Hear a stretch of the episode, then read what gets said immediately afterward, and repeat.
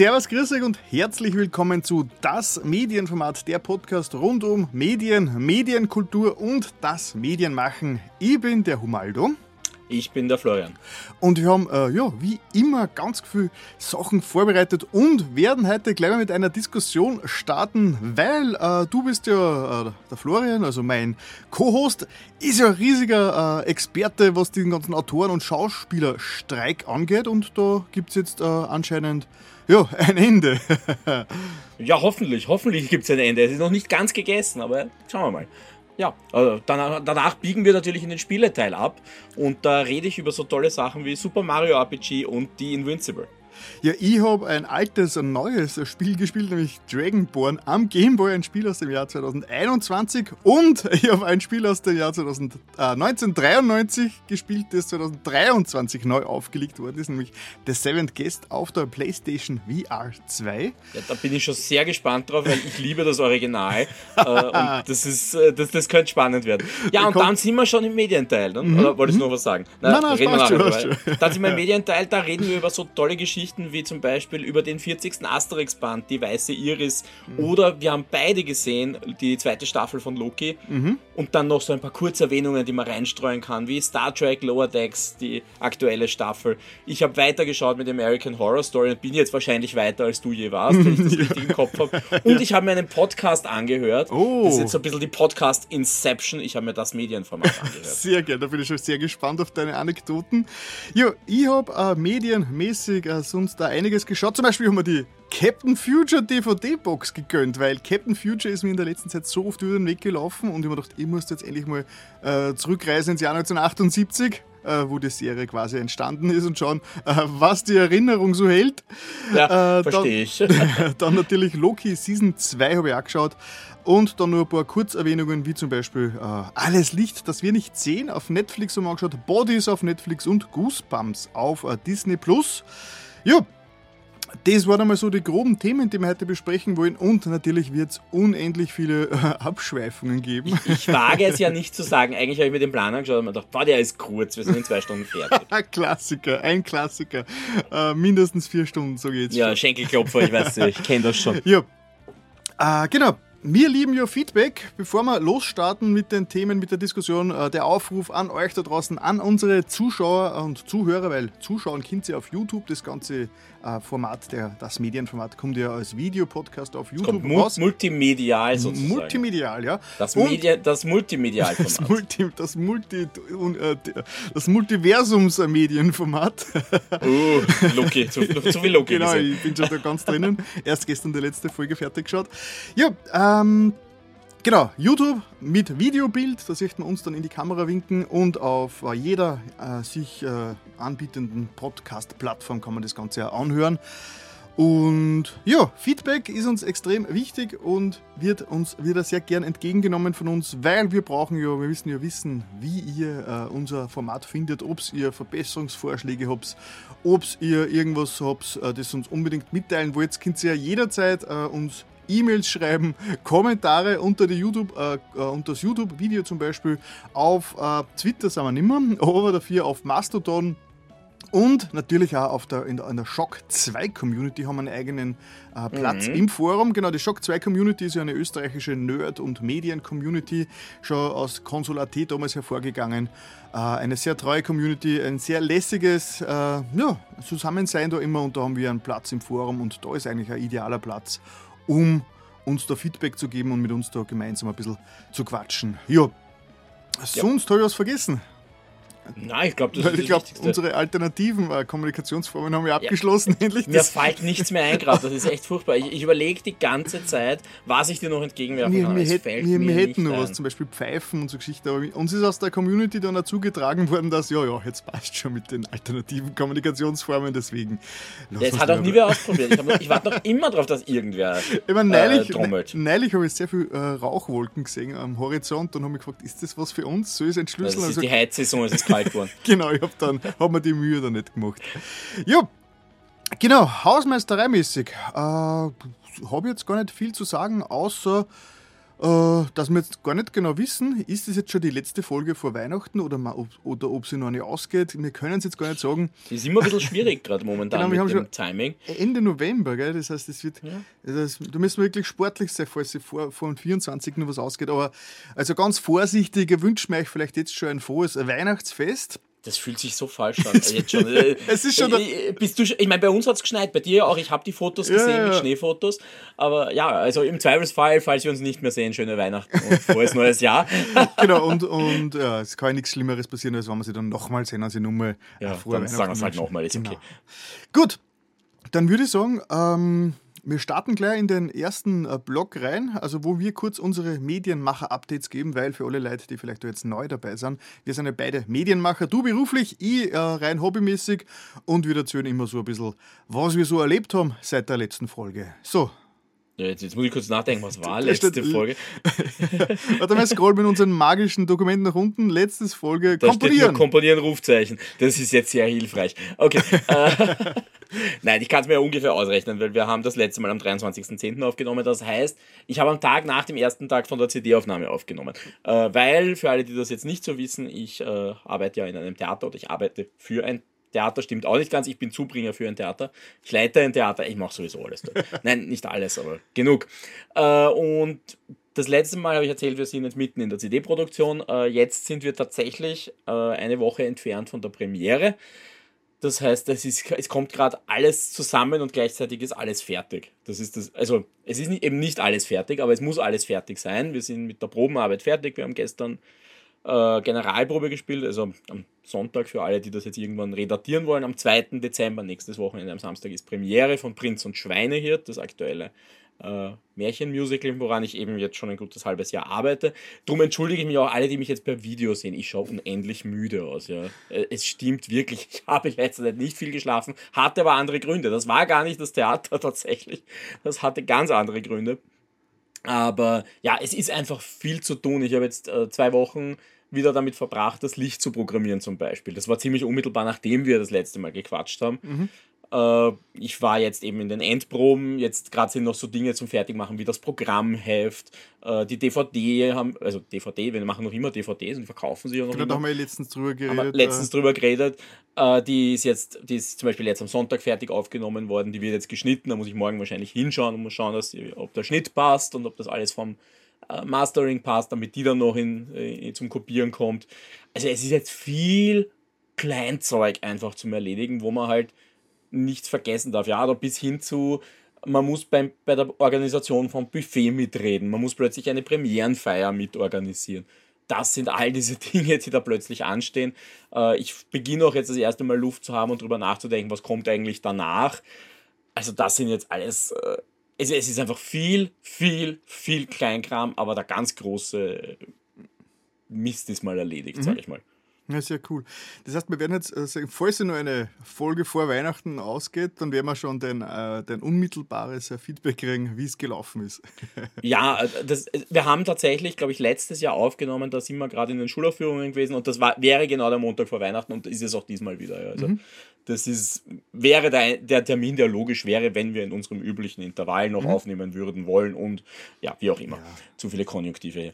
Äh, aber Mal sehen. Aber das, ja, jetzt, jetzt, jetzt ist es soweit, dass ich eh nichts mehr tun kann. Ja, also das, mhm. das muss man halt sagen. Man, man ist immer an diesem Punkt, wo man dann sagen muss, so, das muss ich jetzt gehen lassen. Ich habe äh, zu meinen Schauspielern gestern gesagt, Leute, ich könnte euch noch so viel sagen, aber warum sollte ich? Ja, es funktioniert. Es funktioniert ja. und ich kann euch nur noch verwirren, wenn ich jetzt mehr reinwerfe oder sage, da ändern wir noch was. Das bringt nichts. Du musst irgendwann das Werk zum Rundlaufen bringen und dann musst du es laufen lassen. Und du kannst nicht mehr unendlich viel eingreifen, mhm. sagen wir es mal so. Und, und, wie die Bene Gesseriter gesagt haben, ein, ein, gutes Schiff muss schaukeln. das gehört zum Live-Theater sowieso ja. dazu. Also das ist, das ist ja sowieso das ganz Schlimme. Äh, und das, das ist ja das, was mir jetzt schon ein bisschen Angst macht. Wir sind ja jetzt an dem Punkt, wo man merkt, es gibt wieder mehr und mehr Krankheitsfälle. Also ich bin jetzt schon echt gespannt, wer der erste Schauspieler ist, der mal ausfällt. Also mhm. das war letztes Jahr schon so eine Katastrophe. Und mhm. dieses Jahr könnte es halt nochmal spannend ja. werden. Ja, sehr, sehr spannend. Das heißt, da bei dir wieder, das, das, also, das zweite Mal im Jahr immer im Frühling das große Musical und dann im Winter immer zu Weihnachten dann im Dezember dieses Märchen-Musical. Ja, was für mich ja das größere Projekt ist, ja, weil da mhm. ist halt die Musik von mir und so weiter. Das heißt, da steckt eigentlich viel mehr Zeit von mir drin und viel mehr Arbeit von sehr, mir drin. Sehr cool.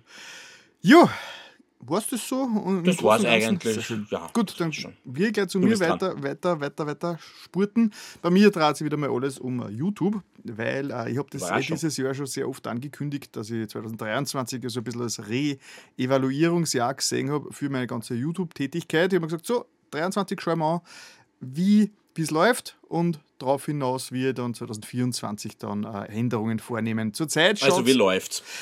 Äh, ja, mir irgendwie so das letzte halbe Jahr habe ich zum ersten Mal in diesen sieben Jahren, seitdem ich dieses YouTube regelmäßig mache, gemerkt, dass mir alles ein bisschen zu viel wird. So, ich glaube, mhm. ich glaube, das Standardinterview im August war wirklich so der Knackpunkt, so der Punkt, der wo was mir sagt, so was soll ich jetzt noch erreichen? kritisch hinterfragt werden von einer anderen Seite. Das ist irgendwie ein bisschen heftig ja. immer, oder? Nein, das, es geht gar nicht so um das Kritische, es war einfach nur, es war so der Höhepunkt, weil äh, mhm. äh, drei, vier Tage lang mehr oder weniger auf der, auf der Startseite am Standard äh, sein Gesicht zu sehen, ich glaube, sowas wird wahrscheinlich nie wieder passieren. Ja. Äh, und ja, es war ein schönes Erlebnis, aber es war, ist so ein bisschen, wie ich habe gesagt, so wie der Falco, der eben auch ziemlich ja, früh in seiner Karriere eigentlich schon Nummer 1 Welthit geschrieben hat und ganz deprimiert war, weil er, hat, er kann nichts mehr erreichen jetzt noch. Das kann ich mehr toppen. Ja, aber also ich muss sagen, ich tue mir damit halt immer ein bisschen schwer, weil ich, ich muss sagen, ich war ja an so einem Punkt auch mal. Das war, wie ich gesagt habe, ich habe jetzt mein erstes Musical geschrieben und dann habe ich mir gedacht, so, was mache ich jetzt? Entweder ich mache was völlig anderes und, und fange jetzt nochmal an, mir die Tools zu arbeiten oder sage ich, ich will das nochmal machen. Ich meine, ist natürlich was ganz anderes, ja. ja, ja. Wenn ich ein Musical schreibe, ist ein Großprojekt. Ja. Wenn du sagst, du machst YouTube-Videos, das, das kannst du halt relativ kleinteilig halten mhm. und, und leichter reduzieren oder steigern oder was auch immer. Ne? Na, es ist ja so, dass ich eben auch extrem viel gelernt habe über das ganze YouTube. Ich habe ja schon so oft drüber geredet, ich würde das jetzt gar nicht zu sehr ausführen. Ja, ja. Na, na, eh klar. Aber eben, eben äh, dass eben die Erkenntnis gehabt habe, wenn ich jetzt wirklich in die Breite, also wenn ich wirklich wachsen will, effektiv wachsen will, dann muss ich ja qualitätsmäßig, äh, Qualität, qualitätsmäßig anziehen. Das heißt, da müsste viel mehr auf Vorbereitungszeit und Produktionsaufwand in die Videos ste äh, äh, stecken langfristig. Und das ist halt etwas, das ich mir einfach zurzeit einfach nicht leisten kann, weil ich das, meine Videos alle relativ äh, ja, äh, Zeit zeitsparend produziere und das wird dann eben komplett dagegen gestellt. Das heißt, würde ich dann jetzt plötzlich zwei, drei Tage an einem einzigen Video arbeiten und dann womöglich vielleicht erst wie die gleichen Aufrufzahlen kriegen, dann war das halt extrem deprimierend und dann, wenn ich mir denke, okay, diesen Aufwand jetzt auf ein halbes Jahr durchziehen, damit ich dann Erfolg sehe, das, äh, das zermürbt. Genau. Mhm. Aber ähm, äh, long story short, äh, ich werde natürlich weitermachen mit YouTube weil so schnell gebe ich nicht auf. Ich habe jetzt nur Pausen. Ich mache jetzt wirklich eine Winterpause. Das heißt, okay. von Weihnachten bis Ende Jänner werde ich kein reguläres Video rausbringen, aber ich werde halt ich werde streamen. Also meine ist, Games. Ist, ist das schon die Ankündigung, es gibt kein Medienformat im Nein, nein, nein, aber ich glaube, es könnte sich einfach rausgehen. Ich meine, vielleicht schaffen das Medienformat dann. Ich meine, theoretisch, wenn wir vor Weihnachten nämlich nur eine Folge schaffen, dann war das eh so ein sechs Wochen Rhythmus bis, bis Anfang Februar. ja, müssen wir dann wieder schauen. Äh, äh, besprechen wir nachher, das müssen wir nicht im Video besprechen ja, oder genau, im, im genau. Podcast. Na, also ähm, zumindest, zumindest mal kein, kein reguläres. Also ich will zumindest diesen, diesen Druck mir nehmen, so, also ich muss jetzt die ganze Zeit an irgendeinem neuen Output arbeiten. Das, ja, das, das, zum Beispiel ist jetzt äh, ein großer Punkt. Und was ich mir auch entschieden habe dafür, ist äh, Sommerpause. Das wissen wir schon länger klar, dass ich quasi Juli und August auch nichts produziere. Ich meine, Medienformat kann ich davon ausnehmen, weil das ist jetzt nicht so Aber mein auch reguläres. Da haben wir ja diskutiert, ob wir über den Sommer nicht ja. anders arbeiten sollen, einfach weil wir auch in der Hitze nicht arbeiten wollten. Genau. Äh, also ja. auch da kann es sein, dass wir ein bisschen dünner werden oder mal mehr Pausen machen. Wobei, ich muss sagen, wenn ich mir diesen Plan anschaue, wo wir jetzt nur wirklich nur vier Wochen gehabt haben, glaube mhm. ich, das ist so viel angenehmer. Oh ja, es, waren, man, es war ein Monat, es war circa, circa ein Monat. Bisschen, bisschen knapp Angenehm, über ein Monat. Wir haben, wir haben doch immer vier bis fünf Wochen. Ja, eh, aber das letzte Mal haben wir sechs Wochen gehabt oder ah, okay. sogar, sogar sieben. Und das war dann schon mhm. echt ungut, diese, ja, diese lange Liste. Ja, gut, da muss man einfach rauskommt. ein bisschen die, die Darlings killen. Ja. Nicht zu viel reinpacken. Äh, ja, Genau, also wie wir dann machen mit dem Medienformat, ob es das Medienformat als Ausnahme dann trotzdem gibt in meiner Pause, über das können wir reden, weil es ja jetzt nicht mein Standardformat ist. Vor allem, es ist ja das Podcast-Projekt, das ich mit dir gemeinsam mache. Das heißt, das zählt für mich jetzt vielleicht nicht so rein. Das kann man auch in der Pause drin eventuell leisten. Mhm. Aber so meine anderen Videos, wo es die ganze Zeit so im Hinterkopf, ich habe das seit sieben Jahren jetzt ständig dieses Gefühl so, wo ist mein nächster Output? Normalerweise ist ja. das kein Problem für mich, aber ich habe es jetzt in den letzten Monaten eigentlich gemerkt, dass es mich schon ein bisschen belastet. Also ständig dieses äh, im Rücken dieses, diesen, diesen, diesen, diesen Kobold sitzen haben, der da am Hinterkopf schlägt, ah, du musst veröffentlichen. Und ich, nein, ich will mhm. einfach nur meinen, meinen, meinen Frieden haben. Genau. Wir werden ah. halt älter, wir brauchen Pausen. Ja, und mir ist auch von meiner Community, äh, Community hast du inzwischen versichert worden, dass, äh, dass, es, dass die Regelmäßigkeit, also dass die, die Frequenz komplett egal ist und dass sie mir mein, meinen Content da äh, schauen werden, wann ich nicht so oft, oft veröffentlichen würde. Und ja, und äh, die es, es, es, es sind für mich ganz andere Gesetze geltend eigentlich, wie für zum Beispiel für die großen YouTuber, die wirklich da hunderttausende Zuschauer haben und die natürlich regelmäßig am, am Laufen, also am, am, am Ball halten müssen. Das ist ein ganz anderer Druck natürlich, das ist mir schon klar. Und deswegen nehme ich mir da die Freiheit und werde jetzt einfach ein bisschen zurück reduzieren. Macht genau. Sinn. Also, also wie gesagt, das ist ja auch der Unterschied. Für dich ist es ein Hobby, äh, wo du ja auch nichts verdienst. Das ja, sagst du ja, immer ganz offen. Also du kannst das ja. Es muss ja viel schlimmer sein eigentlich für jemanden, der sein Geld damit ja, macht. ich denke mal, dass regelmäßig, wenn ich jetzt wieder von irgendwelchen Influencern lese, wo dann heißt, ja, die machen 10.000 Dollar oder was auch immer, was eh schon wenig für einen Influencer ist in der Klasse. Und man denkt, wow, und dann hast du wirklich diesen Druck, du musst ständig. Mhm. Ich meine, das muss auch furchtbar sein. Vor allem, vor allem wenn man da mal nichts bringt, wird man wirklich dann gleich mal von der Community, die, also die Zuschauer ja. verstehen das ja nicht, die wollen einen Content und wenn dann plötzlich die Zuschauer zum, zum, zum, äh, oh, so traurig, nein, bitte bring was, bla bla bla, nein, tu uns das nicht an. Das ist dann auch, auch ganz, ein, ganz ein seelischer Druck eigentlich, wenn man sich denkt, ah, nein, ich kann nicht, ich kann nicht. Also das ist schon, das habe ich zum Glück äh, nur einen ganz kleinen Rahmen und ich, die. Ich weiß nicht, ja. wieso, mir fällt gerade wieder ein, da wenn wir, wenn wir Skifahren und äh, da haben wir aus der Ferne so von, wir sitzen halt so dick eingepackt auf der Terrasse, weil das war zu Corona-Zeiten, also du hast, hast ja nicht drinnen essen dürfen. Und schauen so rüber aufs Feld und da stapft eine im wirklich kurzen Kleid mit so einem kleinen, äh, mit, mit, einem kleinen Stativ und ihrem Handy, wo man gewusst hat, das ist eine Influencerin. und die stellt sich jetzt mitten in den Schnee im kurzen Kleid und nimmt irgendwas auf. Und, hat dann bist mit, und ist dann mit der Influencer nach Hause. ja, wahrscheinlich. Also äh, echt dachte, so verzweifelt möchte ich nicht sein. Ja, ja. Genau, also das ist vielleicht schon eine kleine Ankündigung von mir. Äh, ich glaube, die meisten werden es gar nicht mitkriegen, weil ich habe neulich wieder mit ein paar Bekannten geredet und die haben gemeint, sie haben sowieso schon längst aufgegeben, meinen Content noch zu verfolgen, weil ich so viel mache und mir kommt das auch gar nicht so viel vor. Aber irgendwie jemand, der das nicht so verfolgt, der denkt sich, für den scheint es wirklich zu sein, als würde ich in der Woche fünf Videos rausbringen, äh, was ja gar nicht, also man, die Gaming-Videos bringe ich schon öfters raus, aber die sind schnell gemacht. Aber also es, es ist anscheinend wirklich auf die Leute wirklich overwhelmend mit meinem, mit meinem Content. Ja, das ist jetzt ja auch ja, nicht unbedingt. Ich, ich glaube, äh, vielleicht ist es auch die Verteilung. Ich habe von dir zum Beispiel letztens mehr gehört, weil ich dich ständig in den Reels in Instagram gehabt habe. Ah, ja, stimmt. Die, deine Mario-Videos, die waren einfach ständig da, dann mhm. haben wir es auch einmal angeschaut. Ja, okay, also. ja, ja. Man, das Wort, ich habe es gerade aus der Liste gelöscht, weil ich mir gedacht habe, vielleicht ist es eh nicht so wichtig. Wenn du schon ansprichst, dann werde ich das jetzt auch ganz kurz ansprechen. Medienmacher-mäßig. Ich habe jetzt wieder eine Short-Content-Versuchsreihe äh, gestartet. Ich habe ja immer schon, also letztes Jahr hat ja YouTube die Shorts äh, äh, eingeführt, also das quasi Konkurrenzprodukt zu den TikToks. Und äh, Reels hast es bei Instagram und so weiter und bei ähm, und bei Facebook. Und da habe ich immer schon herumexperimentiert und das ist eben ganz schwierig, weil äh, du bist extrem, extrem ähm, äh, algorithmusabhängig bei denen. Weil die werden mhm. immer nur auf Schüben ausgeteilt. Das sieht man in den Statistiken äh, wunderbar, okay. in den Analysen. Das heißt, es ist oft so, du veröffentlichst äh, äh, äh Short auf YouTube und mhm. dann passiert einmal eine Zeit lang nichts und du siehst eben ganz kleine Aus, Aus, Ausschläge. Und dann, irgendwann einmal entscheidet der Algorithmus, so jetzt ist die perfekte Zeit, das auszuschütten und dann hast du einen wahnsinnigen Sprung nach oben, mag okay. es eine Stunde sein und da wird alles ausgeschüttet, da wird dein Video in die Feeds rausgehaut und wenn dieser Schub vorbei ist, dann wird es wieder flach. Okay. Und das heißt, und das sieht man, es ist ganz interessant zu beobachten und es, es scheint wirklich extrem willkürlich zu sein, weil manche Videos äh, werden, die inhaltlich voll ähnlich sind, werden äh, doppelt so weit ausgeliefert als andere. Gleich am gleichen Tag hochgeladen, gleiche Uhrzeit, ziemlich gleicher Content, nur dreimal so viele äh, Leute, denen es ausgeliefert wird. Äh, mhm. Und das ist halt wirklich Spannend. ganz interessant.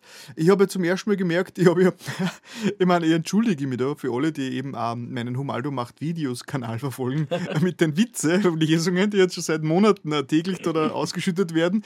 Das war eigentlich nur so ein bisschen eine Restelverwertung. Ich habe mir gedacht, ich habe diese Videos vor zwei Jahren gemacht, wo ich einfach so im Sakko äh, Witze vorlese, die einfach ganz schlecht sind. Und dann habe ich gedacht, so, ich tue dieses Video jetzt, äh, dieses Video zerstückeln und bringe diese einzelnen Witze als Shorts raus. Habe mir nichts dabei gedacht, habe das einfach so, ja, machen wir es halt. Und dann plötzlich denke ich, oh, woher, warum habe ich jetzt auf einmal 20 Abonnenten mehr? und da bin ich drauf Da hat es aber funktioniert. Ja, da funktioniert es und die funktionieren wunderbar. Ja, und das ist wirklich, äh, ich, ich habe jetzt, ich habe auf Humaldo macht Videos, habe ich durch diese Witze-Shorts, die wirklich schlechten Witze-Shorts, habe ich jetzt, glaube ich, 300 Abonnenten in den letzten Monaten dazu gekriegt. Das ist ein, Du solltest mehr Witze erzählen. Ja, ja, nein. Das Witzeformat. Ich meine, die brauche ich jetzt gar nicht, weil ich habe die Shorts und die, die, die gängen ja. wirklich gut. Und die habe ich jetzt übrigens alle schon vorbereitet. Bis Ende des Jahres äh, habe ich jetzt alle schon gescheduled. Da brauche ich mich gar nicht mehr drum kümmern.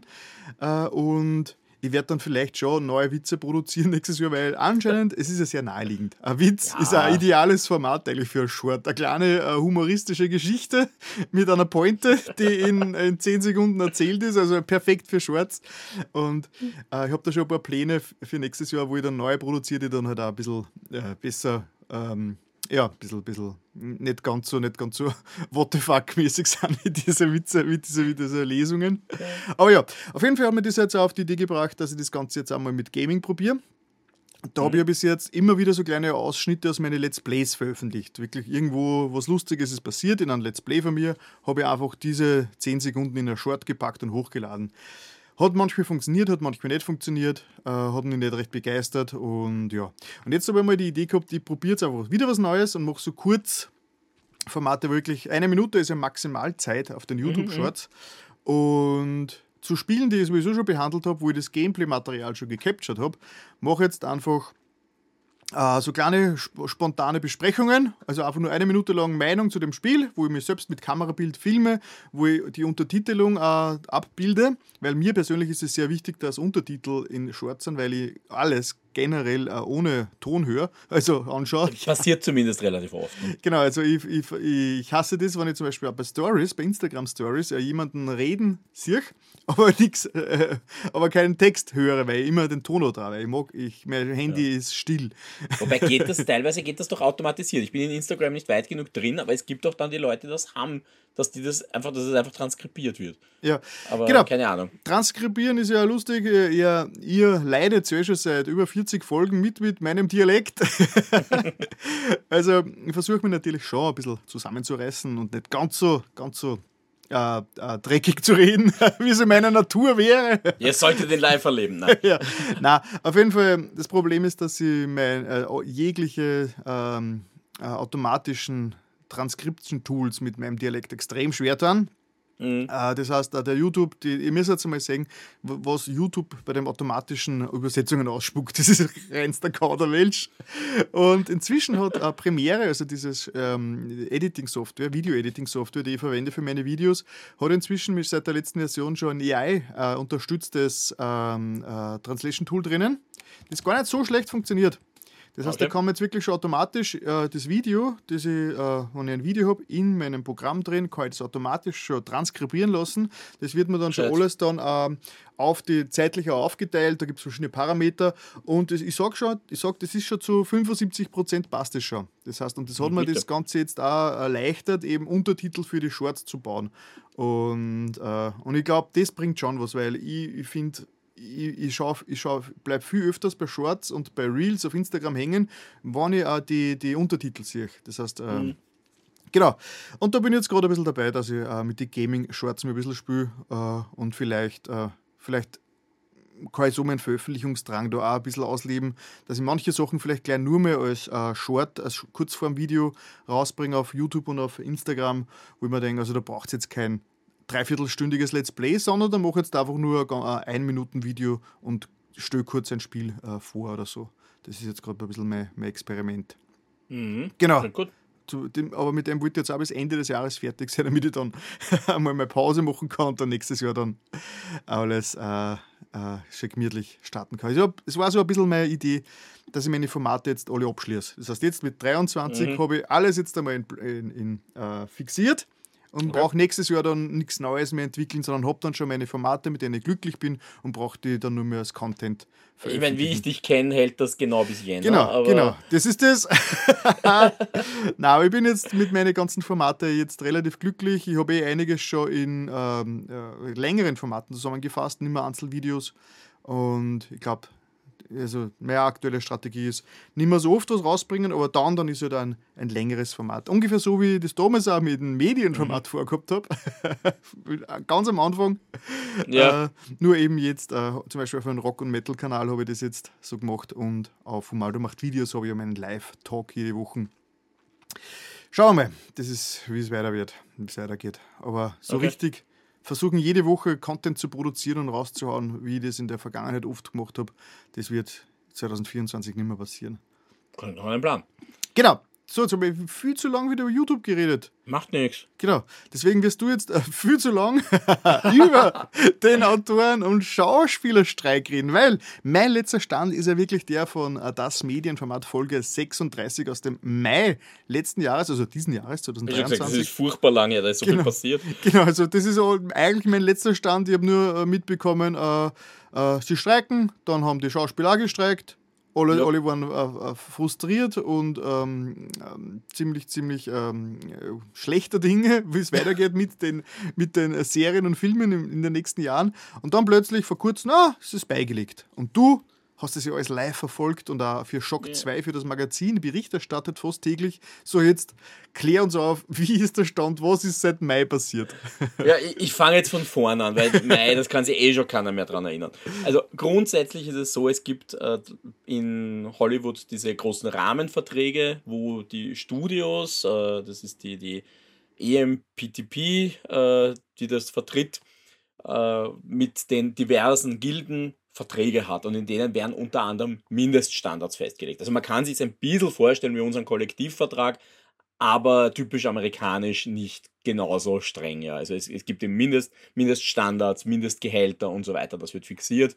Aber nach oben hin ist halt viel mehr offen als das bei uns. Also so, sowas wie Gehaltsschemata gibt es auch teilweise, aber es ist, es ist einfach ein bisschen lockerer. Trotzdem sind diese Verträge unglaublich wichtig, weil diese Verträge halt wirklich regeln, was, äh, was kriegen die Autoren zum Beispiel bezahlt. Was kriegt ein, ein junger Autor, der noch nie für was geschrieben hat, den ich hole, was muss der mindestens kriegen? Wie lange muss der beschäftigt sein? Wie viele Autoren muss ich überhaupt bei einer Serie beschäftigen? Das sind ganz, ganz grundlegende Fragen, die da zum Beispiel äh, in der Diskussion, ich bin jetzt ganz bewusst bei den Autoren, weil mit denen hat es ja angefangen, äh, da drin stehen und, und definiert werden müssen. Und ja, und so, so, ungefähr alle drei Jahre müssen die sich hinsetzen und müssen einen neuen Vertrag abschließen. Also die machen das nicht wie wir, wo man einen Kollektivvertrag für ein Jahr macht, sondern die machen das für drei Jahre. Und da hat man schon geahnt, das könnte diesmal schwer werden. Und das liegt halt an zwei Gründen. Den einen, den einen Grund kennen wir natürlich, das ist schlicht und ergreifend auch, wir haben weltweit eine riesige Inflation, das heißt, jeder will mehr Geld sehen. Und das zweite Thema, das natürlich ein ganz, ganz großes war, ist, dass wir jetzt natürlich den Anfang von KI sehen. KI wissen wir, also wir haben ja auch schon ein paar Mal über ChatGPT und diese Dinge geredet. Das ist ganz plötzlich ein Riesenthema, war es vor drei Jahren noch überhaupt nicht. Das war, hat keiner darüber geredet, hat keinen interessiert. Und jetzt plötzlich hat natürlich jeder Angst, da kommt jetzt die KI, die macht gerade Riesenschritte und irgendwann brauchen die mich nicht mehr. Das trifft nämlich sowohl die Schauspieler als auch die Autoren, die beide Angst, Angst haben irgendwie, die könnten das ja einsetzen und mich übergehen. Und der dritte Punkt, den man vielleicht auch noch erwähnen muss, weil der auch nicht so sauber definiert war, ist Streaming. Also Streaming ist ja jetzt nicht ganz so neu, ganz ehrlich. Netflix gibt es auch schon eine Weile und Prime und das alles. Aber es ist natürlich Streaming viel, viel größer geworden in den letzten Jahren. Und da hat auch Corona ganz stark mitgespielt, weil wir in der Pandemie gesehen haben, wo die dann gesagt haben, so, der Film kommt jetzt gar nicht ins Kino, weil die Kinos sind eh alle zu. Der kommt jetzt direkt auf Disney Plus, der kommt direkt auf HBO Max oder was auch immer. Und da gab es ja dann sofort Probleme. Ich sag, erinnere jetzt nur an Dune, damit ich das auch mal gesagt habe. Dune, haben es erwähnt in diesem Ding, in, in diesem, äh, diesem Cast, äh, wo es dann hieß, naja, die Schauspieler haben alle auf, auf Gagen verzichtet, sind runtergegangen, haben dafür äh, unterschrieben, dass sie einen gewissen Anteil an den Einnahmen in der Kinokasse kriegen. So, was heißt das jetzt, wenn der Film aber gar nicht so wirklich ins Kino kommt Oder er ist zwar in dem Fall ins Kino gekommen, aber parallel auf HBO Max, was natürlich viele dazu gebracht hat, dass sie gesagt haben, naja, dann gehe ich nicht ins Kino. Das heißt natürlich für die Schauspieler springt weniger raus. Und dann gab es noch so ein paar andere Themen, die da mit rein äh, gespielt haben, zum Beispiel, dass die Schauspieler ein Anrecht haben, normalerweise so eine Art Erfolgsprämie. Also wenn du jetzt eine Serie äh, nochmal verkaufst, also zum Beispiel eine Serie, die im ORF rauf und runter rennt, wie How I Met Your Mother, die kriegen halt immer wieder Geld dafür, obwohl sie schon längst abgedreht haben. Die kriegen Geld dafür, dass das jemand ausstrahlt. Da ist das relativ sauber definiert. Und wenn du eine DVD verkaufst oder eine Blu-ray, dann ist das relativ klar definiert, was da an Anteilen fließt. Beim Streaming ist das eben nicht so definiert. Und das führt halt dann zu perversen Situationen, wo, ich glaube, es war ein Autor von Andor gesagt hat, er hat für die Ausstrahlung von zwei Folgen auf dem Network-TV-Sender äh, ABC viel mehr Geld gekriegt, als dafür, dass die ganze Staffel auf Disney Plus gelaufen ist. Also das war absolut unklar und auch die Schauspieler, äh, ich glaube eine von den This Is Us Schauspielern hat gesagt, sie kriegt 80 Cent im Jahr dafür, dass This Is Us rauf und runter rennt. Also so ungefähr kann man sich das vorstellen. Das war einfach unsauber definiert. Äh, liegt auch daran, dass es beim, bei Deals mit Fernsehsendern natürlich klarer definiert ist, äh, wie, viele, wie viele Sender kriegen das, wie viele Leute kannst du damit erreichen. Beim Streaming läufst du da natürlich rein, dass ja keiner Zahlen veröffentlicht. Also die, keiner will sagen, na, die Sendung haben jetzt so und so viele Leute gesehen. Und es ist natürlich auch beim Streaming viel, viel schlechter messbar. Das haben wir ja jetzt auch gemerkt, wo Projekte auch abgedreht worden sind. Weil wie misst man, wie erfolgreich ein Film war, der nur im Streaming rauskommt? Kann man nicht sagen. Was hat er jetzt eingespielt? Hat er seine Kosten reingespielt? Äh, kann man nicht so einfach definieren, weil die Leute zahlen ja eine Abogebühr und haben dann quasi eine Flatrate, wo sie wo du, wo du ja nicht merkst, der zahlt ja kein Ticket dafür, dass er sich jetzt den Film spezifisch anschaut. Also es ist ganz schlecht messbar. Und das waren so die drei ganz großen Dinge, die sich über alle Verhandlungen gezogen haben. Äh, und das war halt so, dass die Autoren sind zuerst ausgelaufen, die haben sich im April schon damals eine Streikgenehmigung geholt von ihren Mitgliedern. Damals mit der Begründung, naja, wir wollen das haben als Druckmittel. Falls die nicht nachgeben, die Studios, dann wollen wir sagen können, hey, so und so viele Leute haben schon dafür gestimmt und wenn ihr nicht auf uns hört, dann streiken wir. Und es war halt dann wirklich so mit, äh, ich glaube, 2. Mai war das, dass sie in Streik getreten sind und gesagt haben, so aus, diese Verhandlungen sind gescheitert, wir haben den Rahmenvertrag eh schon mal verlängert und jetzt ist aus, jetzt wollen wir nicht mehr, jetzt, jetzt treten wir in Streik.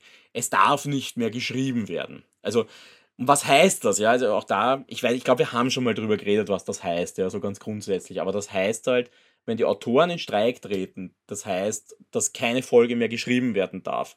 Es darf nichts mehr verändert werden, außer ganz, ganz spezifische Ausnahmen, wo der Regisseur was ändern darf oder ein Schauspieler mal improvisieren darf. Außer dieser Schauspieler ist wieder Mitglied der Schauspielergilde. Das Problem hatte Ryan Reynolds zum Beispiel bei Deadpool 3.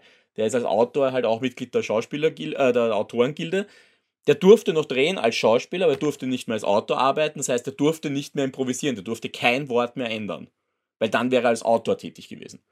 Also das, das waren so diese perversen Auswüchse. Ganz schlimm getroffen hat es halt auch Serien, wo, äh, weil die Showrunner weg waren. Also die Showrunner, die ja die Chefs der Produktion sind, die dafür sorgen, dass alles seinen Lauf geht, die über den Regisseuren der einzelnen Folgen stehen und die Autoren, also die, und die Showrunner sind Autoren sind zwar auch Produzenten, aber sie sind Autoren und als sonst solches haben sie die Arbeit niederlegen müssen. Das heißt, dass wir werden, und das wird halt jetzt spannend sein zu sehen, weil es gab natürlich Serien, die haben weitergedreht, auch ohne Showrunner, zum Beispiel Andor, äh, zum Beispiel House of the Dragon, zum Beispiel Herr der Ringe.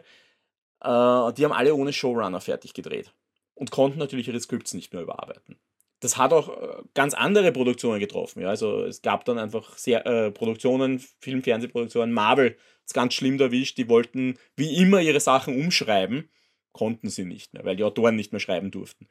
Also da ist schon mal das erste Mal alles gestanden. Und man hat auch gemerkt, die wollen jetzt gerade gar nicht so wirklich miteinander reden. Die haben gesagt, streikt's mal. Da gab es auch schon Gerüchte, die wollen die einfach aushungern. Die wollen die Autoren so lange nicht anstellen, das schaffen wir schon, das geht schon bis sie dann sagen, jetzt müssen wir verhandeln und jetzt können wir auch relativ schlecht, also jetzt müssen wir relativ schlechten Bedingungen zustimmen.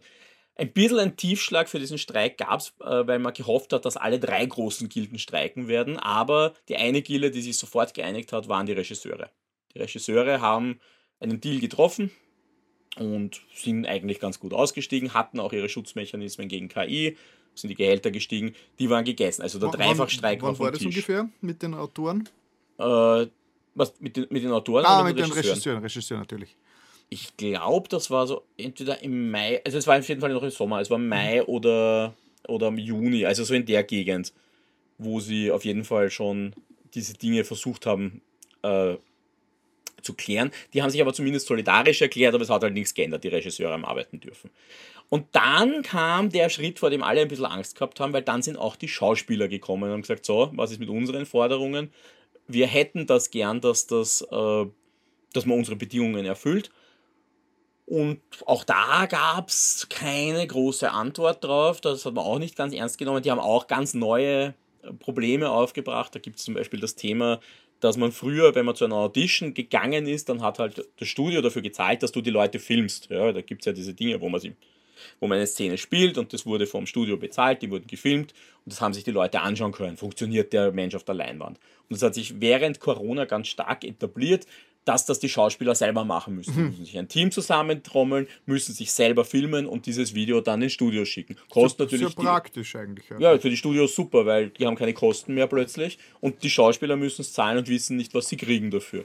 Und zum Beispiel da wollte man gewisse Dinge einziehen, dass man gesagt hat, das, das darf man so nicht machen. Äh, großes Thema, auch da wieder KI, was passiert eigentlich?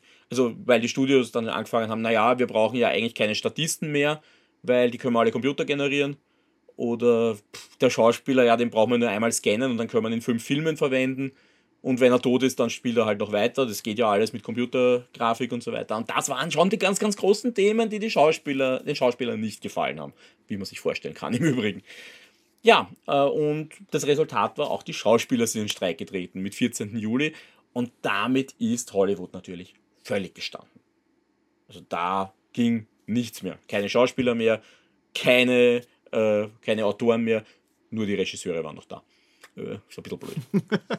äh, ja, und dann, dann ging es halt wirklich los, dass man da ernsthaft angefangen hat zu verhandeln. Die Studios haben irgendwie gemeint, man kann nur mit einem Teil gleichzeitig verhandeln. Die haben sich dann die Autoren ein bisschen rausgepickt und haben mit denen versucht zu verhandeln.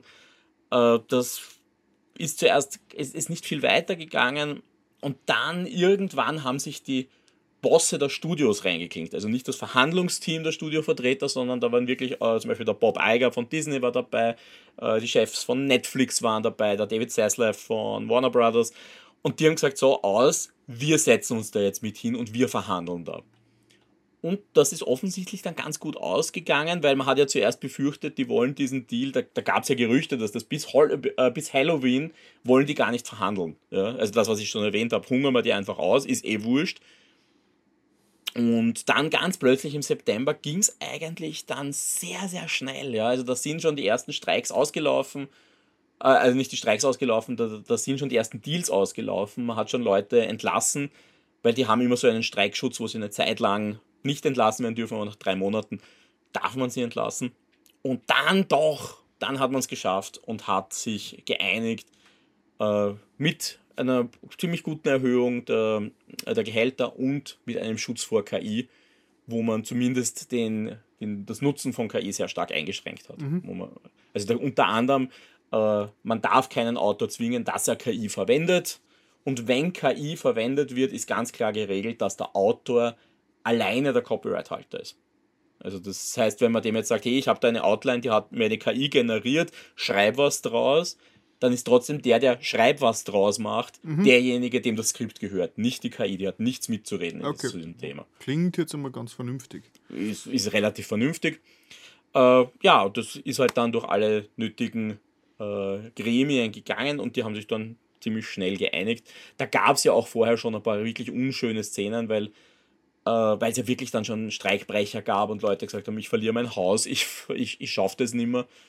Äh, aber sie haben sich dann geeinigt und die konnten wieder anfangen. Das heißt, die Autoren waren da, die konnten wieder schreiben, sie konnten anfangen, äh, Serien vorzubereiten, nur die Schauspieler waren noch nicht wieder da. Und das hat dann, also man muss, nur zur Dimension, äh, die Autoren haben gestreikt 148 Tage. Also 148 Tage wurde nicht gearbeitet. Mhm. Sagt das bitte nicht unseren Metallern. also Das ist schon ziemlich heftig. Ja? 100, äh, das ist quasi nicht ganz ein halbes Jahr, aber es ist eine Menge Zeit, wo wirklich nichts, nichts geschrieben werden konnte, nichts geschrieben werden durfte. Ja? Das Problem ist ja auch, du musst als Autor, auch als Schauspieler, du musst Teil dieser Gilde sein, damit du in Hollywood arbeiten kannst. Und wenn du diesen Streik gebrochen hast, kann es sein, dass die dich rausschmeißen, dann wirst du nie wieder drin arbeiten. Also du warst da echt in einer blöden Position. Aber gut, Autoren waren gegessen und dann waren die Schauspieler natürlich noch dran. Und das hat dann länger gedauert. Was heißt länger gedauert in dem Fall? Das heißt, die haben nach dem Ende des Streiks, da sind die Verträge, das muss ja dann überall durch, da müssen die Gildenmitglieder noch abstimmen, haben sie dann angefangen mit den Schauspielern wieder zu reden. Äh, ich finde das immer so lustig, dieses Bild. Ich glaube, ich habe es da noch nicht gebracht. Weißt du, wer die Chefin der Schauspielergilde ist? Keine Ahnung. Die Scha Chefin der Schauspielergilde ist Fran Drescher. Äh, Sag, die sagt da was, oder? Die Nanny. Ah, okay, ja. Das ist die Chefin der Schauspielergilde. Die sitzt am Verhandlungstisch. Interessant. Ja, also nur das, das, dieses Bild, ja, ich habe die Nanny halt wirklich viel geschaut vor 20 Jahren, 25 Jahren dieses Bild ist einfach großartig. Aber egal. äh, aber die war wirklich eine, eine, eine ziemlich starke Verhandlerin äh, und hat denen ordentlich Feuer unterm Hintern gemacht und gesagt, Leute, wir müssen uns einfallen lassen, wie das mit dem Streaming funktioniert, weil das gibt es nicht, dass da kein Geld rausspringt. Und das war natürlich eine blöde Situation, weil was, wir haben es natürlich jetzt mitgekriegt. Das ganze Jahr über haben Disney, hat Warner Brothers haben angefangen, Pfah, Streaming, wir verdienen eigentlich kein Geld damit. Ja, das, dieses Geschäftsmodell funktioniert nicht. Äh, ich denke da nur an die Geschichte mit Warner, mit Batgirl. Ich glaube, da haben wir drüber geredet mal. Haben wir drüber geredet? Nur ganz kurz, ich, ganz kurz abreißen in kurzen Sätzen. Ja. Was ist da passiert mit Batgirl? Äh, wo da hat äh, Warner hat beschlossen, dass sie diese das ist einen Film, den sie gedreht haben, einen Batgirl-Film, der spezifisch für Streaming gedreht wurde, äh, und dass sie den einfach nicht veröffentlichen. Der hat schon 80 Millionen Dollar gekostet. Die haben gewusst, der kostet nochmal 40 ungefähr und sie haben beschlossen, es rentiert sich nicht. Das, mhm. das, das, machen sie nicht, sondern sie löschen den Film von allen Festplatten und äh, erklären ihn einfach, also zum Absetzposten in der Bilanz. Sagen so, das, war, das ist Verlust. Also nicht Verlust, sondern das ist, mhm. was die Absetzposten in einer Bilanz, das ist halt einfach wirklich Steuer, das kannst du steuerlich absetzen, das Ding. Ja. Mhm. Haben aber quasi den Schauspielern, den, dem Regisseur und so weiter alles weggenommen, was damit zu tun hatte. Das ist, und das ist ja jetzt nochmal passiert, äh, das war jetzt ein relativ neuer Fall mit einem Wiley Coyote-Film. Mhm. Ist, Aber der, der, der, ist, der ist gerettet, der wird zumindest äh, verkauft. Der wird geshoppt, den versuchen sie zu verkaufen. Bei Batgirl ist das eben nicht passiert. Und das hatte ja dann auch noch Auswirkungen bis hin zum Flash-Film, weil das wäre ein Film gewesen mit Michael Keaton als Batman. Und dann wäre hätte das Ende vom Flash anders sein mhm. müssen, damit es diesen Film erklärt. Und das haben sie dann wieder dreht. Also es war ein Sauhaufen. Und natürlich seitdem ist der David Zaslav irgendwie so der, das Feindbild Nummer eins, weil der, der, der stellt da Projekte ein, die eigentlich fertig sind, nimmt Leuten was weg. Also da geht es ja auch um die Kreativen. Ja? Das ist ja ein Film, den sie normalerweise herzeigen würden und wo sie sagen können, hey, das haben wir gemacht. Oder einer, das war bei Batgirl noch dazu, einer, einer schwarzen, Afro, einer afroamerikanischen Schauspielerin, nimmst du die Hauptrolle weg. Äh, kam nicht ja. gut. Kam, kam nicht gut, aber Sie haben es trotzdem gemacht.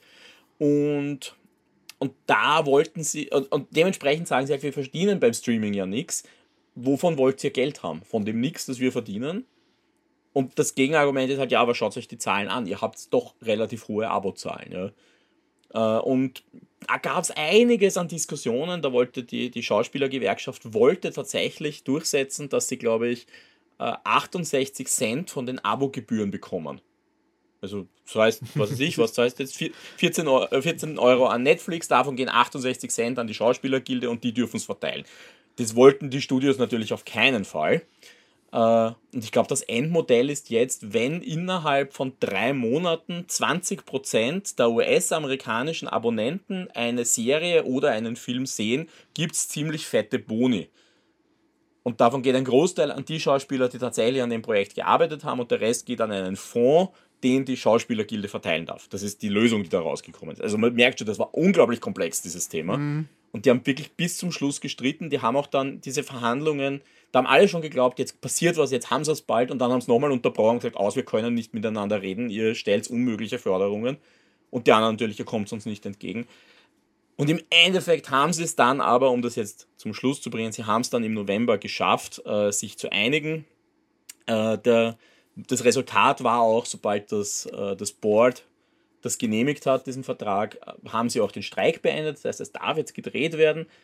Aber es ist noch nicht ganz gegessen. Es wird jetzt, wenn ihr, wenn ihr diesen Cast in zwei Wochen hört, dann kann es sein, dass das Thema schon vorbei ist, weil es muss diesen Vertrag, da darf jedes Mitglied der Gilde drüber abstimmen. Und wenn die eine Mehrheit haben, dann, dann nur dann ist er angenommen. Also theoretisch könnte es sein, dass die Schauspieler sagen, nein, der ist uns nicht gut genug und dann sind wir wieder dort, wo wir angefangen haben. Mhm. Wird, schätze ich mal, nicht passieren. Das ist auch bei den Autoren relativ problemlos durchgegangen.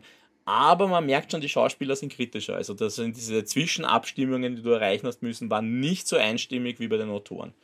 Die sind da sich schon deutlich bewusster, was sie an Druckmittel haben. Äh, und ich weiß, da gibt es jetzt viele da draußen, die sagen, ja, ja, klar, das sind jetzt die, die eh Millionen für einen Film kriegen.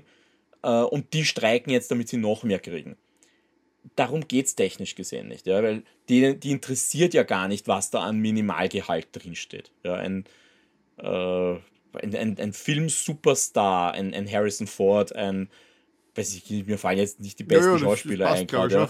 Harrison Ford ist aber ein gutes Beispiel, weil er halt wirklich Top-Liga. Den interessiert nicht, was da an Mindestgehalt drinsteht. Ja. Das interessiert keine Sau. Aber das Maximum steht nicht drin, ja, darum geht es nicht, sondern es geht um Leute wie Statisten. Ja, was kriegt ein Statist? Was kriegt einer, der eine winzige Rolle mit einem Satz hat? Um die ging es, dass die wirklich Geld kriegen. Und da, die können sich auch nicht so gut wehren. Ja? Ein, ein, eben, ich bleibe beim Beispiel ein Harrison Ford oder ein, ein Ryan Reynolds, die können schon sagen, Leute, ihr digitalisiert mich nie und verwendet mich nicht einfach für einen anderen Film. Ja? Aber ein mhm. kleiner Schauspieler, der kann sich vielleicht nicht leisten, dazu Nein zu sagen. Ja? Der, der sagt halt, gut, ich mach's, ich kriege meine 2000 Dollar dafür, dass ich mich einmal scannt und dann bin ich in 50 Filmen drin. Und ich kriege aber kein Geld mehr dafür. Und da, da diese Mechanismen zu entwickeln und das zweite Problem dahin auch so zu entwickeln, dass sie in, fünf, in drei Jahren auch noch gelten, weil wir wissen eben, wie sich die KI entwickelt. Das ist die Gefahr. Das war halt wirklich ein Riesenthema und da haben sie wirklich, wirklich lang drüber gestritten, mhm. wie das funktionieren kann. Und ja, ich glaube, sie haben jetzt eine Lösung, die ganz gut funktioniert. Sie haben es noch immer nicht alles so hundertprozentig an die Öffentlichkeit getragen, aber äh, es schaut so aus, als hätten sie da einiges an Guardrails, dass die Schauspieler zumindest zustimmen müssen, wenn ihre Daten nochmal verwendet werden. Äh, es gab ja zum Beispiel auch das ein Kuriosum. Es gab äh, eine Version von diesem Vertrag, wo drin stand, es müssen die Schauspieler zustimmen, dafür, dass sie wiederverwendet werden dürfen. Aber wenn sie mal tot sind, dann dürfen sie einfach verwendet werden. Okay. Was natürlich, weißt du, normalerweise gibt es da halt die Erben, die da auch was mitzureden haben. Ja, ja. Das, das haben sie das, ignoriert. Das, das, ist zum Beispiel rausgenommen okay. worden. Das, das ist geändert. Ja, probieren kann man es ja mal. das ist ja immer das Problem. Ja. Also, und wie gesagt, wir reden da von über 100 Seiten Vertrag. Mhm. Da, da steht wirklich viel drin. Es ist wirklich viel Neuland. Und jetzt wird sich halt weisen müssen, ob das drei Jahre tragfähig ist. Und man hofft halt, dass das jetzt ein gutes Konstrukt ist dass wir dann nächstes Jahr nicht wieder das Problem haben. Ja, also ja. nicht nächstes Jahr, nicht nächstes Jahr in drei Jahren. Also eigentlich sind es ja nur mehr zweieinhalb. Das ist das nächste Problem. Der Vertrag gilt ja dann ab dem Zeitpunkt, wo, er eigentlich, wo sie ihn eigentlich unterschreiben hätten müssen. Das heißt, sie haben schon ein halbes Jahr verloren. Mhm. Also viel Spaß damit. Äh, und ja, wir wollten ja noch ganz kurz angehen, äh, kurz, ich rede eh schon die ganze Zeit. äh, das hat natürlich massive Auswirkungen. Ja, das merken wir ja. Wir merken, wir merken jetzt schon, dass die Pipelines, die Content-Pipelines dünner werden. Also es sind einfach Filme verschoben worden, es sind äh, Serien nicht rausgekommen oder man hat sie ein bisschen anders aufgeteilt. Das hatte zum Teil verschiedene Gründe. Also zum Beispiel, eben, ich habe Dune schon mal erwähnt, ich erwähne es jetzt nochmal. Der zweite Dune-Teil ist ja verschoben worden, der kommt jetzt nicht, der wäre ja schon draußen, der wäre jetzt im November rausgekommen kommt jetzt, glaube ich, aktuell am 1. März. Mhm. Den haben sie nicht verschoben, weil er nicht fertig war. Den haben sie auch nicht, angeblich nicht verschoben, weil sie sich den Content aufheben wollten, sondern den haben sie verschoben, weil ja natürlich auch heißt, wenn die streiken, die dürfen keine Werbung dafür machen. Ja, der, die Schauspieler dürfen nicht in Talkshows pilgern und über den Film reden, die dürfen nicht einmal am Red Carpet sein, das ist alles verboten. Und das macht es natürlich schwierig bei einem Film, wo ich sage, der brauche ich aber die Star Power, damit ich den vermarkten kann. Und wir sehen ja jetzt gerade, äh, das MCU, Marvel hat gerade den ersten richtig, richtig großen Flop hingelegt, wo die Einspielergebnisse wirklich katastrophal sind. Und der Film konnte einfach, glaube ich, nur die letzte Woche promotet werden. Also der Marvels. Der Marvels, ich rede von den Marvels. Da war es halt, die konnten bis zum Schluss, die konnten nichts machen, die durften nichts mehr posten. Äh, über ihre Arbeit. Es war alles verboten, weil das ist alles Werbung. Das, das ging ja so weit, äh, es gibt ja zum Beispiel Schauspieler, die machen Podcasts über ihre alten Serien. Ja, ich, ich habe in einer Serie mal gespielt und jetzt schaue ich mir eine Folge an und, und rede dann drüber, wie die entstanden ist. Und die durften das nicht mehr machen, weil das war Werbung. Und da hast du halt wirklich auch viele Pipelines zugemacht. Äh, manches mhm. durften sie noch, also zum Beispiel, äh, man durfte, man durfte äh, in Quiz-Shows auftreten, man durfte in Reality-Shows auftreten, das war gedeckt. Außer man hat natürlich über seine Projekte geredet, das durfte man wieder nicht mehr. Lustigerweise, das, also das fand ich wirklich kurios, sie durften weiterhin Daily Soaps spielen. Die hatten nämlich einen, haben nämlich einen anderen Vertrag. Die hatten nur das andere Problem, die haben, glaube ich, noch vier Monate gedreht also die, bis, bis September, glaube ich, haben die gedreht, dann sind ihnen die Autoren weggebrochen. Weil die, die schreiben ja auch Skripts mit immensen Vorlaufzeit. Also das, das sind vier Monate, über 100 Skripts liegen da da zu jedem Zeitpunkt. Und dann, die haben halt dreht, dreht, dreht, das ging weiter und dann irgendwann waren halt die Autoren nicht mehr da und haben nicht mehr weiterschreiben können. Dann haben sie ein anderes Problem gehabt, also die Schauspieler haben weiter drehen dürfen. Mhm. Und ein Thema, das uns ja vielleicht in einem ganz anderen Medium einholt, äh, da, da ist der Streik noch offen, Videospiele. Mhm. Der steht noch offen, weil die SAG-AFTRA, äh, ist die Schauspielergewerkschaft, hat ja auch, also ist ja auch zuständig dafür, dass man Voice Acting macht für Videospiele. Und da steht der Streik gerade im Raum, weil auch da wird verhandelt. Also das betrifft nicht dieser Vertrag. Dieser Vertrag, der jetzt geschlossen worden ist, ist Schauspieler mit Hollywood, also mit Filmstudios, mit Serienstudios, mit Streaming. Aber die Geschichten mit Videospielen, die stehen noch aus. Und da kann es sein, dass es auch einen Streik gibt, dass die SAG-AFTRA-Mitglieder nicht mehr Spiele synchronisieren dürfen. Kann sein. Nö, einig, ja. aber einiges los, ja. Und die erste Konsequenz ist heute früher schon in einem Postfach eingetrudelt. äh, Apple, Apple also TV Apple Plus Store, ja. äh, ist, ist, haben sie von 7 Euro jetzt auf 10 Euro äh, erhöht. Ja, ja. War wahrscheinlich sowieso passiert, aber man, hinter dem, sicher passiert. Hin, hinter dem Hintergrund jetzt ist es wahrscheinlich nur deutlicher, dass äh, die die Preise alle jetzt erhöht werden, weil sie müssen ja schließlich jetzt die Mehrkosten einspielen. Ne? Ja, wobei die Frage ist, ob das der richtige Zeitpunkt ist, weil, wie gesagt, das, das, wir, wir äh, haben die Konsequenzen jetzt nur angeschnitten. Ja. Aber jetzt musst du dir vorstellen, äh, wir hatten jetzt tatsächlich einen Gesamtstreik von 2. Mhm. Mai weg, also wo die Autoren in Streik gegangen sind, bis 9. November. Mhm. Dann ja, haben ja. sie die Schauspieler aus dem Streik gekommen. Das heißt 191 Tage, sechs Monate und sieben Tage. Ja. Es ist eine gewaltige Zeit, wenn so eine Content-Maschinerie stillsteht. Ja. Vor allem eine Content-Maschinerie, in der alles haargenau durchgetaktet ist. Und da beginnen die Probleme ja jetzt. Ja, jetzt, jetzt kommen natürlich die, die Serienmacher und sagen: So, aus, wir haben jetzt so ewig nicht drehen können, wir fangen jetzt an, unsere Serien wieder zu drehen. Mach mal. Ne? Also, wir können eh nur mehr im Network TV bis, bis Juni dürfen wir ausstrahlen. Wir machen 10 bis 13 Folgen, das geht sich gerade aus. Machen wir. Dann sagen die, Schau die, die Filmstudios aber teilweise, Moment, ich habe denselben Schauspieler engagiert, der hätte im Sommer fertig drehen sollen. Die, die, ich brauche den noch für, für ein paar Tage oder für eine Woche oder für einen Monat. Und gleichzeitig sagt dann vielleicht ein anderes Studio, ja, aber ich habe vor zwei Jahren mit dem abgeschlossen, dass der jetzt zur Verfügung steht für mein Projekt. Das war nicht streikbetroffen, aber der muss jetzt arbeiten. Ja, ja. Also da beginnt das Chaos. Jetzt, jetzt, jetzt wird es wirklich arg. Es gibt in diesen Verträgen oft genau geregelt, was ersten Rang hat und was nicht. Aber ich habe zum Beispiel gelesen, äh, Pedro Pascal hat das Problem, die wollen eigentlich jetzt mit The Last of Us endlich anfangen, dass sie die zweite Staffel drehen, muss aber auch noch den zweiten Gladiator fertig drehen, der unterbrochen worden ist. Eigentlich wollen die natürlich irgendwann Mandalorian weitermachen, wobei er da gesagt hat, da steckt er eh schon nicht mehr in der Rüstung, ist eh wurscht. Also da geht's echt zu. Ja, das, ist, das, das wird noch eine Weile dauern, bis dieser Content-Motor aus dem Stocken kommt. Und dann und wir werden halt jetzt erst merken, dass, dass, dass da Sachen nicht fertig sind. Also die Kinofilme, die jetzt ins Kino kommen, sind ja schon längst fertig gewesen. Ja, vielleicht nochmal ein Nachdreh irgendwo, aber wir werden nächstes Jahr merken, dass viel, viel weniger Filme kommen. Und auch da möchte ich das Beispiel geben mit Marvel, weil das Lustige war ja, kaum war der Streik vorbei, sind die Cancellations und Verschiebungen rausgekommen. Die haben das nicht vorher gesagt. Die haben nicht vorher gesagt, na, der Film ist schon verschoben und der ist verschoben, sondern danach. Da kam dann plötzlich diese kleine Mitteilung, nächstes Jahr kommt nur noch ein MCU-Film. Alle anderen sind verschoben worden.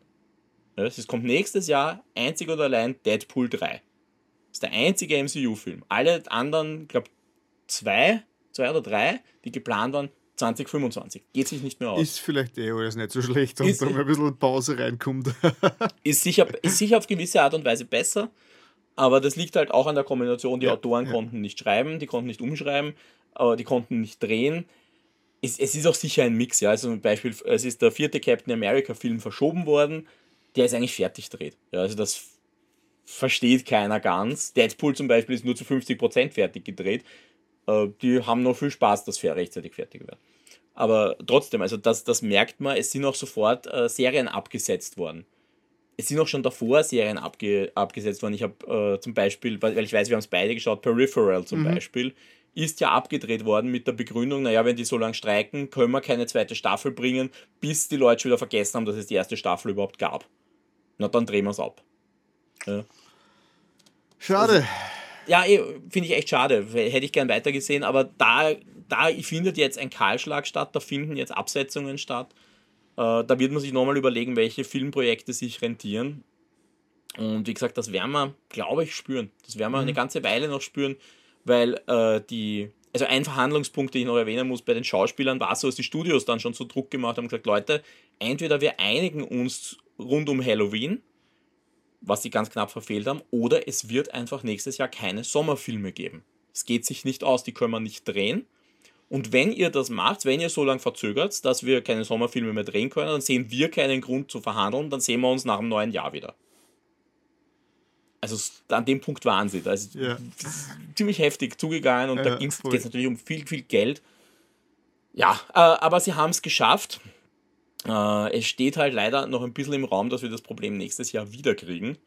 Nicht von den Schauspielern, nicht von den Regisseuren, nicht von den äh, Autoren, sondern nächstes Jahr geht der Vertrag mit der Jatze zu Ende. Die Jatze ist so die Übergilde, in der so unwichtige Kategorien drinstecken wie die Kostümbildner, die Setbauer, die Maskenbildner und seit kurzem die Special Effects Leute, die jetzt anfangen gerade sich zu unionisen. Also das kann sein, dass nächstes Jahr die ausfallen. Also dass nächstes Jahr die Mai die dann sagen so aus. Macht man nicht mehr. Also mal schauen. Genießt euer Kino, solange ihr es habt. Ja. Gut, so lästig das Ganze ist, es ist auch notwendig, weil äh, ja. man wird, also es, es, man, es muss einfach noch verhandelt werden, wann sich die ganzen Situationen ändern. Es ist wie bei jedem Streik, weil man kann, also man, es ist eh jetzt schon so, dass, dass man in Hollywood äh, nicht unbedingt, dass, dass wirklich nur ein ganz kleiner Prozentsatz von denen, die dort arbeiten, überhaupt vernünftig äh, verdienen. Also das, ja. Das stimmt, ja. Und es war ja dann, also auch das möchte ich erzählen, eben weil das auch diese Geschichte ist mit den, mit den A-List-Actors, wo ja viel angefeindet worden ist. Da gab es tatsächlich eine Initiative angeführt von George Clooney, der gesagt hat, du, machen wir das doch so, es gibt ein Limit, wie viel man an die Gilde zahlen muss. Also sobald man über einen gewissen Prozentsatz kommt, das ist wie unsere Sozialversicherung. Sobald du zu viel verdienst, irgendwann einmal gibt es einen Deckel, da zahlst du nicht mehr, mehr. Und der, der hat quasi gesagt, naja, tun wir uns zusammen, heben wir diesen Deckel an und kommen damit den Studios entgegen. Weil wir die top verdienen und tut das nicht weh, wenn wir ein paar Millionen weniger machen im Jahr. Das ist uns wurscht. Das Geld kann die Gilde haben und damit helfen wir denen, die es brauchen, die, die nichts verdienen. Das ist eine großartige Idee. Also, ich meine, muss man ganz offen sagen, cool. Und die haben halt gesagt, das dürfen sie gar nicht, weil die sind eine, eine Schauspielervertretung. Damit sind sie eine gesetzliche Gewerkschaft und die dürfen nicht die Mitgliedsbeiträge von ihren, also die Mitgliedsbeiträge dürfen sie nicht verwenden, um andere Mitglieder zu bezahlen damit. Nicht dafür, also das, das, das geht nicht, das ist rechtlich nicht sauber. Ja, und da gab es ja ein paar so rundherum-Effekte. Ja. Also man darf ja nicht vergessen, da sind ja Dinge passiert, da haben ja wirklich Firmen vom Catering angefangen über die, die eben auch die Bühnenbildner, alles was da dazu geht, die Transportunternehmen, haben gesagt, Leute, ihr bringt uns um, könnt ihr euch bitte einigen? Wir leben davon, dass ihr Filme dreht und das funktioniert gerade nicht und wir gehen ein. Ja? Das, das ist ja dann sogar zu einer internationalen Affäre hochgewachsen, weil irgendwann hat dann England gesagt, wie kommen wir dazu, nur weil die Amis streiken, dass unsere Filmbranche niedergeht. Wir haben unsere Studios, die sind offen, da könnte man drehen, aber ihr kommt nicht, weil ihr Deppen streikt.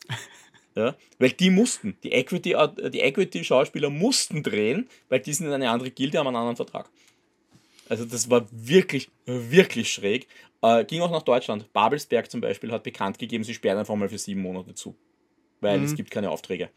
Also so schlimm war es, ja. Also da merkst du, wie das alles verflochten ist. Und wenn irgendwo irgendwas zusammenbricht, dann wird es eng. Ja. Na cool, aber zumindest haben wir jetzt einmal diese Etappe überstanden und schauen mal, wie es weitergeht. Ich persönlich äh, habe äh, hab jetzt kein Problem damit, wenn weniger Content kommt. Es gibt ja genug, äh, äh, das nur nachzuholen ist. Also von mir aus ist das schon okay. oh ja, ja wer, wer bin ich, ich schon?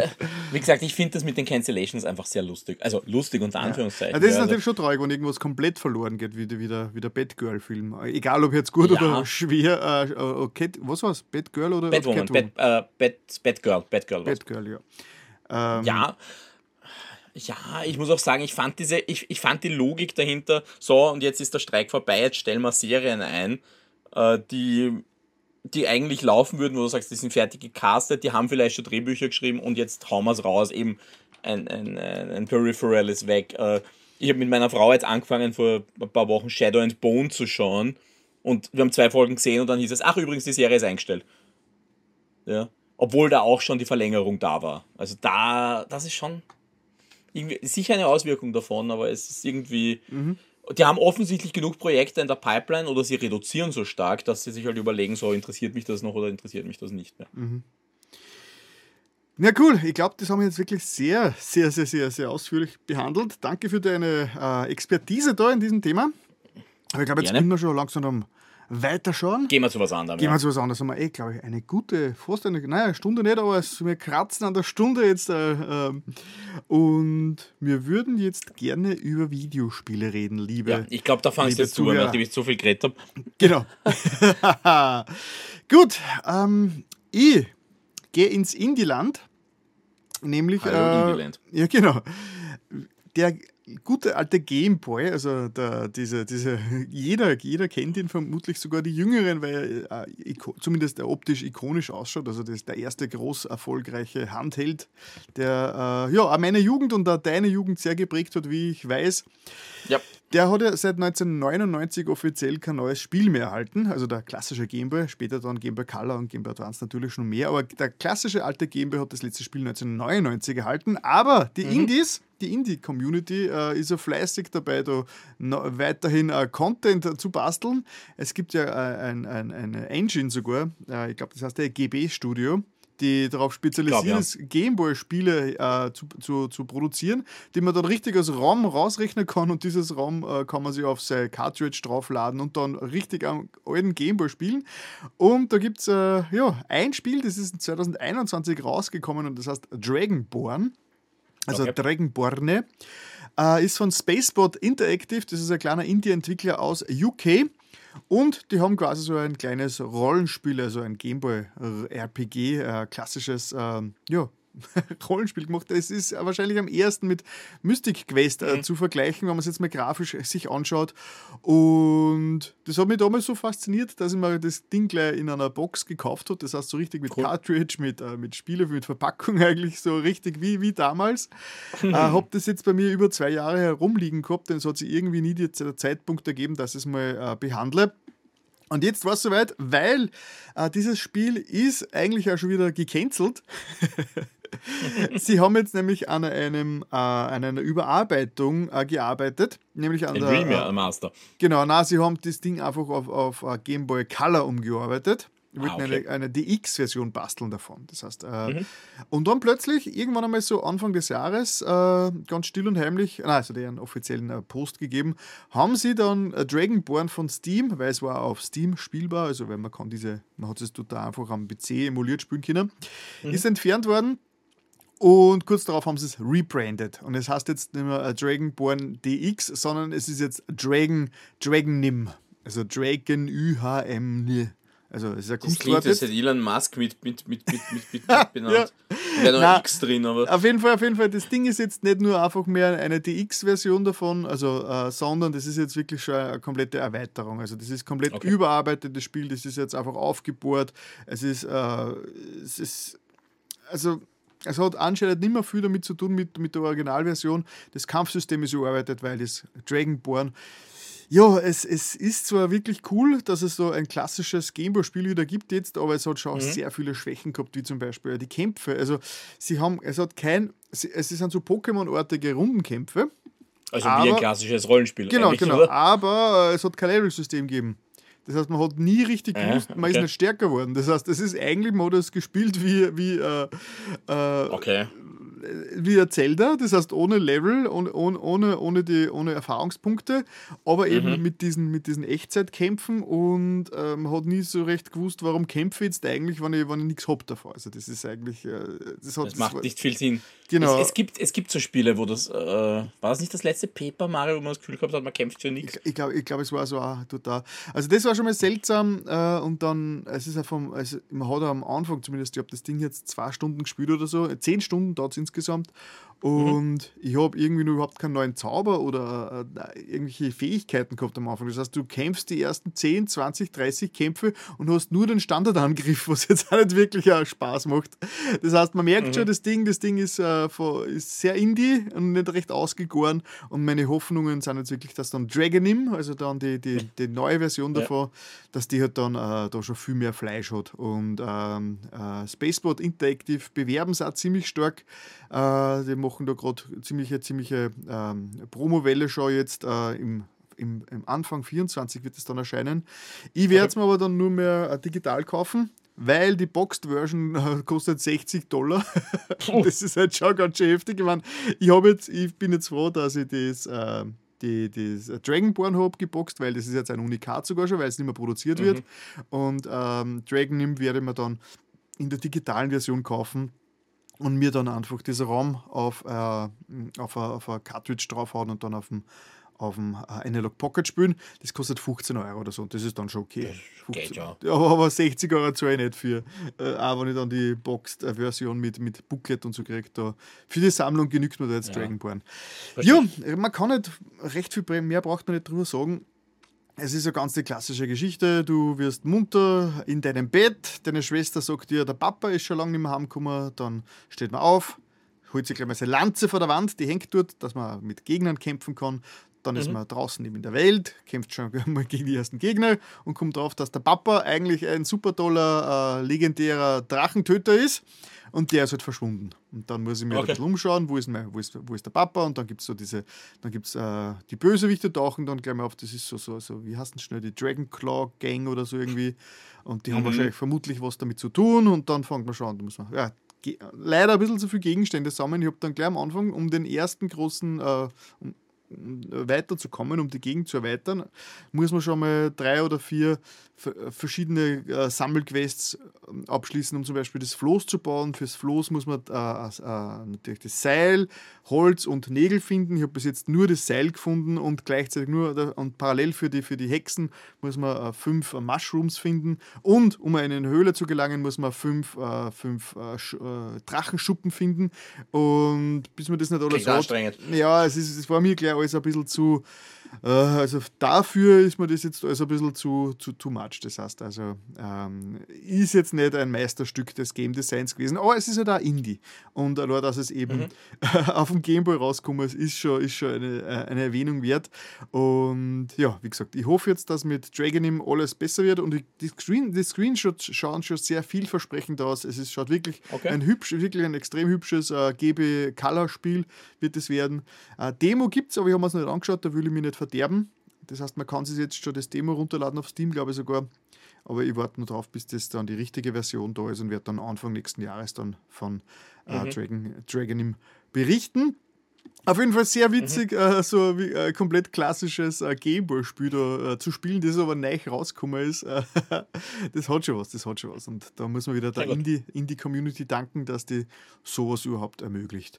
Und das ist eigentlich schon wieder alles, das ich jetzt großartig sagen kann darüber, außer ein bisschen, neben, okay. ein bisschen, bisschen, bisschen Schleichwerbung. Ich habe da natürlich auch ein kurzes Let's Play auf Humaldo zockt. Meinen Let's Play-Kanal habe ich auch schon Natürlich. veröffentlicht. Das heißt, wenn man, wenn man so einen Eindruck kriegen will, dann kann man da auch hinschauen auf YouTube und sich da, da mal kurz reinschauen, wie ich mir da mit, mit Dragonborn äh, so tue. Gut, und was haben ja. Sie gespielt? Ja, ich glaube, wenn du jetzt. Ah, was das? Also gut, äh, nein, okay, dann bleibe ich beim Alten. Gut, ich spiele auch das Altes. Gut. Äh, ich bleib, dann bleibe ich bei Nintendo. Äh, nämlich, ich habe gespielt das, äh, das, darüber über diesen Ausdruck muss man jetzt diskutieren, Remaster oder Remake von einem Super Nintendo Klassiker, den bei uns wahrscheinlich kaum wer gespielt hat, weil er bei uns nur sehr sporadisch erhältlich war. Die Rede ist von äh, Super Mario RPG.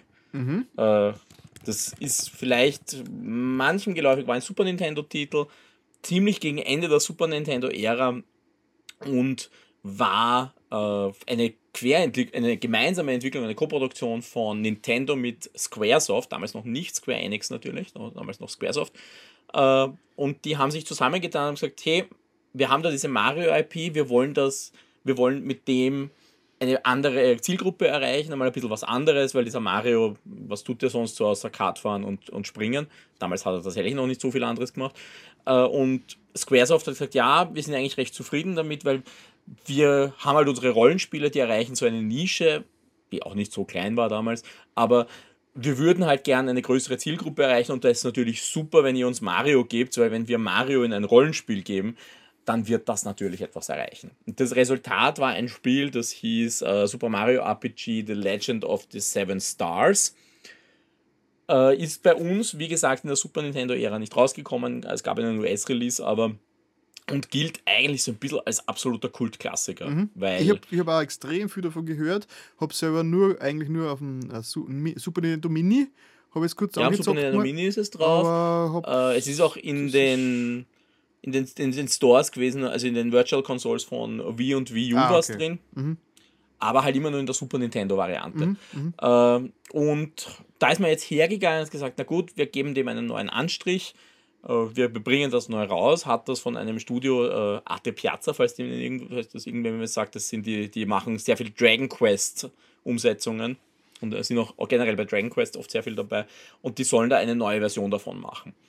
Und das Resultat ist eigentlich sehr gelungen, muss ich sagen. Also es ist ein kurzweiliges, witziges Rollenspiel für Leute, denen japanische Rollenspiele zu lang dauern. Mhm. Ja, weil es ist absolut eingedampft. Ich glaube, ich habe fürs Durchspielen braucht 10 Stunden, okay. irgend sowas.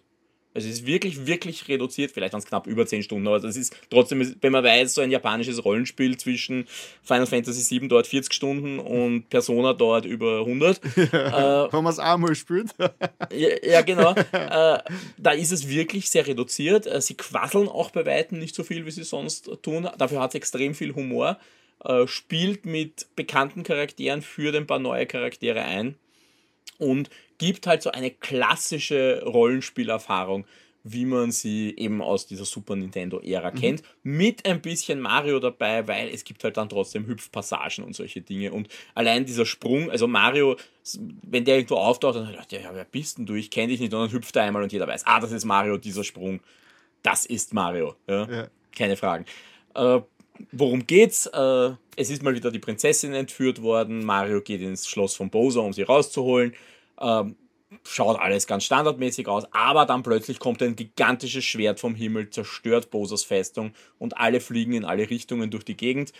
Und da ist ein neuer Bösewicht aufgetaucht, äh, der das Pilzkönigreich bedroht und der noch dazu verhindern wird, dass sich jemals wieder wer etwas wünschen kann, weil die, die Sterne, die Fragmente der Sterne sind überall hin verteilt worden. Das kann der Mario natürlich nicht zulassen. Er trommelt äh, eine Truppe zusammen, der durchaus auch vielleicht nicht die Leute das, äh, beinhaltet, die man da rechnen würde. Also Bosa ist dann tatsächlich Teil der Party, weil auch der lässt das nicht auf sich sitzen, dass da ein Schwert in seiner Festung steckt. Und Bosa unterstützt uns deshalb, aber auch zum Beispiel eine, eine Prinzessin Peach kommt irgendwann mit. Und die machen sich auf, diese Sterne zu finden. Und das, ja, das ist, das ist die Aufgabe. Finde diese sieben Sterne, weil dann kannst du diese, äh, diese, diesen Himmel wieder reparieren. Die Leute können sich wieder was wünschen und mhm. man kann den bösen Schmiedrich besiegen. Mhm. Ja, das ist die Geschichte. Genau, Gameplay-mäßig ein Rollenspiel, äh, ja, wie, wie ausführlich ist es, die Rollenspielmechanik? Naja, also grundsätzlich diese, diese äh, Art und Weise, wie das Spiel äh, aufgeteilt ist, dieser Gameplay-Fluss erinnert sehr an Final Fantasy. Also mhm. es, gibt, es gibt zwar keine Überlandkarte jetzt im klassischen Sinn, wo man wirklich von A nach B geht, sondern so einen Screen, wo man sich wie in einer Mario-Karte aussuchen kann, ich gehe jetzt dorthin oder ich gehe dorthin. Äh, also, also eine Location, wo ich dann hingehe, das kann eine Art von Dungeon sein. Ich sage es jetzt bewusst mit unter Anführungszeichen, weil das kann auch ein Wald sein, durch den man durchspaziert, kann aber natürlich auch ein Höhlenverlies sein. Es kann auch eine Stadt sein, wo man redet und einkauft. Also all, all das gibt es natürlich. In diesen diversen Locations, außer den Städten, sind natürlich Gegner unterwegs, die sieht man auch. Also anders als in vielen Final Fantasies der damaligen Zeit gibt es keine Random Encounter, mhm. sondern man kann diese Gegner, wenn man die berührt, wird, äh, kommt man in einen Kampfscreen, muss gegen die kämpfen. Äh, wer jemals Mario und Luigi gespielt hat, ich weiß nicht, mhm. hast du die jemals gespielt, Mario ja. und Luigi? Äh, Mario RPG ist der Urvater von Mario und Luigi. Mhm. Vom Kampfsystem her. Also das heißt, du hast sehr wohl, dass du halt, ich mache jetzt eine Spezialattacke, ich mache einen Angriff, aber du musst immer so ein bisschen ein Action-Element einbauen. Also zum Beispiel, wenn Mario einem auf den Kopf springt, dann muss man im richtigen Zeitpunkt den Button drücken, dann wird der Angriff stärker. Oder wenn man selber angegriffen wird, dann gibt es immer einen Punkt, oder nicht immer, fast immer einen Punkt, wo man drücken kann, dann wird der Angriff äh, abgewehrt. Also so ein bisschen ein Action-Kampfsystem. Eben äh, einer der beiden Produzenten von diesem Spiel hat, hat nachher das Studio gegründet, das Mario und Luigi gemacht hat. Das merkt man total. Ja. Also okay. das hat sich von da weiterentwickelt. Äh, generell erinnert es irrsinnig an Mario und Luigi, muss ich sagen. Also auch Sehr vom Humor. Äh, ist halt der Urvater. Man merkt schon, hoppla, das haben sie nachher weitergedacht. Also mich hat irrsinnig irritiert zum Beispiel, ich bin es gewohnt von Mario und Luigi, da ist ein Gegner, spring drauf auf den in der Überlandkarte, dann hast du gleich einen Vorteil, weil du machst gleich einen ersten Angriff. Das geht da noch nicht. Mhm. Ja, das, das, das, äh, das, haben sie da noch nicht gemacht. Aber ansonsten ist viel von dem drin und auch diese Art von Humor, die da einfach ja, mhm. drin vorkommt. Es ist, es, ich habe teilweise wirklich lachen müssen. Es war wirklich ein lustiges Spiel. Äh, hat sich wirklich sehr angenehm gespielt. Die Hüpfpassagen, lustigerweise, gerade bei einem Mario-Spiel, die Hüpfpassagen sind ein bisschen zäh, weil die Steuerung einfach nicht so präzise ist, wie sie sein könnte. Ist im Normalfall wurscht. Es gibt hinten so ein paar Stellen, da kann man ein bisschen fluchen, die kann man aber auch umgehen im Notfall. Aber im Großen und Ganzen hat sehr viel Spaß gemacht und ich finde, diese Überarbeitung äh, hat auch ein paar Quality of Life Dinge eingebaut. Sie hat auch die Grafik ausgetauscht, weil die, die Originaloptik war so ein bisschen wie Donkey Kong Country. Also, mhm. wo man schon diese Render-Elemente drin hat. Und das war damals natürlich extrem cool, aber ich finde, das sind die Dinge, die halt wirklich schlecht gealtert sind. Mhm.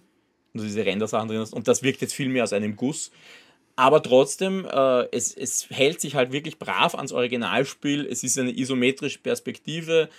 Äh, die kannst du, du hast keine drehbare Kamera oder irgendwie größere Abschnitte, sondern es ist, es ist tatsächlich so, ich habe es ausprobiert, du kannst dieses Spiel durchspielen, wenn du einen alten Super Nintendo Walkthrough aufmachst und dem folgst. Okay, ja, das ist, es ist so nah dran. Das wäre gerade eine Frage gewesen, wie, wie nah es am Original dran ist, ja. Also ja. in der Hinsicht, ja, im Kampfsystem gibt es so ein paar Sachen, wo man was geändert hat. Zum Beispiel, wenn äh, eine Figur, wenn du, wenn du feststellst, du hast im Kampf die falsche Figur mit, weil du hast ja irgendwie, kannst nur drei im Kampf haben, aber du hast dann irgendwann fünf Figuren in deiner Party, dann kannst du die im Kampf wechseln. Das ging vorher nicht, jetzt geht's. Oder es gibt so eine, eine äh, Leiste, die sich auflädt und wenn du die voll hast, dann kannst du einen Spezialangriff machen. Das ging mhm. auch noch nicht. Da gibt es auch tatsächlich dann so kurze animierte Cutscenes, die dorthin führen kann man überspringen. Also das sind so die Änderungen und drum, das ist der Grund, warum ich so vorsichtig bin mit diesem Begriff Remaster oder mhm. Remake, weil eigentlich für ein Remake hätte ich mir vielleicht ein bisschen mehr erwartet, dass man mehr dran ändert, aber für ein Remaster haben sie mir fast zu viel dran gemacht. Also okay. äh, irgendwo dazwischen. Mhm. Es ist, ist es Vollpreis? Äh, naja, es ist ein, ein Switch-Vollpreisspiel, wenn ja. man so will. Also es kostet 60 mhm. Euro. Okay, okay. Äh, teilweise 50, wenn das günstiger erwischt, irgendwo in einem Sale oder so. Aber ja, es ist ein Vollpreisspiel. Ist natürlich auch immer, die, eben, wie ich sage, es ist halt kürzer. Ja, also da muss man sich halt schon überlegen, äh, 10, äh, also 10 Stunden, man kann danach noch so zusätzliche Bosskämpfe machen oder so, aber es ist, es ist halt nicht besonders lang. Andererseits, ich finde, für jemanden, der jetzt sagt, ich komme eigentlich sonst in diese japanischen Rollenspiele nicht rein und ich will nicht so viel Zeit investieren oder vielleicht auch, ich will meinem, meinem Kind, das schon lesen kann, äh, so ein Spiel zeigen, da ist es eigentlich, glaube ich, das optimale Einsteigerspiel. Mhm, cool. Es ist so ein Einsteiger-Rollenspiel. Es ist auch vom Schwierigkeitsgrad relativ einfach und relativ leicht. Äh, man kommt ganz wenig an Stellen, oder ich zumindest bin ganz wenig an Stellen gekommen, wo man dachte, boah, da hänge ich jetzt wirklich. Also es ist, glaube ich, so ein richtig guter Titel, wenn man sagt, das Genre hat mich schon immer interessiert, aber diese mhm. Final Fantasies, die stören mich mit dem Commitment, dann könntest du das Spiel ausprobieren. Mhm. Weil da kann man ausprobieren, gefällt einem diese grundsätzliche japanische Rollenspielmechanik oder nicht. Und dann hat man jetzt nicht viel, man hat auch nicht viel Zeit reingesteckt, wenn man es wenn bis zum Abspann spielt. Mhm. Ja, dann wie gesagt, äh, dadurch, dass ich zum Original kaum Bezügungspunkte habe und sowieso nicht als der größte Rollenspieler der Welt bekannt bin, habe ich es zurzeit eigentlich noch gar nicht am Radar. Mal schauen, ob ich es mir, mir mal gibt. Man, äh, warten darauf, dass es günstiger wird, ist aber ziemlich ähm, aussichtslos bei Nintendo. Das habe ich damals, ich habe ja auch schon im Shock 2 Cast drüber geredet, aber auch gesagt, normalerweise würde ich sagen, wartet halt kurz, bis es auf 40 Euro fällt oder so. Ja, dann, das ist es definitiv wert, aber es wird halt nicht so schnell dorthin fallen. Mhm. Es, ist, es ist jetzt tatsächlich, auf Amazon kriegst du es über 50, um 50 Euro momentan und ich glaube, viel weiter wird es nicht mhm. fallen. Aber es ist, ein, es ist ein gutes Spiel. Äh, es, ich glaube, man hat ihm nicht ganz einen Gefallen getan, indem er so nah an, äh, an Wanda released hat. Okay. Weil right. man merkt halt schon, Wanda, wir haben letztens drüber geredet, hat halt diese ganz, ganz liebevolle Cartoon-Grafik, wo man wirklich merkt, die haben ganz, ganz viel gemacht und einen, einen neuen Stil gefunden und dagegen wirkt das Spiel, auch wenn man es jetzt neu angemalt hat, halt irgendwie ja. ein bisschen künstlich, ein bisschen altbacken. Auch das Gameplay ist halt, sagen wir mal, es ist altbacken. Ja. Das ist sehr witzig. Normalerweise hätte es umgekehrt jetzt mehr Sinn gemacht, dass RPG vorher kommt und Mario Wonder wird dann als Weihnachtstitel verkauft. Also, ja. Ja, ich meine, nicht kommt sicher. Ein Weihnacht ja. Weihnachtstitel. Das, also ja. RPG ist der letzte jetzt, der vor Weihnachten rauskommt, der Titel von Nintendo, oder? Ich glaube schon. Ich wüsste jetzt nicht, dass da jetzt irgendwie noch was groß in der Pipeline steckt, ehrlich gesagt. Mhm. Ich bin mir nicht sicher, ob äh, Super Mario RPG nicht irgendwo verzögert worden ist. Also ah, okay. das, das könnte ich mir einfach vorstellen, dass das irgendwie. Ich meine, es ist ja recht knapp ankündigt worden. Ja. Es ist ja auch erst im Juni ankündigt worden. Es kann einfach sein, dass das irgendwo stecken geblieben ist. Wir dürfen halt auch nicht vergessen, die Gerüchte verdichten sich ja, dass wir nach Weihnachten dann irgendwann doch mal von einer mhm. Switch 2 hören. Also, dass es wirklich jetzt nur der Füllertitel wird zum, zum Überbrücken bis zur Switch 2. Ja, oder dass sie es einfach nicht mehr ewig verschieben konnten. Dass ja, jetzt, ja. sie dachten gut, dann bringen wir es jetzt raus, ist fürs Weihnachtsgeschäft sicher nicht so schlecht. Äh, aber wir können es jetzt nicht ewig verschieben, weil mhm. nächstes Jahr zu Weihnachten kauft keiner mehr einen Switch-Titel. Alles klar, alles klar. Also es ist jetzt so ein spontaner Gedanke, ich weiß es nicht, aber ja, na, klingt, klingt plausibel. Na gut, Switch 2, das wird uns nächstes Jahr dann auch sicher begleiten. Und übernächstes Jahr. Switch U, ich sag's. Switch U. Oh mein Gott, das klingt wie eine Beleidigung. Hey yo, Switch U. Na cool, das war jetzt uh, Super Mario RP, RPG, RPG, auf der Switch. Das uh, ja. RPG. ja, den, unter, den langen Untertitel für alle, die sich jetzt nicht gemerkt haben, den hat man weggelassen. Den okay. gibt's nicht mehr. Ah, also okay. Also Super Mario RPG reicht. Mhm. Na cool. Uh, ja, genau. ich, ich, hoffe ein bisschen, dass jetzt die Mario und Luigi's wieder kommen. Die würden mich echt freuen, die jetzt wieder spielen können. So. Weil mhm. ich kann sie eh am 3DS spielen, aber ja, ja, egal. Das ist ja schon Retro inzwischen. Ey, cool. lustig. Apropos Retro. oh, jetzt wird es jetzt wird's schräg, jetzt wird's schräg, das ist ja gleich. Ich, ich habe was gespielt, das wäre wär wir jetzt sehr kontrovers diskutieren, aber wahrscheinlich deswegen, weil du da einfach eine riesengroße nostalgische Erinnerung hast dazu, nämlich The Seventh Guest auf der PlayStation VR 2 habe ich gespielt, ist aber quasi für alle äh, Headsets, VR-Headsets rausgekommen. Äh, also alle ja, aktuellen, ja. Alle aktuellen, natürlich. Ja, natürlich alle aktuellen. Ja, aber ähm, ich brauche es mit meiner PSVR 1 nicht. nein, nein, nein, das brauchst du gar nicht erst probieren. Ist von Vertigo Games. Äh, ich habe jetzt gerade recherchiert, was sie sonst so gemacht haben. Äh, Nichts, das mich persönlich jetzt interessiert. Genau, das Original, der Seventh Guest, ist ja aus dem Jahr 1993 ist damals Ein von. Großer CD-ROM-Klassiker. Genau, Trilobyte haben die Kassen das gemacht haben, ist von ja. Virgin Interactive vertrieben worden, ist auf MS-DOS rausgekommen, hat zwei Millionen Mal verkauft damals. Das heißt, das ist war eins von drei Spielen, die jeder CD-ROM-Besitzer haben musste. Ja, ja, The Seventh Guest, Rebel Assault und Myst. Genau. Das waren die drei Spiele, die jeder haben musste. Ich hatte nur zwei davon. Genau, ich hab's, ich hab's, es ist an mir damals komplett vorbeigegangen. Ich habe das dann eigentlich wirklich nie Berührungspunkte gehabt damit. Erst äh, dann, wie eben das Remake da jetzt angekündigt worden ist, habe ich es dann gleich mal mit, ähm, mit der Colonel's Request verwechselt. ich glaube, das ist ein Point-and-Click-Adventure und war dann ein bisschen enttäuscht, dass ich dann plötzlich äh, Rätsel knobeln muss. wie, wie, kommst du von dem auf, auf Ich weiß es nicht. Ich weiß es nicht. Vielleicht, weil es sich einfach in Guest und Big West äh, vielleicht ähnlich anhört und mich beide Spiele ja. nicht kennen und vielleicht war das einfach diese Verknüpfung im Kopf drin. Aber egal. Genau. Ja. Ähm, ich habe es äh, natürlich komplett unbelastet gespielt. Ich kenne das, kenn das Original nicht. Ich habe keinen einzigen Screenshot des Originals je gesehen, wie das Sei froh, es ist ein Pixel genau, wie, wie ich es jetzt gespielt habe. Und mir hat es wirklich äh, sehr, sehr, sehr gut gefallen. Mal abgesehen davon, dass es ein Puzzler ist. Das heißt also, äh, es ist ein, ein, also ich habe es in einem Artikel gelesen darüber, wo es geschrieben haben, damals war, war es fast seiner Zeit voraus, weil es hat damals Kritik abbekommen, äh, das, und müsst genauso eigentlich, dass es eigentlich nur Rätselansammlungen sind. Also in The Seventh Guest geht man im Prinzip von einem Raum zum nächsten und in jedem Raum sind zwei, drei Rätsel drinnen, also Schieberätsel, Knobelrätsel, Tüftelrätsel, mechanische Rätsel und wenn man diese zwei, drei Rätsel äh, erledigt hat, dann wird, kann man in den nächsten Raum gehen. Ja, also du, und du bist in einem Raum und kannst dazwischen nicht raus? Ähm, man kann schon raus natürlich, aber okay. äh, es öffnen sie im Remake zumindest erst äh, die Türen, immer nachdem man Raum geht. Also am Anfang ja, ist genau. Es gehen weitere Räume auf. Genau, am, am Anfang ja. kann man nur genau in einen Raum rein. Nach diesem Raum sind dann zwei Räume oder drei weitere Räume mhm. offen und dann nachher äh, werden immer mehr Räume geöffnet. Das heißt, man muss schon immer einen Raum ähm, komplett lösen, um dann im Spiel weiter fortschreiten zu können. Und ich bin halt leider überhaupt kein Freund von diesen, von diesen Escape Room-artigen mhm. Rätseln. Genau, und das ist ja was, das Escape, es, es, es ist inzwischen alles so, so logisch, jetzt wo sie die Escape Rooms etabliert haben, ähm, mhm. merkt man irgendwie, also ich ich frage mich oft, kommen, sind die Escape Rooms der Versuch, Videospiele in, äh, in echt nachzubauen oder es, es, es einfach es Teilweise ist so, sicher. Teilweise sicher. Also gerade wenn ich jetzt, vielleicht nicht Seventh Guest, aber wenn ich mir jetzt Mist anschaue, so ja. weit weg bist du da nicht. Ja, ja, ja. ja. Und damals, glaube ich, äh, hat man mit dem Konzept nur wenig angefangen. Obwohl sie, obwohl sie natürlich Mist und äh, Seventh Guest super verkauft haben.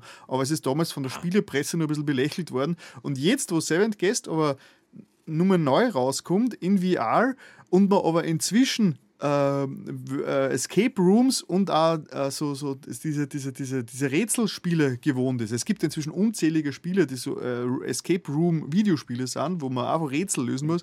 Macht das Seven Guest das Konzept viel mehr Sinn, weil es diese Genre inzwischen gibt, das es damals noch nicht zugegeben hat. Aber äh, ich muss kurz einhaken, weil du gesagt hast, das hat die Spielepresse nicht verstanden. Ich möchte nur Bill Gates zitieren an diesem Punkt, der über dieses Spiel gesagt hat: The Seventh Guest is the new standard in interactive entertainment. Aber auch nur, weil weil es abgefilmte Schauspieler herzeigt hat. Der hat sicher nicht vom Gameplay geredet. Ne, ich meine, das, das, aber das war ja damals, ich meine, äh, ganz ehrlich, äh, auch wenn ich eben selbe Kritik sage ich zu Rebel Assault, ja, äh, das ist eigentlich ein simples Gameplay, das man halt aufgepeppt hat, indem man diese unglaubliche Datenmenge von, was hat das Spiel, 900 Megabyte genutzt hat um halt wirklich eine äh, audiovisuelle äh, Präsentation ja, hinzustellen, die anders gar nicht möglich war. Ja, aber Seventh Guest hat zwei CD-ROMs gebraucht. ja, auf einem Single-Speed-Laufwerk. es ist ja. unglaublich, was die da gemacht haben eigentlich, also auf einer technischen Ebene. Mhm. Ja, und das Gameplay ist zäh. Ja. Das muss man ganz offen sagen. Ja. Wobei, ich muss sagen, Seventh Guest ist noch angenehmer als die Eleventh Hour. ja, der, ja der Nachfolger, den habe ich mir dann ja. immer angeschaut. Ja, okay. Na, ich, ich kündige hiermit an, ich habe nämlich heute lustigerweise in Vorbereitung dafür eine neue Ausgabe von meinem Retro-Blog geschrieben mhm. über die Eleventh Hour. sehr schön. Weil sehr schön. das, also es ist noch nicht fertig, aber es, ja, ist, es ist in der Pipeline und sollte mhm. diese Woche wahrscheinlich auf Shock 2 aufschlagen in meiner Spiele, die ich vermisse, mhm. Reihe. Und weil, weil ich halt wirklich, äh, um diese Perspektive zu geben, ich bin so verwurzelt mit diesen Spielen. Für mich ist, könnte Seventh Guest VR tatsächlich jetzt die Killer-App sein, wegen der ich sage, ich kaufe mir eine Brille. Mhm. Das habe ich die ganze Zeit nicht gehabt. Und jetzt plötzlich denke ich mhm. mir, okay, Seventh Guest, das ist es mir wert. Okay. Ich würde sagen, ich erkläre kurz uh, das Gameplay und du sagst dann, um was es geht, weil du kennst die Geschichte besser. ich, weiß nicht, ich, sie, ich, weiß nicht, mal, ob es dieselbe Geschichte ist. Nein, nein, nein. Du sagst es dann, wie das Original ist und dann, dann kann ich dann okay. im nächsten Schritt ähm, erklären, wie es, was sie Die wichtigste haben. Frage: Gibt es two skulls, two stones, the rest is just icing? das kann ich dir jetzt leider nicht beantworten. Das Kuchenpuzzle. Sie haben das Kuchenpuzzle Kuch, nicht das drin. Kuchenpuzzle. äh, es gibt ein Fleischwolf-Puzzle, wo man Fleischstücke okay. durch einen Fleischwolf drehen äh, Im Original ist eines der ersten Puzzles zur Erklärung ist ein so ein klassisches Ding, du hast einen Kuchen, der aus, aus Raster besteht mhm. und du musst den zerteilen, dass jedes Stück besteht aus, einem, aus zwei Stücken, wo ein Grabstein drauf ist, mhm. aus zwei Stücken, wo ein Schädel drauf ist und eines, wo nichts mhm. drauf ist. Nein, die Rätsel haben sie komplett ausgetauscht. Ja. Das ist zwar ja, das ist eh klar. Der erste Raum ist zwar äh, äh, der Dinnerraum, wo man Abendessen kriegt ja. und da muss man also äh, äh, Essens, also eine, Kühl, so eine Wärmglocke muss man, äh, muss man die Teile herumdrehen, bis der, wurscht, egal, so typische egal, Rätsel halt. Aber ich glaube, sie haben wirklich kein Rätsel übernommen. Okay. Okay. Gameplay-mäßig, wenn ich das richtig verstanden habe, im alten äh, ist es eigentlich relativ ähnlich der Spielablauf. Man kommt äh, im, in einer Gruppe von sechs Leuten mit einem mysteriösen siebten, der namensgebende mysteriöse siebte Gast, in ein Gebäude. Kommt, kann dort auch im Original schon von Raum zu Raum gehen, was damals so ganz ruckelnde äh, 3D-Animationen waren, wo die Kamera sich durch verschiedenste Räume bewegt. Und ja, es waren halt pre-rendered. Also muss genau, man sagen, pre-rendered äh, Paths, das heißt, genau. das ging gar nicht anders. Genau, 1993. Ja. Sie haben sogar vorgehabt, das wirklich zu filmen damals, aber haben sie dann entschieden für CGI, weil äh, das war dann doch ein bisschen ja. einfacher zu produzieren als ein richtiges gefilmtes Gebäude. Und äh, man hat dann, wie gesagt, in jedem Raum Rätsel zu lösen. Und mhm. nachdem also man im Original immer nur eins normalerweise? Immer nur eins, okay. Im okay. Original ist nur eins drin meistens. Mhm. Okay, nein, im, im Remix sind es zwei bis vier, sage ich jetzt einmal. Mhm. Und immer nachdem man einen Raum gelöst hat, dann wird eine kurze Geschichtssequenz abgespielt. Damals schon mit gefilmten Charakteren, wo die die, die Geschichte weitererzählen. Und jetzt beim Remake. Du meinst gefilmte Pixelhaufen. Gefilmte das Pixelhaufen. Ist schlimm. Genau, und jetzt bei, bei, beim Remake haben sie eine Technik verwendet, das nennen sie Volumetric Video. Und das kann mhm. man sich so vorstellen wie bei Matrix, die Bullet, die Bullet Action, dass mhm. eine, eine Szene mit äh, ganz vielen Kameras 360 Grad gefilmt wird. Mhm. Und dieses Material wird dann auf Polygone drauf projiziert. Und das ist so, das hat mich so mind geblown, wie man so schön neudeutsch mhm. sagt, äh, wie ich das zum ersten Mal gesehen habe, wie da gleich am Anfang die ganzen, die sechs, ähm, die, äh, sechs, die sechs äh, Charaktere äh, reinkommen und man kann um die herumgehen in Virtual mhm. Reality und sie sind, sie sind gefilmte Schauspieler. Also es sind keine mhm. animierten Figuren oder irgendwie so oder, oder, oder, oder, oder ähm, motion gecapturete Figuren, sondern es sind abgefilmte Schauspieler, um die man sich 3D herumbewegen kann. Wenn man ganz nah zugeht, sieht man natürlich, dass es ein bisschen kantiger ist alles, aber mhm. es ist so beeindruckend, es ist so eine geile Technik, äh, wenn man plötzlich mit richtigen, also richtige Menschen vor sich äh, sieht, äh, wie sie wie, und mhm. nicht, man kann nicht mit ihnen interagieren, weil man ist ja selbst nur so eine losgelöste Entität, die herumschwirrt und die Ego, Erinnerungen wenn im Haus. Das heißt im Original. Wie? Ego, Ego heißt ja, im genau. Original. Äh, und, man, man, und das ist, glaube ich, auch im Remake wie im Original so, dass man eigentlich dann immer Erinnerungen äh, äh, Schnipseln äh, nacherleben kann, was halt früher in diesem Haus passiert ist und sie so quasi. Du, du äh, siehst ja eigentlich, glaube ich, nur die Geister da. Genau. Also, wenn sie im Original ist, du siehst ja nur die Geister, die sind irgendwann verschwunden und du mhm. bist ja da nur reingekommen in dieses Haus, du weißt nicht mal, wie du reingekommen bist. Genau, also das ist dann, das ist dann ziemlich äh, ähnlich alles vom Ablauf her. Im Remake, wie gesagt, man kann sie dann Virtual Reality mäßig frei durch das Gebäude bewegen, kann mit Gegenständen interagieren, kann äh, die Räume ähm, betreten, die inzwischen schon offen sind, hat eine kleine Übersichtskarte und was ganz wichtig ist, man kann kleine Münzen finden, so mhm. Stauf-Münzen.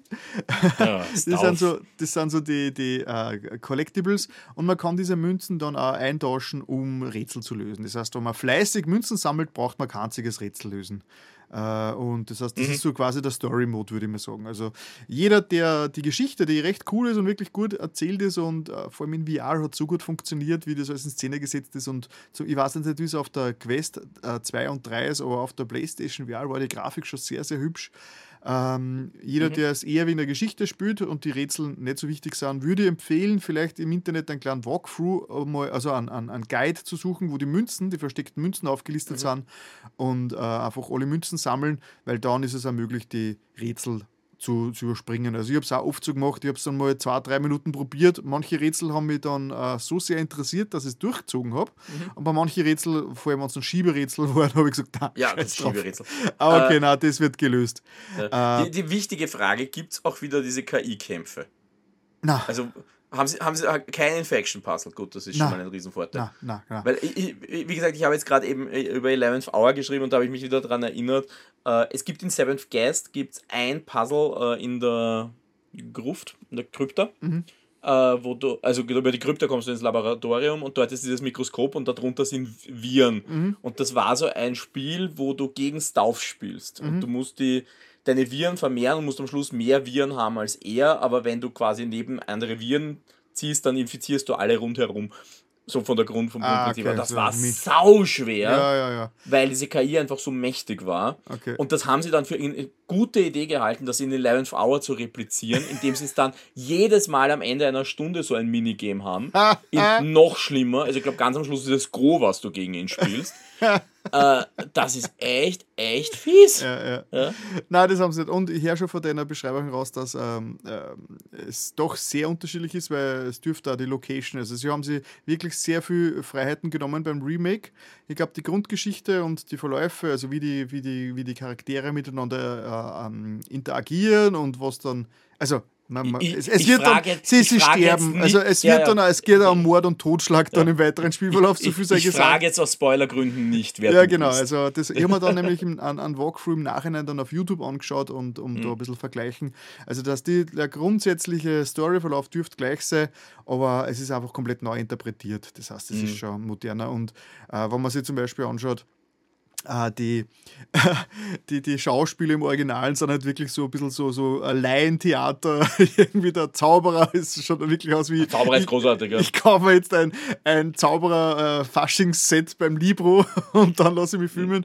Und der neue Zauberer im, im Remake mochte da wirklich. Also, es ist halt einfach, einfach ganz eine, eine ganz andere äh, Produktionswelle. Ja, wo, wobei ich dazu sagen muss, also ich, ich habe es dir eh schon so, ja. ich finde den neuen Stauf echt irritierend. Weil ja, da finde ich das Original. Da, viel atmosphärischer. Der Originale, was ich vom Walkthrough mir angeschaut habe, schaut aus wie einfach ein blader Saufbolt, der Unguter. Ja, aber mit dieser Halbglatze und diesen Haaren, das ist einfach, das ist so ein ikonischer Look für mich. Ja, okay. Na, mir ist, mir ist der, also da finde ich den neuen, der hat wirklich so ein bisschen so der, der, der, der reiche, abgehobene, äh, zwielichtige Typ, der äh, so, so industrieller Style. Also so, so ein bisschen wie, wie der Elon Musk, der viktorianische Elon Musk. Wobei ich frage, ich meine, ist seine Geschichte, ist die dieselbe? Also ich meine, weil. Ich glaube, was ich so im, im, im Remake, also was ich im, im, äh, auf YouTube gesehen habe, ist, äh, sie startet relativ simpel. Das heißt, äh, um, um, mal kurz die Geschichte. Der Henry Stauf ja. ist der, der, der Name, also der, den gehört dieses Haus, wo die Gäste geladen werden, das du dann ja. beobachtest im Spiel.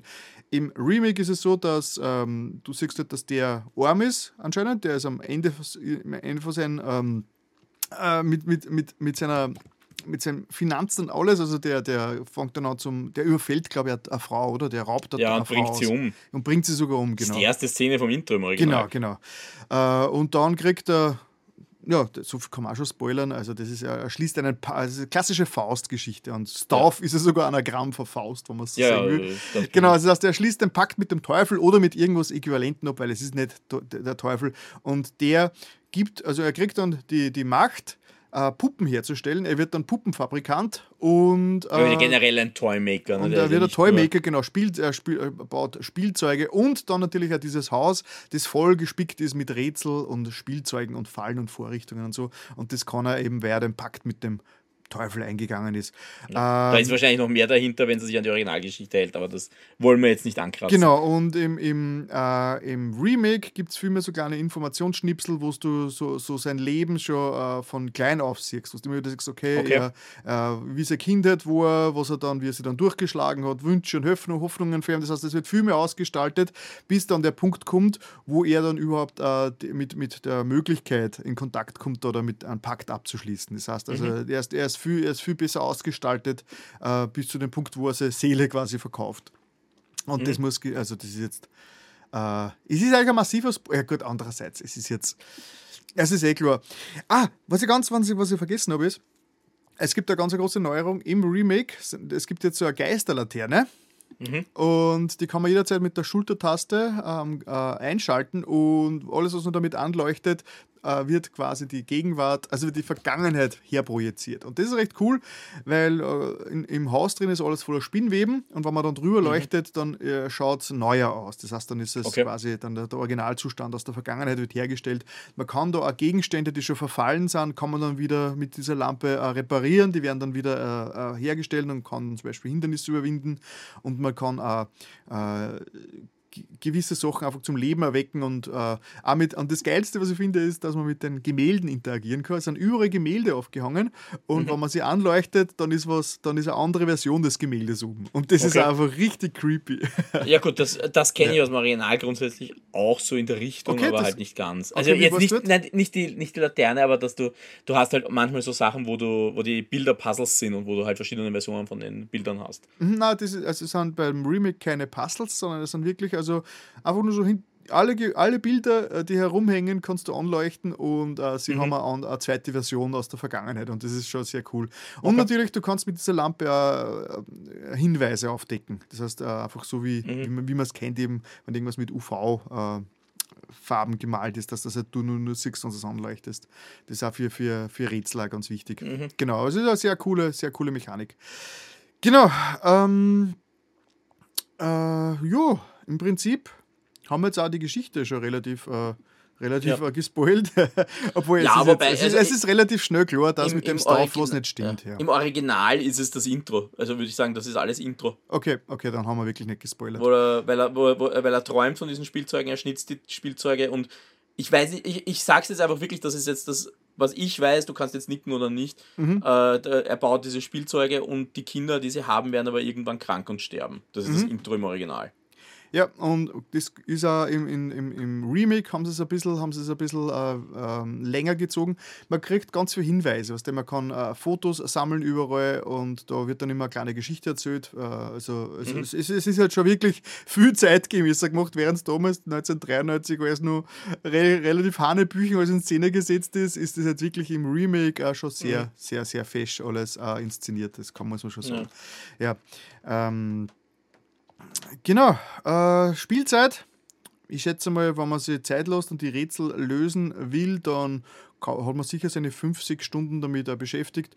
Wenn man es schnell geht, hat man sich in drei Stunden durchgespielt. Es ist ja 30 mhm. Euro, es ist jetzt kein Vollpreistitel, es kostet 30 Euro und mhm. ich würde sagen, das ist eigentlich richtig cool und die VR-Spiele sind sowieso alle von der Zeit her ungefähr mhm. in diesem, in diesem äh, Ausmaß. Mhm. Äh, Uh, ja, wirst du dir jetzt eine Quest 3 kaufen dafür? Das ist halt, äh, ich, wie gesagt, ich bin, ein bisschen, ich bin schon am Überlegen, aber ich werde es mir wahrscheinlich nicht gleich kaufen. Mhm. Uh, grundsätzlich würde es mich schon interessieren. Generell die Quest 3 mit einigen Features würde mich wirklich interessieren. Mal schauen, ja. Also ich habe jetzt nicht viel rausgehört, wo ich sage, das schreckt mich ab. Wie gesagt, das Tauf irritiert mich. Äh, mhm. der schaut aus wie die Neubesetzung der Verfilmung auf, w, auf, auf, auf irgendeinem billigen Teenie-Sender.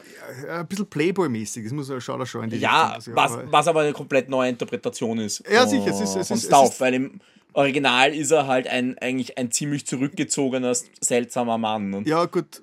Der ja reich ist, aber er ist nie nie ein ansehnlicher Typ. Ja, ja. Wie, wie gesagt, mit dem musst du halt leben, dass es eine komplette Neuinterpretation ja. ist. Na, ich, ich habe jetzt auch gerade die Castliste aufgemacht, also es sind ja wirklich, die, die Namen sind dieselben, also die, die, die, die, die sieben mhm. Gäste sind dieselben Leute. Es ist, sozusagen. Ja, ich würde sagen, die Story, also ich habe da noch schon da, äh, das Finale, also wer dann zum Schluss noch überbleibt und so, das ist auch recht, äh, recht, recht äh, gleich. Aber es ist alles, ich würde so sagen, ich, das Remake ist einfach würdevoller als das Original. Das Original ja, ist schon sehr trashig. Du kannst das halt nicht spielen ohne, ohne diese Retro-Brille. Wenn du es damals erlebt hast, ja, ja. Äh, ich, ich spiele es bis heute gern. Ja, ich spiel, das ja. ist ein Spiel, das ich ab und zu noch immer spiele. Wenn du die Rätsel alle auswendig kennst, dann ist es wahrscheinlich auch ein bisschen leichter, oder? Also ich sage nur, es gibt diesen berühmte, diese berühmte Puzzle mit den Dosen in der Küche, wo du einen Satz bauen musst, der äh, keine Konsonanten hat, äh, keine Vokale hat. es beginnt mit Shy, Gypsy, Slyly, Trist, By Thy Crypt und irgendwas habe ich vergessen. Ja. Also ja, ich, ich, weiß es ziemlich auswendig. Es, es, die haben sich halt das Entwicklerteam hat sich damals wahrscheinlich einfach alle Rätsel, Bücher und Boxen gekauft, das irgendwie gefunden hat in der örtlichen äh, Spielwaren. Haben, sie müssen. Und haben, dann, und haben dann einfach geschaut, was können wir verwerten.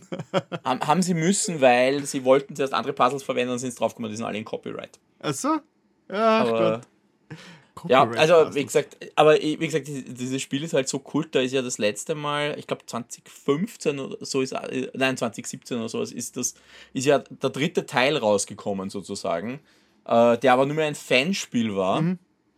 Weil es gab ja, also rein von der Story her, es gab ja eben dieses erste Spiel, dann gab es 11th Hour, das zwei Jahre und ein bisschen was danach kam und das ist, hatte halt dann schon wirklich diesen Bruchpunkt erreicht, wo man dann gesagt hat, so, jetzt reicht mir diese Präsentation nicht mehr für das eigentlich dünne Gameplay. Vor allem mhm. haben sie ein paar echt dumme Entscheidungen getroffen. Also da gibt es dann auch plötzlich eine Schnitzeljagd, wo du den Hinweis kriegst, such diesen Gegenstand. Es ist furchtbar. Mhm. Und es waren sehr viel mehr kleine Filmchen. Und wenn du glaubst, dass die in Seventh Guest schlecht gedreht waren, stell dir vor, sie sind schlecht gedreht mit äh, also sie sind, du nimmst wirklich B-List oder C-List Schauspieler mhm. und lass dir aber Filme drehen und Filmchen drehen, von denen die glauben, sie sind ernst gemeint. Mhm, Klassiker. Und, ich und die sind sagen, aber wirklich dann relativ lang. Ja. Du, die, die Schauspieler im Remix sind jetzt auch nicht unbedingt die besten. Also es wirkt alles, es wirkt, ja. vielleicht ist es ja, weil die realistische Präsentation so ein bisschen äh, ungewohnt ist, aber es wirkt halt so ein bisschen wie auf einer Theaterbühne. Also es, man merkt, es ist geschauspielt. Es ist wie wenn man, wie man mitten in ein, in ein Theaterstück dabei ist. So wirkt es ungefähr. Ja. Was wahrscheinlich auch so ist, ne? ja. Aber ja, also wie gesagt, es gab dann dieses 11th Hour, das hat diese Geschichte weitererzählt. Äh, und dann haben sie eigentlich gesagt, sie machen mehr Spiele, da ist aber, ist aber dann Trilobite angefangen zu, zusammenzubrechen. Sie haben nur noch zwei Spiele rausgebracht. Äh, dasselbe in, in kindertauglich, mit, mit einem Ritter. Das ist, hat sich, glaube ich, 21.000 Mal verkauft. Oh. Und dann haben sie noch ein, eine Puzzle-Compilation gemacht und ich glaube, das hat sich unter 100 Mal verkauft. Ha! Puzzle-Compilation. Äh, also, Klingt, als würde ich es kaufen. Nicht. und dann haben, sie, dann haben sie ja noch an einem Spiel gearbeitet, das ich persönlich irgendwie extrem witzig fand. Das war Tender Loving Care. Wenn der das was sagt, TLC. Äh, das ist ein Spiel, ist ein interaktiver Film äh, mit einer teilweise grandiosen Besetzung. Ja? Also da spielt John Hurt mit. Mhm. Ja? Also nicht irgendwer. Da geht es darum, in, in diesem Haus, in dem Haus, also du siehst die, eine Familie und in dem Haus ist ein Mord passiert, aber keiner weiß genau, was passiert ist. Und du wirst eingeladen, dieses, diese, diesen Film dir anzusehen und dann immer wieder ein paar Fragen zum Film zu beantworten. Mhm. Damit steuerst du, wie der Film weitergeht und dazwischen machst du psychologische Tests und das Spiel erstellt ein psychologisches Profil von dir. Okay. Und ja, es ist, klingt es ist ein bisschen. Klingt eigentlich recht äh, gut eigentlich. Ja, ich meine, es hat ein bisschen von, von der, der Drehwirkung ist es so ein bisschen billiges B. Aber ist es nicht so wie Hör, Hör Story? Das was vor einigen Jahren dann mal. Äh Nein, aber Hör Story, da hast du die Videos angeschaut und dann, dann Hinweise finden müssen. Okay, okay. Das war viel, mhm. viel mehr basic. Also du hast halt diese Filme gehabt und die Filme dauern teilweise wirklich lang. Und dann dazwischen gehst du wie in Seventh Guest durchs Haus und kannst da die Geheimnisse anschauen und dazwischen hast du eben diese Sachen, dann, dann machst du diesen Test wo, und dann kriegst du dein Psychoprofil raus. Und das war natürlich mhm. total faszinierend damals.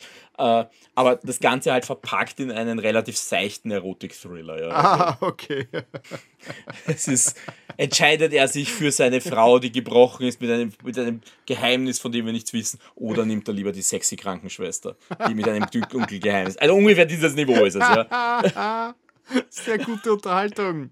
Aber ja. es, ist, es, es gibt das Spiel heute noch auf Steam. Also okay, es, ja. ist dann ja, ich glaube, die, Seven, die Seventh, Seventh Guest ist ja, mehrmals äh, neu aufgelegt worden, in verschiedensten. Ja, ja, gibt es ja eine. Das letzte war die Anniversary Edition, die habe ich noch nicht gespielt. Die iOS-Version kenne ich. Äh, ja, und wie gesagt, auf da, was ich eigentlich zurück wollte. Und dann den dritten Teil haben sie dann, glaube ich, zwei, dreimal versucht zu kickstarten. Es ist jedes Mal nicht durchgegangen und dann irgendwann haben Fans angeklopft und haben gesagt, hey, können wir nicht einen dritten Teil machen? Und die haben gesagt, ja gut, wir geben euch die Lizenz, ihr dürft das sogar auf Steam verkaufen, ist dann eben der, der 13th Doll. Mhm. Und was die geschafft haben, die haben tatsächlich den Original Stauf zurückgeholt. Dafür. Ah, cool. Da schaut aber, also wenn du glaubst, er schaut im Originalspiel versoffen und alt aus, schau dir nicht 13th Doll an. Weil das ist dann halt wirklich 25 Jahre später. Okay, sehr geil. Ja, Na cool. Aber ja also das war, das war der Seventh Guest, der VR, äh, jetzt frisch rausgekommen, passt zu Halloween ja. im Oktober, glaube ich sogar. Und ja. also, wie gesagt, äh, wenn man ein bisschen mit den, Re wenn man Rätsel, wenn man so Rätselknobeleien mag, dann anschauen, wenn man es nicht mag, aber die Geschichte genießen will, kann man es anschauen und halt einfach die Rätsel skippen, ja. die nerven. Also, aber es ist schon, also auf jeden Fall, ich habe es ich hab's, ich hab's sehr cool gefunden. Gut. Ja, also und ich glaube, ich, ich wollte nur kurz reinschmeißen, ich glaube, das Original kann man ja auch kaufen für alle, die es noch irgendwie wollen. ja, ich äh, glaube, ich weiß es nicht mehr. es gibt die, die also Legacy Edition, ich schaue gerade äh, auf Steam, ich glaube, es, es kostet keine 5 Euro, das ja. Original. Ja, ich, also, ich hab, ich hab, mir hat es genügt, dass ich einfach da eine Dreiviertelstunde den Walkthrough äh, mir angeschaut habe. es, es, es, ist schon was Eigenes und auch etwas, was man durchaus mal erleben kann. Ja? Also Das ist, ah, ich muss mich korrigieren, die 25th Anniversary Edition kostet tatsächlich 6,14 Euro. Oh, ein bisschen Wucher. ja, ich glaube auf GOG ist sie billiger. Aber also man kann es durchaus spielen. Äh, es, macht, es macht auch wirklich noch Spaß. Mir macht Spaß. Dir, dir. Mir macht Spaß. Wie gesagt, ich habe das Original auch gespielt. Also für mich war das halt. Ja, ich ja, ich, ich habe es dir geschrieben, das war das Spiel, wo es bei uns im Schulhof, wo ja jeder Spiele kopiert hat, wie blöd, ging dieser Running Gag unter, hey, kannst du mal Seventh Guest kopieren? Und die Antwort drauf war, gib mir 1200 Disketten. ja. Also das Spiel hat ja mehr Speicherplatz braucht, als ich Festplatte hatte zu dem Zeitpunkt. Wahnsinnige Zeit war das. Cool. Ich hatte 200 Megabyte Festplatte hatte ich damals. Sehr Mehr hatte ich nicht. Windows wir installieren hatten, oder Spiel installieren. Wir hatten ja nichts, ja. ja Windows stimmt. oder Spiel.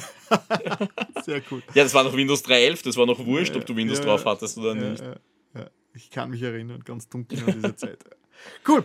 Gut, das war's jetzt mit The Seven Guest. Und du hast was gespielt, da war es nur den Titel und hab das Artwork gesehen und es schaut sehr cool aus. Ja, das passt vielleicht insofern ganz gut auf Seventh Guest. Das ist ein Spiel, wo ich mir gedacht habe, eigentlich würde ich das gerne in VR spielen. Es gibt diese Version nur noch nicht. Ah, okay. Äh, das Spiel heißt äh, The Invincible mhm. Und basiert auf einem Roman von Stanislav Lem. Den kennt mhm. man vielleicht, ja, also, also als Science-Fiction-Interessierter. Das Werk heißt natürlich auf Deutsch dann Der Unbesiegbare. Mhm. Das ist ein Roman von 19 64. Und da hat jetzt ein äh, polnisches Studio, nämlich Starboard Industries, hat äh, daraus, äh, daraus ein Spiel gemacht. Äh, Starboard Industries ist das, das erste Spiel, aber da sind Leute dabei, die haben vorher an so kleinen unbekannten Spielen wie The Witcher gearbeitet. Ah, also. ja, habe ich gehört. Ja. Sollte aber nicht die Steilvorlage sein für die Qualität, weil was sie gemacht haben, sie haben sich gedacht, hm, die Geschichte ist interessant, wir wollen den Roman aber nicht eins zu eins nachbauen, sondern wir überlegen uns, was wir damit machen können äh, und haben sich vor allem äh, angesehen, so äh, Spiele wie, äh, wie heißt das, das schnell, äh, das, der, der, berühmte Walking Simulator mit Fire, Firewatch. Mhm. Genau. Sie haben sich Firewatch angesehen und haben das als Sci-Fi-Spiel nachgebaut. Also es ist ein Walking Simulator, dieses mhm. Spiel. Äh, allerdings mit einer bisschen anderen Story als Firewatch, weil es geht darum, äh, man spielt eine Astronautin, die plötzlich erwacht auf einem fremden Planeten. Die weiß gar nicht genau, warum sie eigentlich auf diesem Planeten ist, weil eigentlich war ihre Aufgabe erledigt. Die waren eigentlich am Heimflug. Und sie ist aber plötzlich in, auf diesem Planeten mitten im Sand, auf mitten am Felsen und weiß eigentlich nicht, was sie tun, was, wie sie dahergekommen ist, wo alle anderen sind, völlig planlos. Sie hat auch keine Funkverbindung zu diesem Zeitpunkt. Und ja, und dann beginnt natürlich dieses Walking in Walking Simulator. Man hat natürlich zum Glück seinen Atlas mit. Man kann feststellen, wo, da sollte die Basis sein. Da sind auch Dinge eingezeichnet, die offensichtlich passiert sind, an die sie sich aber nicht erinnern kann.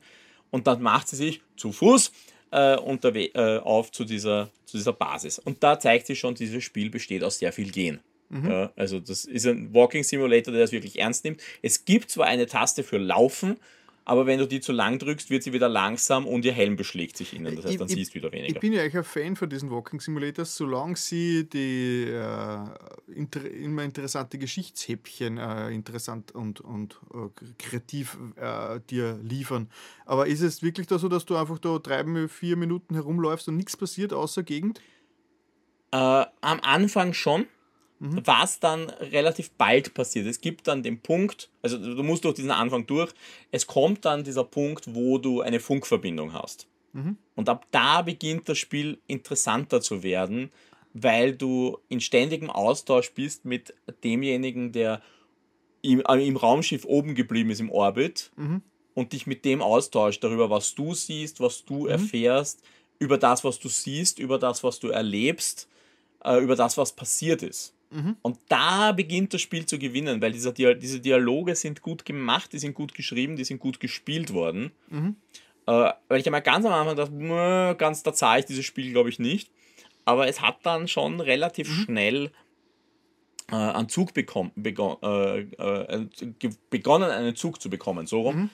Äh, und ich muss dazu sagen, ich habe den Roman nicht gelesen, also ich, ich kenne den nicht. Äh, das hilft, glaube ich, diesem Spiel, mhm. weil es geht auf diesem Planeten etwas vor sich. Ja, also das weiß man relativ schnell. Die haben im Wasser Lebewesen gefunden. Spoiler mir nicht so sehr, weil ich glaube, ich, ich, will, ich mag das ja. spielen. ja, äh, und na, aber worauf ich hinaus will, ich, ich gehe jetzt gar nicht drauf ein, großartig. Ja.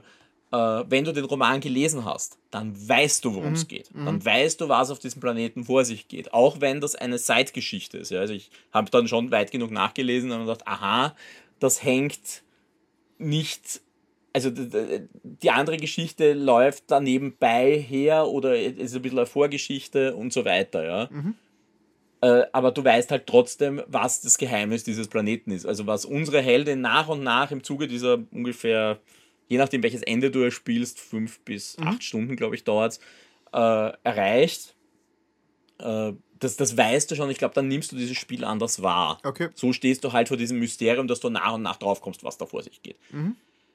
Ja, äh, es ändert auch ein paar Mal die Richtung des Spiels, muss man auch sagen. Also es, okay. ich, ich habe auch das Gefühl für mich persönlich gehabt, es wäre ein bisschen kürzer etwas können. Aber, okay. okay. aber es bleibt ein Walking Simulator ohne, ohne großartige Gameplay-Elemente.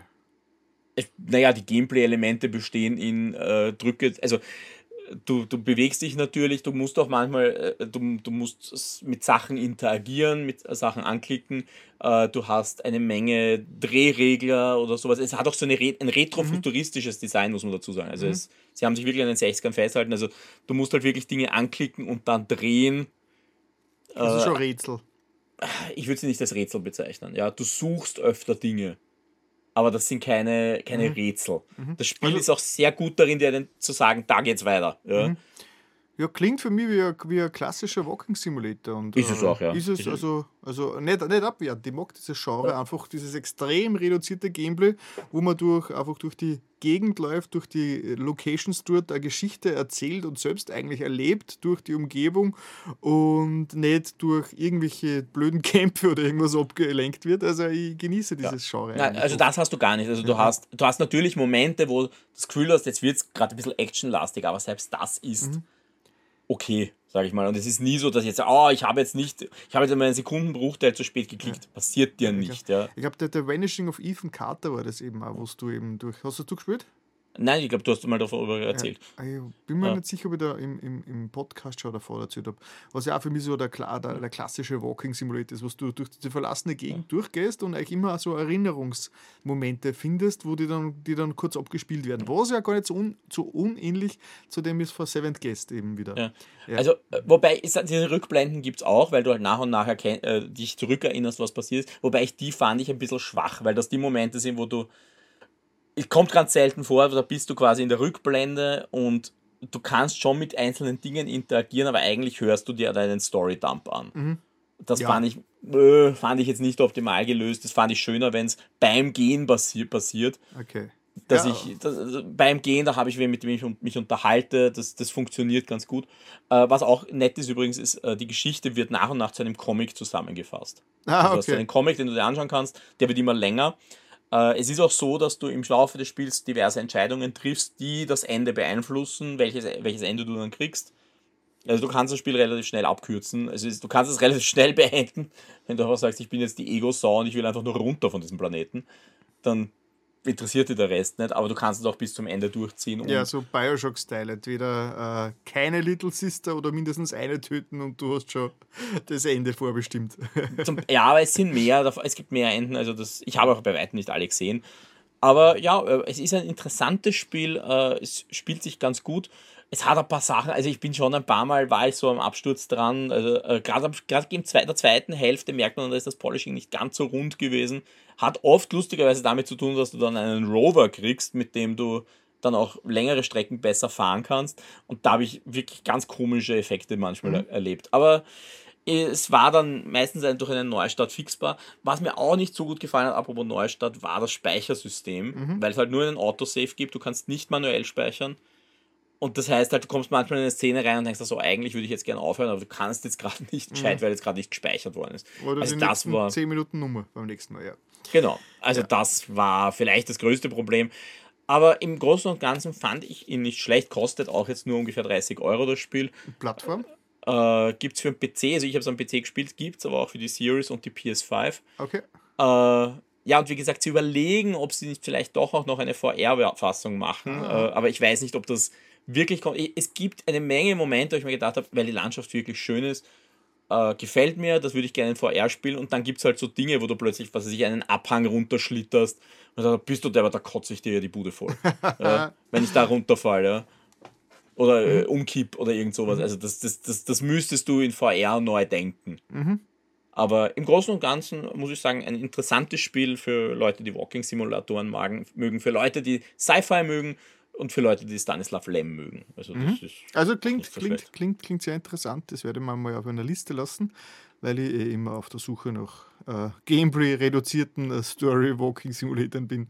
Und wie gesagt, es dauert auch nicht ewig. Also ja, ja, ja, die sind eh alle recht überschaubar. Zehn Stunden sind es im Endeffekt. Und wie gesagt, ich, ich hätte es für mich vom Gefühl her fast um zwei Stunden irgendwo gekürzt, mhm. aber ja, das ist vielleicht, weil nicht alle Wendungen, muss Gut. man nicht alle mitmachen.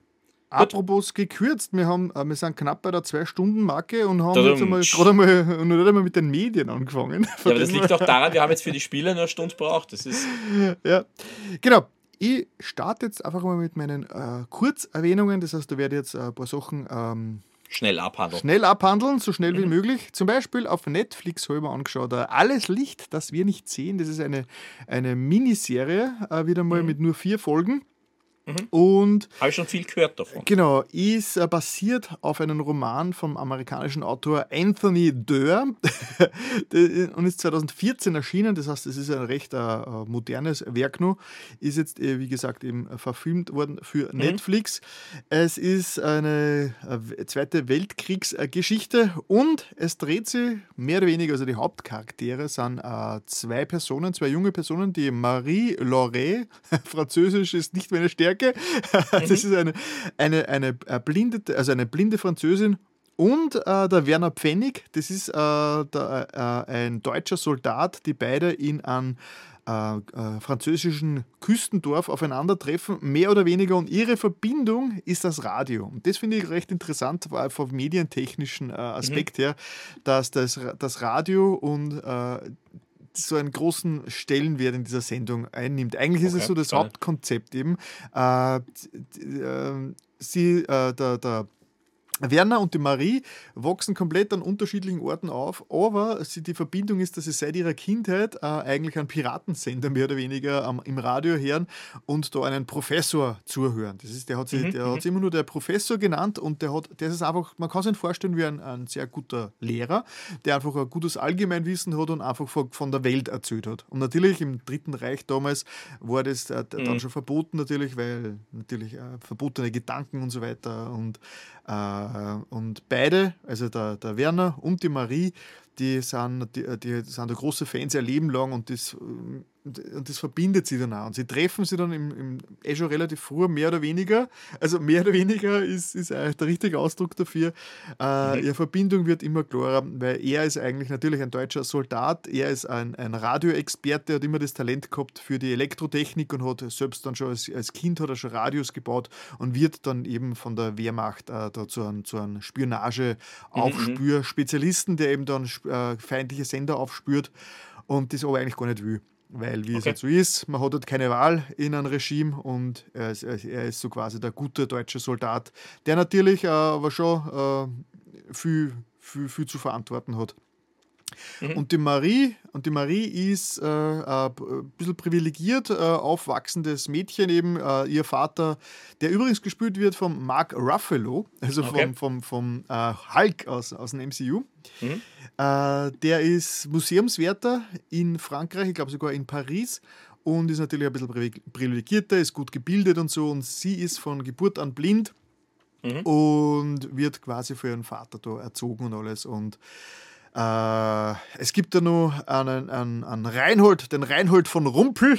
Mhm, mhm, das ist so, so äh, das ist wieder der, der, der, äh, der böse Nazi quasi, ja, der, der aber sehr zwiespältig ist und irgendwie noch, ein, nach einem Edelstein sucht, der ihm das Leben rettet, weil er ist schwer krank und so weiter. Also das heißt, das ist dann mhm. sein Antrieb und die treffen alle in dieser äh, besatzten, äh, von den äh, Deutschen besetzten Stadt aufeinander und ja, ist, ich würde jetzt sagen, vier Folgen, also ist, ist, ist, ist super, das kann man sich gut anschauen. Eine schöne okay. Serie, äh, hat mir, hat mir gut unterhalten und ein bisschen zum Nachdenken gebracht.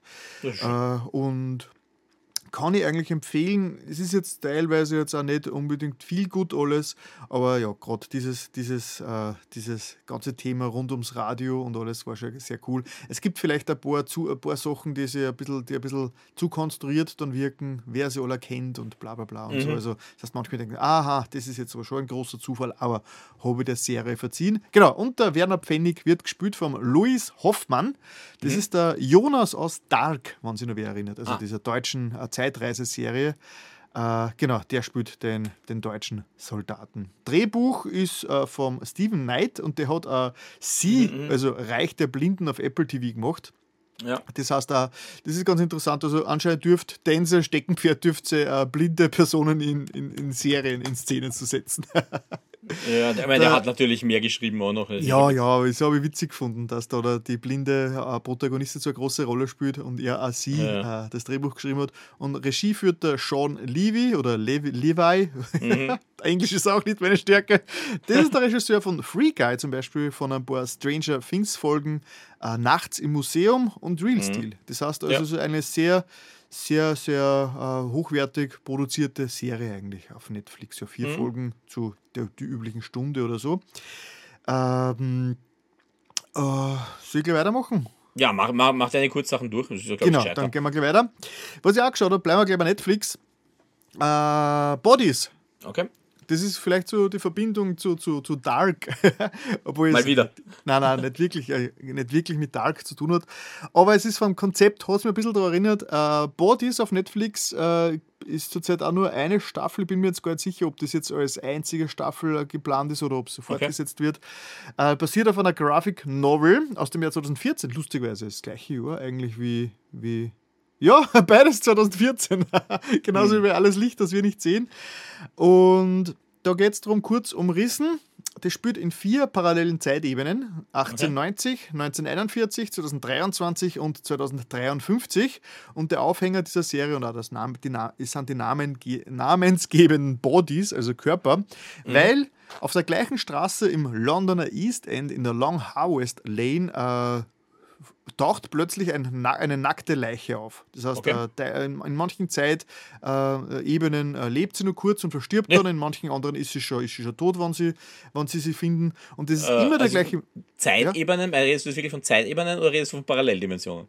Ah, Zeitebenen, Zeitebenen. Wirklich Zeitebenen? Zeit. Okay. Ja, ja, es geht um 1890 äh, und das baut aufeinander auf. Also keine, keine, mhm. keine Mult kein Multiversum. Nein, es hat weil manchmal liebt sie noch und manchmal nicht, das hat mir jetzt irritiert. Also nein, nein, also es, das ist ja das, ist große Mysterium, dass wie kann die gleiche Person in vier verschiedenen Zeiten äh, eigentlich äh, auftauchen. Schrödingers und, Leiche sozusagen. Na, es ist zum Beispiel so, dass sie dann nachher im Jahr 2023 in den Archiven forschen und draufkommen, dass eben genau die gleiche Leiche schon zweimal zuvor aufgetaucht ist. Das heißt, es ist schon so, okay. Äh, es ist schon alles so irgendwie ähm, erklärt. Ja, ähm, ich würde jetzt sagen, ist jetzt äh, in der spät, im späteren Verlauf wird es wie bei fast allen Zeitreisegeschichten sehr konstruiert. Und mhm. das ist ja generell so mein Problem mit Zeitreise. Vielleicht bin ich da zu äh, zurück in die Zukunft äh, äh, geprägt, weil da hat man schon versucht, dass man Zeitreisen halbwegs vernünftig erklärt. Und äh, ganz oft bei Zeitreisengeschichten ist es so, dass alles dann, dass die Autoren eine, eine Zeitreiseregeln schon mhm. sehr, sehr, sehr, sehr, sehr, sehr, sehr aus den Fingern ziehen. Und dann denkt man sich, sich, okay, das macht jetzt wirklich nur Sinn, weil der Autor gesagt hat, so funktioniert Zeitreisen. Und so wird es dann gegen Schluss auch. Das heißt, vieles davon, wo, wo man sich erhofft, äh, dass es nur geklärt wird und einen Sinn macht, denkt man sich nachher, ah, okay, das, ist, das wird jetzt einfach nicht mehr wirklich erklärt.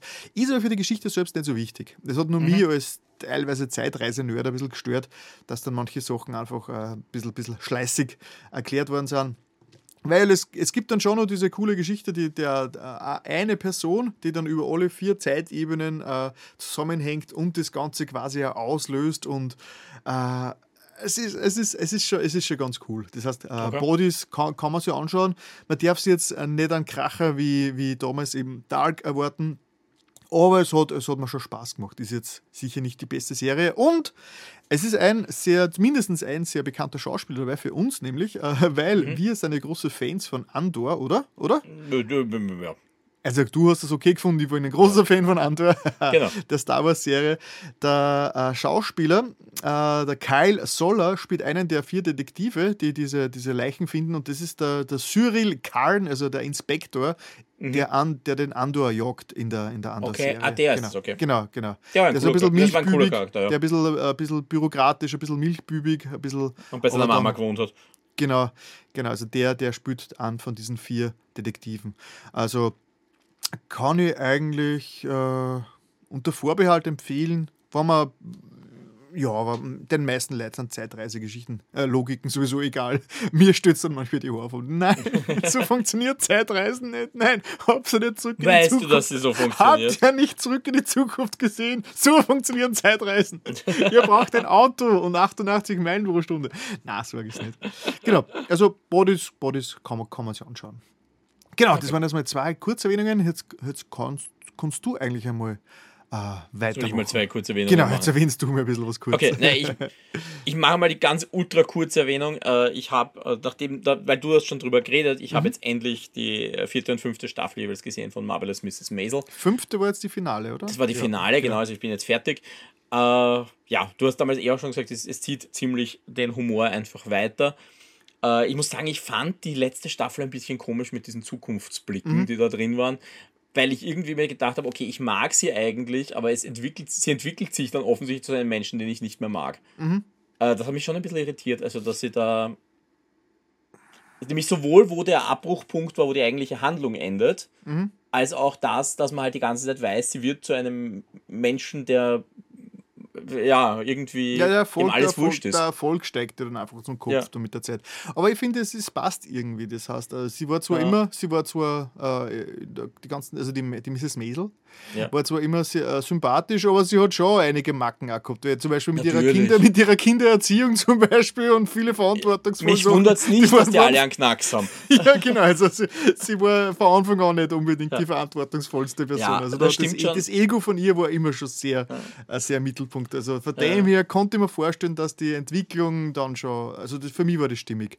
Ja, Ja, und, und dass sie in der letzten Folge diese ganzen losen Enden so mit diesen Zeitsprüngen äh, äh, zählerisch abgeschlossen haben, kann man machen. War Ja. ein bisschen, war jetzt vielleicht nicht die ideale Lösung, aber es war dann für die letzte Staffel schon stimmig. Ja, es war es war schon okay. Ich fand auch die letzte Szene okay, also äh, die das Ganze halt dann abschließt, war, war, war okay. Aber ja, irgendwie, ich glaube, es hätte mich weniger gestört, wenn sie diese Zukunftsebene einfach weglassen und man weiß, da ist jetzt der große Durchbruch, weil irgendwie hatte der ganz große Durchbruch am Schluss gefehlt. Man hat gewusst, das führt jetzt dazu, dass es weitergeht. Naja, sie war, sie ist we- eine der weltweit erfolgreichsten Comedians. Ja, eh, aber, aber die, die eigentliche Handlung endet ja mit ihrem Auftritt in der, in der Show. Und das ist ja eigentlich nur der Weg, wo man weiß, gut, okay, da wird werden jetzt Leute auf sie aufmerksam werden und dann geht's wirklich, geht die Karriere wirklich los. Aber gut, ist eine Entscheidung. Äh, Für mich, für mich war einfach das, äh, äh, Erfolg ist nicht alles. Das heißt, also sie hat, sie hat eigentlich äh, geträumt davon, die erfolgreichste, äh, erfolgreiche Comedian zu sein, hat aber dadurch eigentlich äh, alles verloren, was ihr eigentlich richtig, was ihr wichtig war, so gesehen. Sie ist Ja. dann eigentlich einsam, einsam und verbittert eigentlich überblieben mit ihrem Weltruhm. Ja, Das nein, ein ist bisschen ja, eh. Ja. Das ist für mich war das eine bittersweet äh, Metapher für, äh, für, für Ruhm und Erfolg. Ne? Das, das kann schon sein, ja. So in Aber die Richtung wie, ein bisschen interpretiert. wie gesagt, ja, ich, also es war more of the same, das, das passt schon, aber Und der ich Humor weiß nicht, ist aber so trotzdem beende. großartig. Der Humor ist großartig, ja, also unglaublich. das, das hat es ja nie verloren. Und es hat sich auch für mich, dadurch, dass ich die zwei Staffeln hintereinander gesehen habe, ich habe mir dann schon gedacht, die wirken eigentlich, bis auf das, dass eben diese Flash-Forwards etabliert werden, sehr aus einem Guss, weil die Themen einfach, also weil die fließen einfach so ineinander über. Ja, es ist einfach eine unglaublich gut geschriebene Serie, das kann man Ja. von vorn bis hinten, das muss man einfach sagen. Gut, ich, ich, ich mag, wie gesagt, ich mag Sherman Palladino grundsätzlich. Ich bin mir noch nicht sicher, ob ich mir die nächste Serie anschaue von ihr, Mhm. weil da geht es um eine Ballettschule. Aber Ah, okay, naja, weißt du, man, das ist, das, das hat sie ja schon mal. Also Bunheads war ja großartig, also insofern. Äh, ja, mal schauen. Ja, dann mache ich noch was ultra kurzes, weil da sage ich nur, ich habe es angefangen. Wir reden in wahrscheinlich zwei Ausgaben drüber. Ich habe die neue Staffel von For All Mankind angefangen. Äh, da habe ich jetzt die ersten, was ist Mhm. Ja, draußen? du, ich- Drei ich oder vier wart- Folgen sind Ich draußen. warte bis fertig ist, also das Ja, äh, finde ich jetzt auch ein bisschen ungewohnt, weil ich habe jetzt eben die ersten drei alle nachgeholt. Äh, die vierte ist, äh, es, es ist wieder genau das, was man erwartet. Also es ist, mich erinnert die vierte jetzt irrsinnig an die zweite. Weil Mhm. du hast in der, in der ersten war ja das mit der Mondbasis, wo das mhm. langsam sich äh, etabliert hat und dann in der zweiten hast du die Auswirkung gesehen, wie alles größer ist und die dritte war ja dann der Anfang von Mars mhm. und insofern die, die vierte verhält sich zur dritten ein bisschen wie die zweite zur ersten. Okay, Viel mehr sage ich dazu nicht. Äh, Mhm. Aber ja, es ist, es ist schon spannend, die alten Figuren, soweit sie noch da sind, wiederzusehen. Es sind jetzt schon sehr, sehr wenige, mhm. die da nochmal vorkommen. Und, ja, es hat ja bei der dritten ja. Staffel schon nicht wirklich funktioniert, die, das Altern. Also sie haben ein bisschen weiße Strähnen in die Haare reingemixt, aber sie sollten echt viel öder sein. ja, wobei, äh, hast du den Trailer schon mal angeschaut? Nein, davon? nein, ich also, weiß von der vierten gar nichts. Ne? Okay, na, äh, weil zumindest, äh, wie heißt der, der, der, ähm, der, der, der Altered Carbon. Der, der Ad, wenn du den Ad das erste Mal siehst, da, da, da denkst du schon, was ist mit dem passiert, ja? Ah, okay, okay. Also das ist schon spannend. Es gibt auch wieder neue Figuren natürlich. Mhm. Äh, ja, ich bin gespannt, wo es hingeht. Es ist, mhm. ich, ich sag's halt nach wie vor, mich hat die erste Staffel fast am meisten fasziniert, weil ich halt so drin war in diesem äh, Space Race, dass ich halt sehr gut gemerkt habe, wo sind die Unterschiede. Und jetzt sind sie halt schon so anders, wo die ja. Entwicklung hingegangen wäre, wenn das ja. Space Race anders ausgegangen wäre. Genau. Darum geht es für alle, die jetzt die Serie nicht kennen. Es geht ja darum, dass die Russen zuerst am Mond gelandet sind und mhm. was das, dieser Ripple-Effekt, der halt dann dadurch auftritt, und die, jede Staffel ist so ungefähr zehn Jahre auseinander. Mhm. Also ja, ich muss sagen, die erste Staffel ist von dem her eh die, die beste, weil die wirklich nur dieses Was wäre wenn am besten verkörpert. weil es auch am leichtesten zu vergleichen ist. Ja, ja. ja. Und das ist halt jetzt, äh, wenn du jetzt sagst, die sind jetzt Anfang der 2000er und die sind schon längst am Mars mit einer riesen Basis okay, mhm. da bin ich nicht, ja. Ja, ja, ja. Das, das, also, das, das, sind wir nicht. Man könnte sich ja wirklich nur die erste Staffel anschauen und den Rest eigentlich auch sein lassen, wenn man jetzt wirklich, ja. wenn, wenn man wenn nur mäßig interessiert ist, genügt die erste Staffel eigentlich. Aber wie gesagt, also mir gefällt schon ganz gut. Ich ja.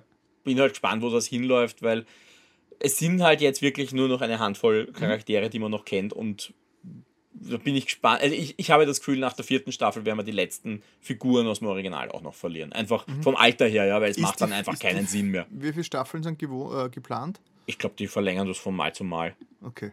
Also ich wüsste jetzt momentan nur vierte. Mhm. Äh, aber das heißt nicht, dass es dann nicht weitergeht. Aber ich nehme mal an, dass sie dann halt noch einmal, dann, dann müssen sie sich wahrscheinlich wieder was überlegen und dann musst du wahrscheinlich, äh, also wie gesagt, dann, mhm. dann machen die letzten Charaktere aus der vierten Staffel keinen Sinn mehr. Mhm. Die sind einfach dann viel zu alt. Ja, mal Cool, cool.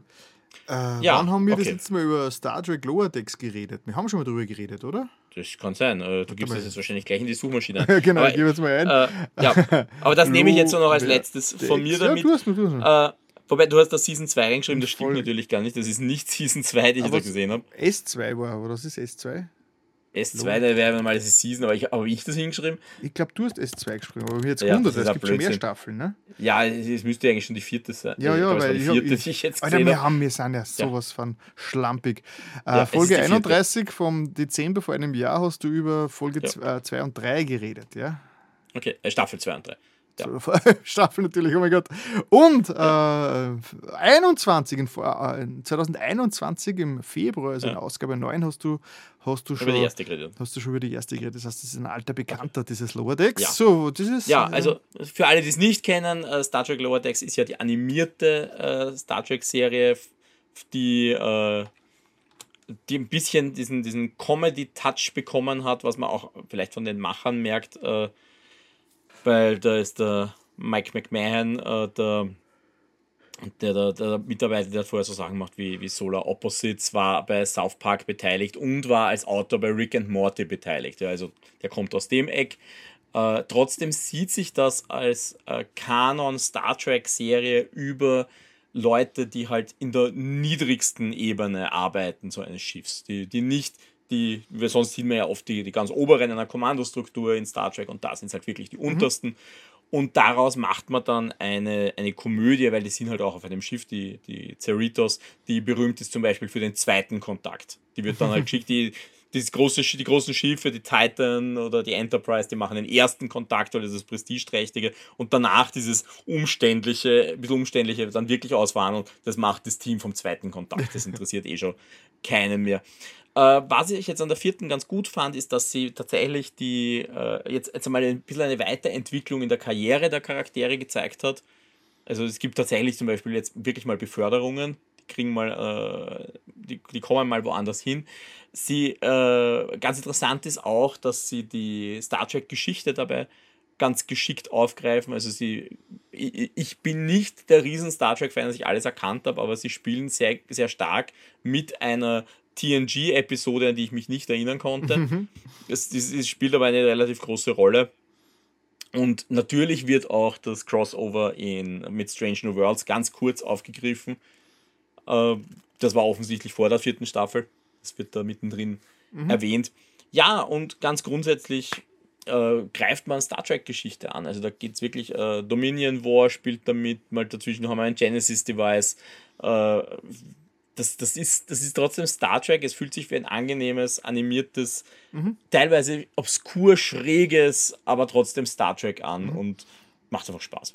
Ich befürchte, ich habe irgendwie nur die erste Staffel zu einem Teil gesehen, aber mir hat es damals mhm. eigentlich sehr gut gefallen. Ich weiß gar nicht, warum ich nie weitergeschaut habe. Das war nicht beabsichtigt, weil ich habe hab wirklich mhm. gefunden damals, also es ist eigentlich weit mehr als sein Ruf. Also, ich meine, es hat, es hat, und, es hat eigentlich einen guten Ruf. Einen, aber, aber, aber Leute, die, es gibt da Leute, die sich einfach deswegen nicht drüber trauen, weil es, weil es ein, ein Zeichentrick ist.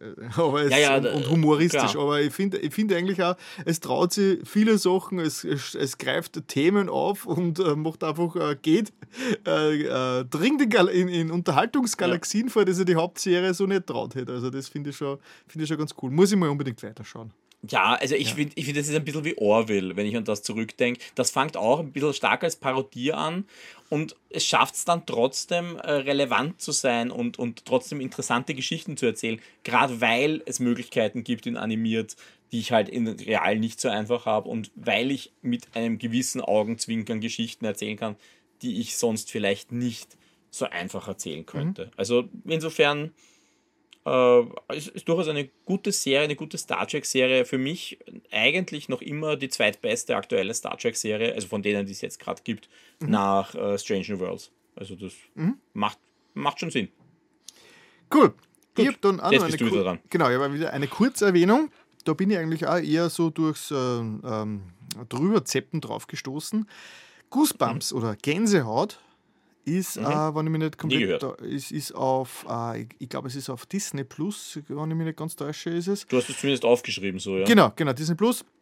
Ich habe gedacht, ja, schauen wir einfach mal rein. Ja, kann nicht, kann nicht schaden. Und dann habe ich mich ein bisschen informiert nachher und das dürfte ein Riesending gewesen sein in den, oder ist es äh, in, in Amerika. Das ist nämlich eine Serie an so, so Jugendhorror-Novels von einem amerikanischen Autor, mhm. von R.L. Stein. Stein. Äh, zwischen 92, also 1992 und 1997 hat der 62 Novels rausgebracht, aber jeweils mit uh. ungefähr 120 Seiten, also es ist recht überschaubar. Also ich dachte mit 120 Ghostwriter. Nein, 120 Seiten, also das sind recht kurze Novels eigentlich und es dürfte immer so, so ein bisschen so gruselige Geschichten, ähm, mhm. wo, die sich um Jugendliche, was also so Teenager und Highschool ja, okay. und so, in diese, dürfte sehr erfolgreich gewesen sein, weil es hat damals schon, also 19 1995 bis 1998 eine eigene TV-Serie gehabt und, das ist komplett an mir vorbeigegangen, sogar zwei Filme mit dem Jack Black 2015 mhm. und 2018 sind da rausgekommen, die auch Goosebumps heißen. Und okay. äh, ja, die Serie jetzt, äh, die 2023 rausgekommen ist, äh, äh, basiert mehr oder weniger auf diesen Novels ich habe jetzt nicht so genau reingeschaut, dass ich, äh, dass ich nachgeforscht habe, oh, wie genau sie dranhängt, aber sie dürften Elemente, die dürften Elemente verwenden, die ja in den Originalgeschichten dabei waren. Mhm. Ähm, okay. Ja, schnell erklärt, äh, es startet mit äh, einer Sequenz, das ist noch kein Spoiler, weil so geht das Ganze los.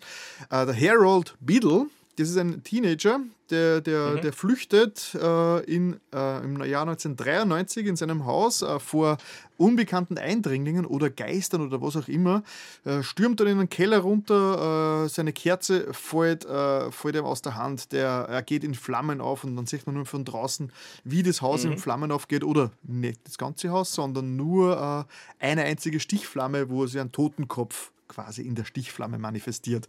Dann Cut okay. 30 Jahre in die Zukunft, 19, äh, das haben wir 2023, äh, also jetzt.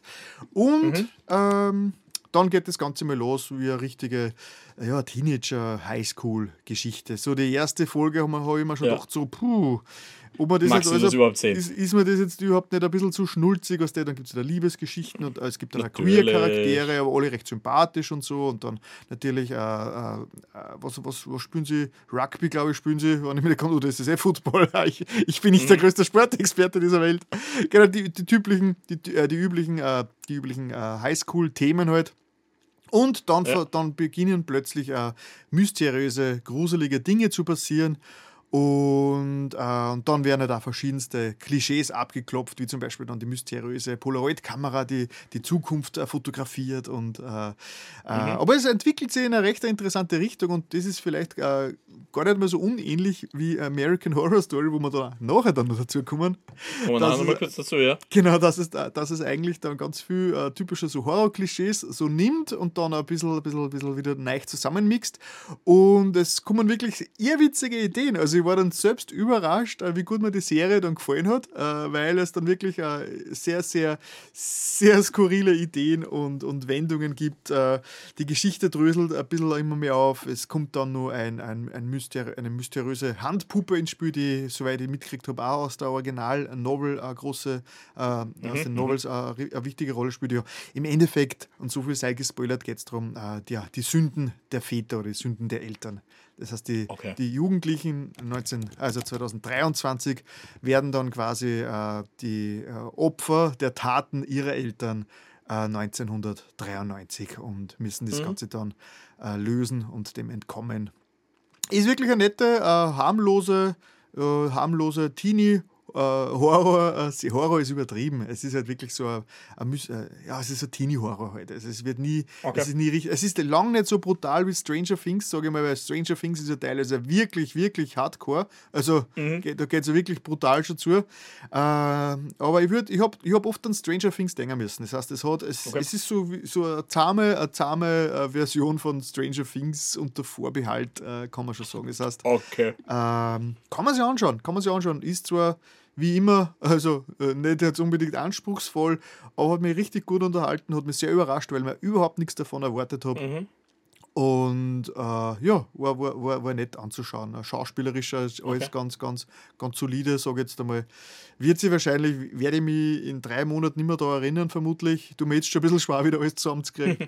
Aber äh, war eine richtig gute, äh, seichte Abendunterhaltung. Also Goosebumps äh, oder Gänsehaut ist es, glaube ich, sogar im Disney, im Disney Store drinnen. Äh, wie gesagt, das war wieder mal so typisch. Also einfach mal, okay, schauen wir einfach mal rein. Keine Ahnung, was uns da erwartet. Nichts davon gehört. ja, das war schon. Das Okay. war eine Kurzerwähnung. Ja, war eine kurze, kurze, kurze Erwähnung. Ja, das, so, das, diesmal, diesmal war es wirklich kurz. ja. Na gut, ich habe ich hab noch zwei Kurzerwähnungen. Äh, Das eine ist, ich habe letztes Mal schon über American Horror Story, über Murder House geredet. Da Mhm. hast du schon über Asylum reden können, wo ich ja noch nicht über Asylum reden können habe. Und was, kannst du erinnern, was ich gesagt habe, wie meine Ja, ja. Zusammenfassung Äh, war? Jetzt bin ich sehr gespannt, wie das du, wie das du aufgefasst hast. Also, ich glaube, der Unterschied zwischen uns zwei ist, ich habe keinen Bezug zu diesen Irrenhaus-Filmen. Ich habe da Okay. sehr, sehr wenig davon Ich gesehen. Das eigentlich, heißt, ich eigentlich auch nicht, aber ja. äh, also, ich fand ich fand's okay, ich fand es bei Weitem nicht so gut wie die erste Staffel. Äh, was ich nicht gebraucht hätte, ist die Alien-Geschichte da drin. Die hat für mich gar keinen Sinn gemacht. Ja. Ich meine, ich plötzlich, sie haben immer mehr reingestopft. Das ist immer mehr, immer Ja, mehr aber die, Klischees. die immer mehr. Aliens sind ja von vornherein drin, ja. Also die Aliens, das weißt du ja schon in der ersten Staffel, dass da irgendwas mit Aliens reinspielt. Angeblich zumindest. Aber irgendwie, das ist bis zum Schluss irgendwie nicht aufgegriffen worden. Es kommt, wird immer wieder referenziert und es kommt immer wieder vor und sie tauchen immer wieder auf, aber hä? also das, aber ansonsten finde ich die Geschichte eigentlich nicht un, uninteressant, ja. Auch, auch wieder menschliche Abgründe eigentlich kein, äh, kein übersinnliches Element, außer dass der Engel des Todes auftaucht. Das ist eigentlich das einzige übersinnliche Element in dem Ding da drin. Aber ja, dann Aliens. Hä? Ja, aber Ja. das war genau. Ich meine, ich habe die Details inzwischen schon äh, alle vergessen, weil es ist schon sehr lang her, dass ich es mir angeschaut habe. Aber mein Gedanke war, what the fuck, Alter? Warum, warum muss man wirklich jedes Klischee so platt reinstopfen, das dann nur irgendwie in die Finger kommt? das Ja, war mein also- Gedanke damals. Ja. Wie gesagt, ich fand's, ich, hab, ich muss auch sagen, es hätte für mich auch drei, drei Folgen kürzer sein können. Also, wenn das zehn Folgen gewesen wären, ich gesagt, ist, ist okay. So habe ich mir dann irgendwann gedacht, das dauert jetzt echt noch sechs Folgen. Äh, ich habe das Gefühl, das bewegt sich schon wieder irgendwo hin, wo es nicht sein muss. Aber ja, also ich habe es jetzt, äh, jetzt dann fertig gemacht. Äh, bin jetzt auch schon in der dritten Staffel, also ich bin jetzt schon in Coven, da bin ich aber jetzt noch mittendrin. Äh, auch da natürlich wieder ein totales Mash-up. Äh, du, du hast Coven dann Nein, gar nicht mehr gesehen. Ich habe dann nach der zweiten Staffel okay. abgebrochen. Weil in, in, in Coven geht es ja dann um Hexen. Da geht's, äh, also da geht es unter anderem um eine Hexenschule sozusagen, wo, wo Hexen ausgebildet werden, um Clans, also Abkömmlinge von Salem, aber in Kombination mit Zombies und Voodoo.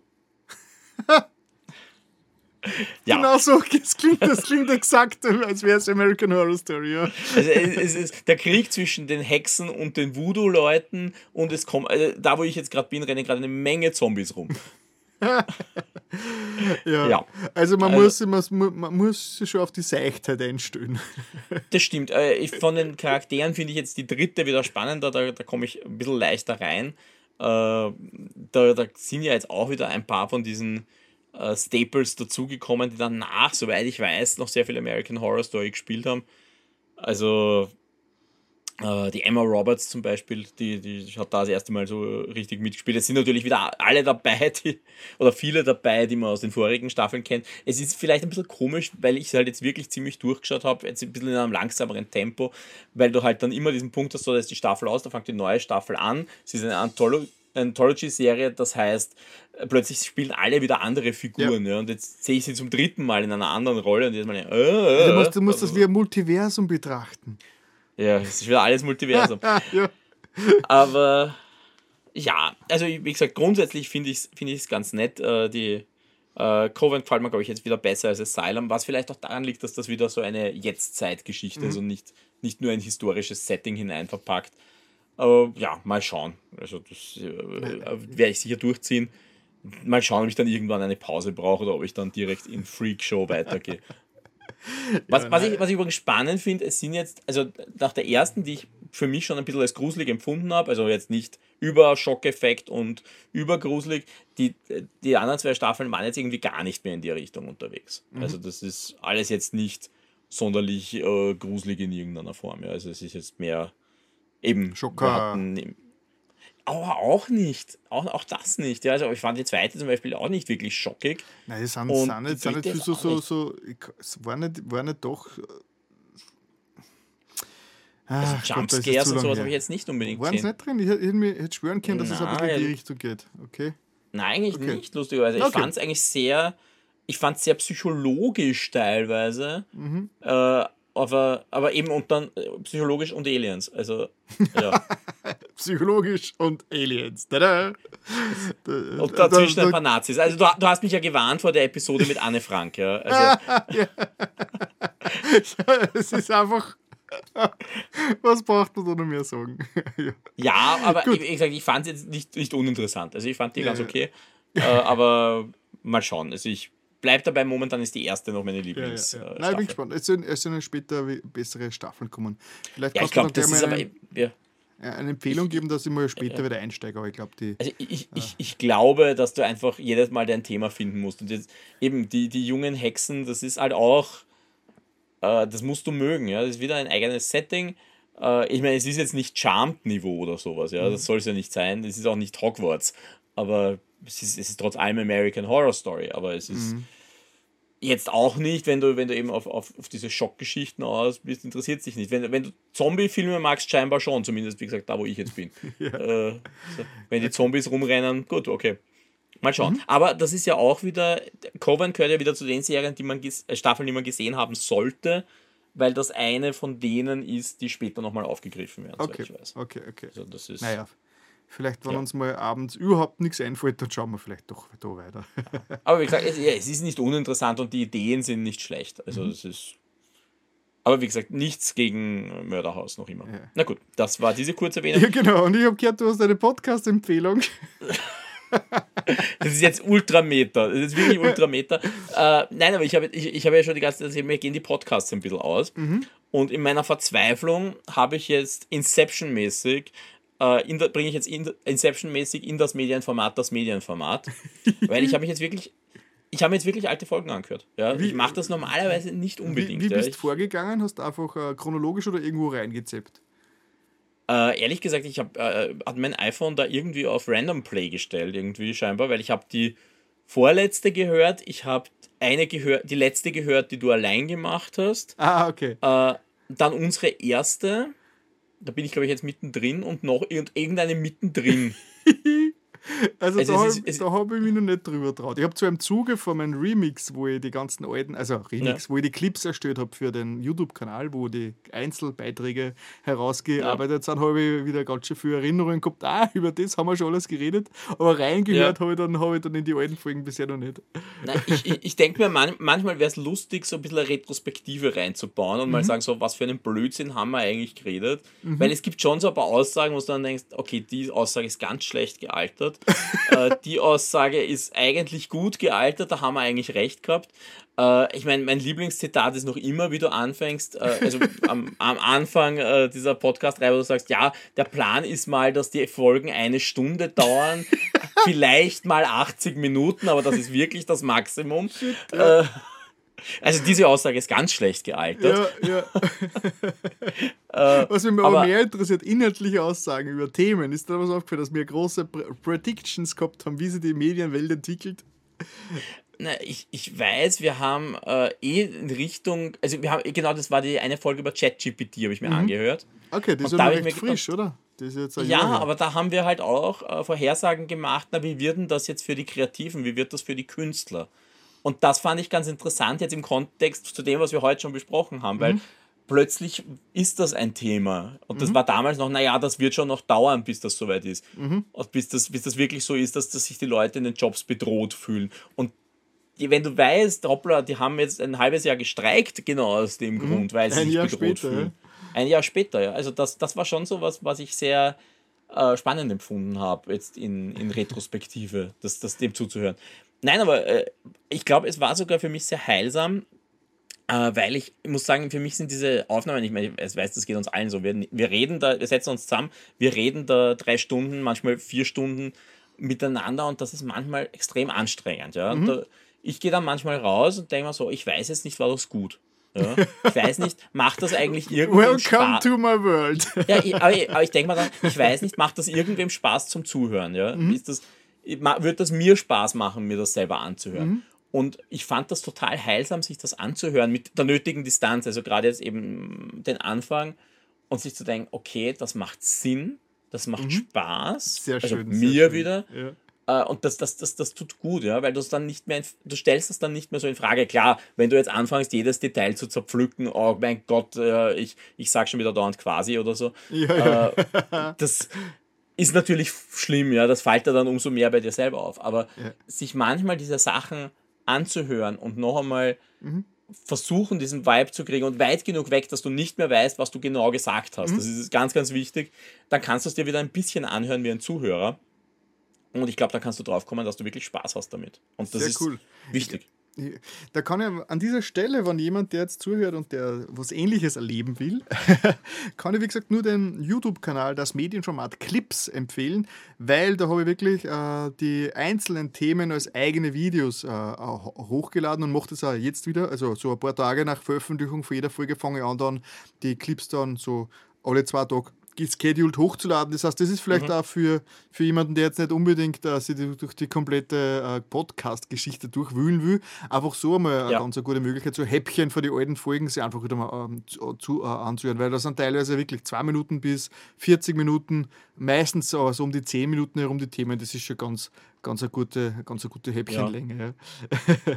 ja, aber es macht auch Spaß, sich diese Gesamtdynamik anzusehen, weil, wie gesagt, wir, ich, ich nehme das teilweise auf, ich bin am Schluss von diesen Episoden wirklich fertig, weil es für mich ja, anstrengend ist.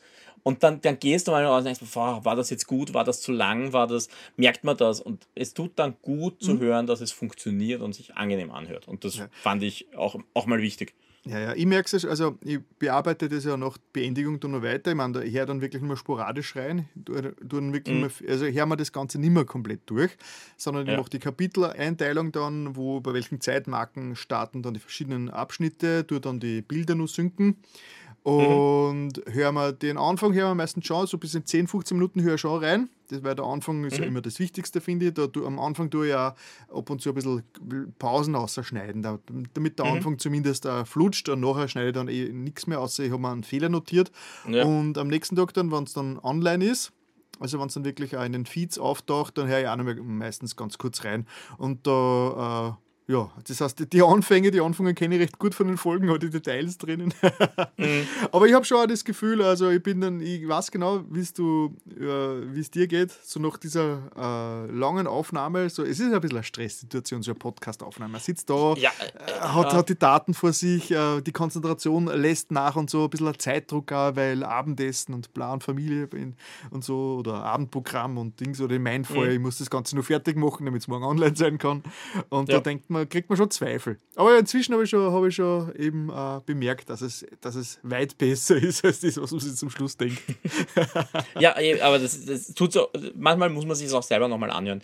Mhm. Und ich habe mir jetzt letzte Zeit wirklich viel von mir selber wieder angehört und das durchaus kritisch, aber man lernt auch mhm. daraus. Ja. Äh, ich glaube, die die kontroversen Diskussionen, was wir mal, Gendern, was wir mal gehabt haben, was haben wir noch alles gehabt? Gendern, glaube ich, war eine von unseren kontroversesten Diskussionen. Äh, mhm. Breath of the Wild. Ja, gut. Nein, da bin ich noch nicht gewesen. Wir haben ein paar Sachen, wo ich nachher rausgegangen bin, äh, also ich hoffe, das führt jetzt zu keinem Shitstorm, aber zum Glück ist unsere mhm. Reichweite gering genug, um einen Shitstorm zu erzeugen. Was, was, was mich daran erinnert, ich meine, ich hab, äh, was ich jetzt nicht aufgeschrieben habe, aber ich habe mir äh, ja am Samstag tatsächlich die letzte Wetten das Folge angesehen. Okay. Ja. Und das war ja die letzte von Thomas Gottschalk. Mhm. Also angeblich. Schauen wir mal, was in fünf Jahren wieder macht.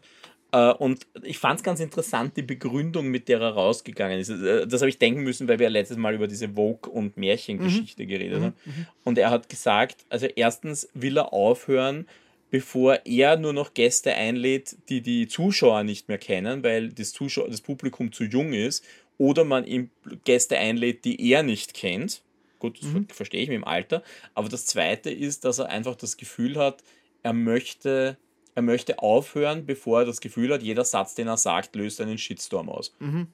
Weil er das Gefühl hat, er muss sich so filtern äh, und, und er hat ständig irgendwie so im Kopf, nein, das darf er jetzt nicht sagen und das darf er nicht sagen. Äh, und das habe ich jetzt denken müssen, wie du Shitstorm gesagt hast, mhm. ja, weil er halt also explizit gesagt hat, er will keine Shitstorms auslösen, aber er will sie auch nicht verstellen. Ja, ja nein, ist valide, er ist einfach eine andere Generation. Das heißt, das ist halt ja, wirklich klar. heutzutage. Äh ja, der ist halt, der Thomas, äh, auch wenn er seine Jugendlichkeit sich sehr lange erhalten hat, er ist halt, um es jetzt wirklich sehr polemisch auszudrücken, ein alter weißer Mann. Ja, definitiv. Und das, das, ja, ja. Aber äh, ich finde es auch war jetzt sehr polemisch, sagt, das war natürlich jetzt, ja, jetzt kriege ich ja meinen Shitstorm. Das, das, das, stellt aber auch nicht, das stellt er selber ja nicht in Frage. Er sagt ja, ja selber, er ist es. Und äh, drum, das, das ist auch seine Begründung, warum er aufhört. Also das hat er ja auch so publiziert. Ja, aber wie gesagt, äh, das hat mich halt erinnert. Ja, du kannst glaube ich, manch, manchmal musst du auch dir erlauben, filterfrei reden zu können und manchmal musst du ja. drüber stehen. Aber wie gesagt, anderes Thema, das, da waren wir das letzte Mal schon. Aber mich hat auch diese Diskussion nicht losgelassen wir hatten ja auch, glaube ich, nur einen Kommentar im Endeffekt dazu, wenn ich mhm. das richtig äh, im Kopf habe. Ja, ich glaube, äh, der war relativ, äh, ja, scheiße. Ja, ja, aber ist es, wurscht, es, es, es, ist wirklich, äh, wie gesagt, auf diese Diskussion, ich habe diese Diskussion auch tatsächlich dann äh, intern dann noch weitergeführt, diese mhm. Märchen-Vogue-Diskussion. Und das schwankt halt wirklich zwischen, ja, es geht noch immer nicht weit genug und wenn die jetzt so weitermachen, greife ich nie wieder ein Märchen an. Mhm. Mhm und du musst in der Mitte stehen und irgendwie vermitteln. Mhm. Auch nicht Ah, genau, genau. Ich glaube, einer von unseren Stammhörer äh, hat, hat ja. er auf, auf, YouTube kommentiert eben und das war ganz Das war der Punkt. Kommentar, den ich gemeint habe. Ah, den hast du gemeint, okay. Ich ja. habe hab, hab, hab, hab im Forum gedacht. Äh, das, äh, dass die Märchen, die wir heutzutage, also mit denen wir aufgewachsen sind, auch schon zum x-ten Mal umgeschrieben worden sind. Das heißt, die waren auch schon, die waren auch nicht mehr die Originalversion davon. Natürlich das heißt, nicht. Also, Natürlich äh, nicht, das ja. denkt man vielleicht auch, man denkt vielleicht auch, diese Märchen, die mit denen wir aufgewachsen sind, die gibt es seit, die sind genau genauso, seit sie entstanden sind und sind nie angetastet worden und sind das die heilige Wahrheit. Aber das sind auch schon durch ganz viel gesellschaftliche äh, äh Wandel verändert worden bis heute. Ich, ich, ich zitiere äh, immer gern, äh, ich glaube, es ist Dornröschen, äh, wo eben das mit dem Kuss schon nicht mehr okay ist, darüber haben wir schon geredet, also der mhm. küsst sie, ohne sie zu fragen. Mhm. Ich glaube, im Urmärchen vergewaltigt er sie. ja. Und sie wacht das ist schon mal ein also, Fortschritt. Ich muss sagen, ja, es hat sich verbessert, ja. Also, ja. Äh, ja, aber äh, man muss halt ganz offen sagen, natürlich haben sich diese Märchen, gerade die Volksmärchen verändert. Äh, es ist ja auch so, wenn man sich Grimm anschaut, das ist ja wirklich da das erste Mal kodifiziert worden. Das war ja die Leistung von Grimm. Den Grimms war ja nicht, dass sie die Märchen erfunden haben, sondern die sind durch die Gegend mhm. gezogen und haben gesagt, erzählt uns die Geschichte und sie haben es aufgeschrieben. Mhm. Und das, seitdem sind sie halt ein bisschen kodifiziert. Mhm. Aber ich habe in letzter Zeit wieder sehr viel auch über, äh, über Kinder brauchen Märchen nachgedacht. Das ist das mhm. berühmte Buch, wo es damals schon gegen den Zeitgeist ging und wo er gesagt hat, Leute, schaut euch diese Dinge an, tiefenpsychologisch machen die Sinn. Weil das, oh ja, das war der zweite Kommentar, so quasi in den Märchen, die Märchen sind halt Kindergeschichten und das sehe ich halt nicht ganz so. Mhm. Es sind mhm. nicht nur Kindergeschichten, es sind die Lagerfeuergeschichten, äh, die allen erzählt worden sind, die moralische Vorstellungen erzählt haben und Kinder nehmen aus sowas was mit, aber mhm. auf der anderen Seite steckt da sehr viel Tiefenpsychologie drin. Äh, und da gibt es genug Studien, die das untermauern, dass da wirklich äh, Freud seine Freude hat an dem Zeug. Ne? Mhm. Ähm, also gar nicht so einfach. Aber gut, Ende der Abschweifung. Sehr gut. Nein, das hätte ich auch nicht geglaubt, dass wir mal äh, das Medienformat oder, oder als eigenen Blog äh, thematisieren. Sehr cool, sehr cool. Ja, wie gesagt, soll ich das auch mal machen, kannst du auch mal thematisieren. Ja, ja. ja. Gerade in so einer Winterpause kann man sich hier ein paar Blog äh, ja, Sachen anhören. Vielleicht sollte ich wirklich mal wieder reinhören. Aber meine, meine Podcatcher-Liste ist so voll, ich habe eigentlich, äh, ich kann, ich habe unendlich, ich habe unendlich Material zum Nachhören. Ah, ja. ja. bei mir eben nicht. Ich, ich ist lustig, ich stehe wirklich an, äh, weil viele Casts, die ich mir angehört habe, gerade auf Pause sind oder gerade nicht nachproduzieren. Ja, mhm. keine Ahnung. Also das ist äh, ganz spannend gewesen. Und dann habe ich mir gedacht, gut aus, ich höre mir das jetzt einfach mal an. Weil ich, mhm. ich habe es genau einmal gemacht und das war das eine Mal, wo wir im Shock 2 Feed drinnen waren, mhm. wenn du dich erinnerst. Äh, Wolltest du nur, mal zu, äh, nur mal, okay, was hören da jetzt die Leute? Oh mein Gott, was haben wir da verbreitet? Gar nicht deshalb, aber es war einfach im Feed und ich bin damals sehr viel hin und her gefahren und das ah, habe mir gedacht, gut, was soll es in nur drei Stunden? Mhm. Äh, aber ja, aber das war jetzt wirklich das erste Mal, dass ich so richtig mhm. bewusst nachgeholt habe. Gut, Gut, dann kommen wir zu den eigentlichen genau, Langthemen.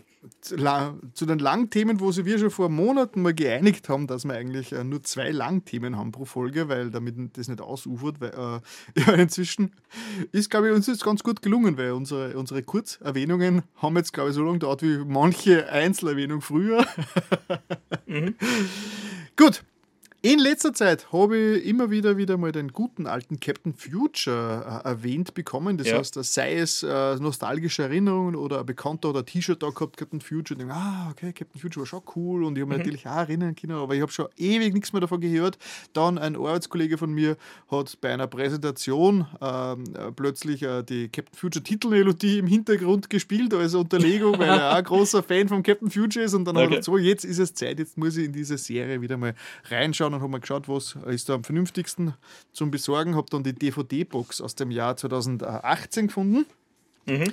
Habe mir dann die DVD-Box gekauft und bin dann gleich mal, habe es gleich mal bereut, dass ich mir keine Blu-ray besorgt habe, weil heutzutage DVDs schauen ist einfach nur mehr eine Qual. Ja, die DVD-Menüs, wenn man das Streaming und das Interface gewohnt ist, dann sind wirklich das, das DVD-Navigationsmenü einfach eine Katastrophe. Also, ich glaube, ich bin keine DVD-Menüs mehr gewohnt ja, es ist ganz schlimm, das nach vor zurückspielen. Das heißt, man, dass man es nur mit X, äh, dass man quasi mit X2, 4, 8, 16 vor und zurückspielen kann. Mhm. Und, und, und, dann war man, ach, also es ist, es, es ist sehr nervig, DVDs zu schauen heutzutage, das muss man schon sagen. Mhm. Jo, genau. Äh, Captain Future kennen die meisten, die in unserem Alter sind, weil es die ziemlich erste Anime-Serie ist, die es in den Westen geschafft hat und das ja. ins, äh, ins deutsche Fernsehen geschafft hat. Das ist eine also, Kindergartenerinnerung von mir. Ja, ja, es ist so.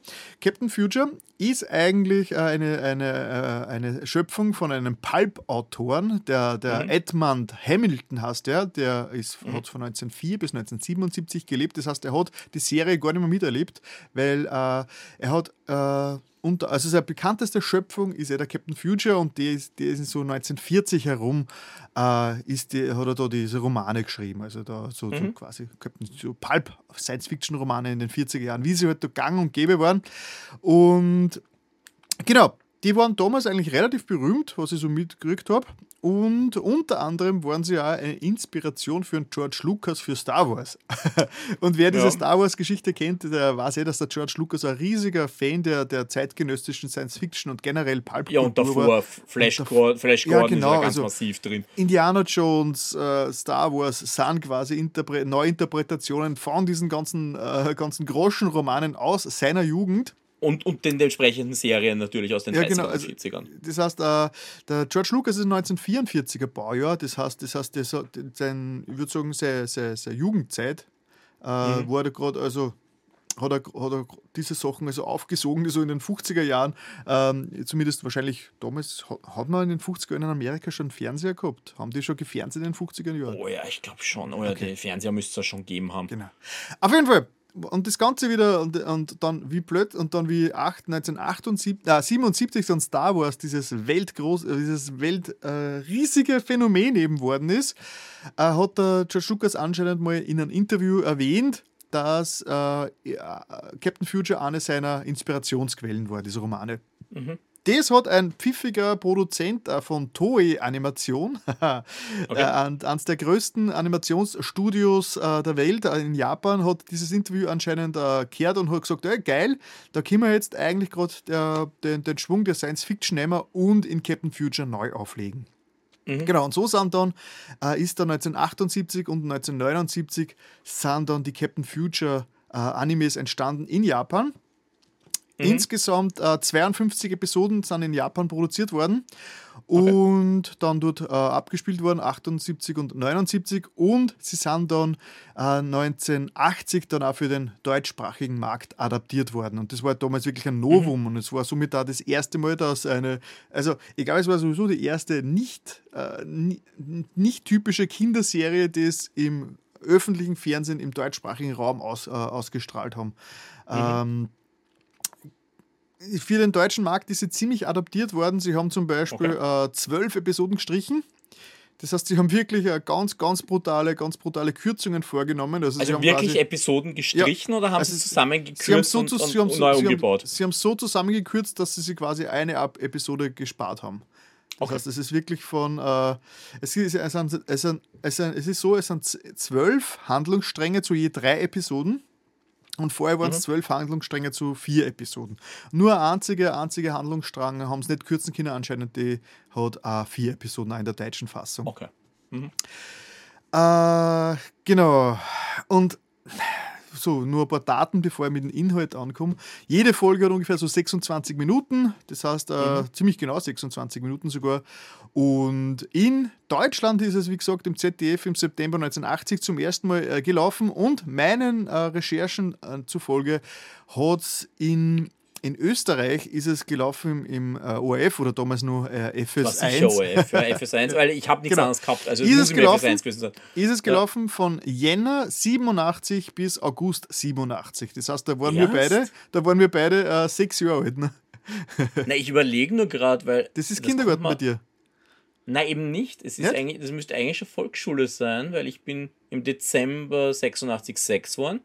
Das heißt, ich müsste in der Schule sein und das deckt sich gerade nicht mit Mhm. meiner Erinnerung, weil ich weiß, und das ist eine ganz blöde Erinnerung, aber das ist das, was ich mit Captain Future assoziiere.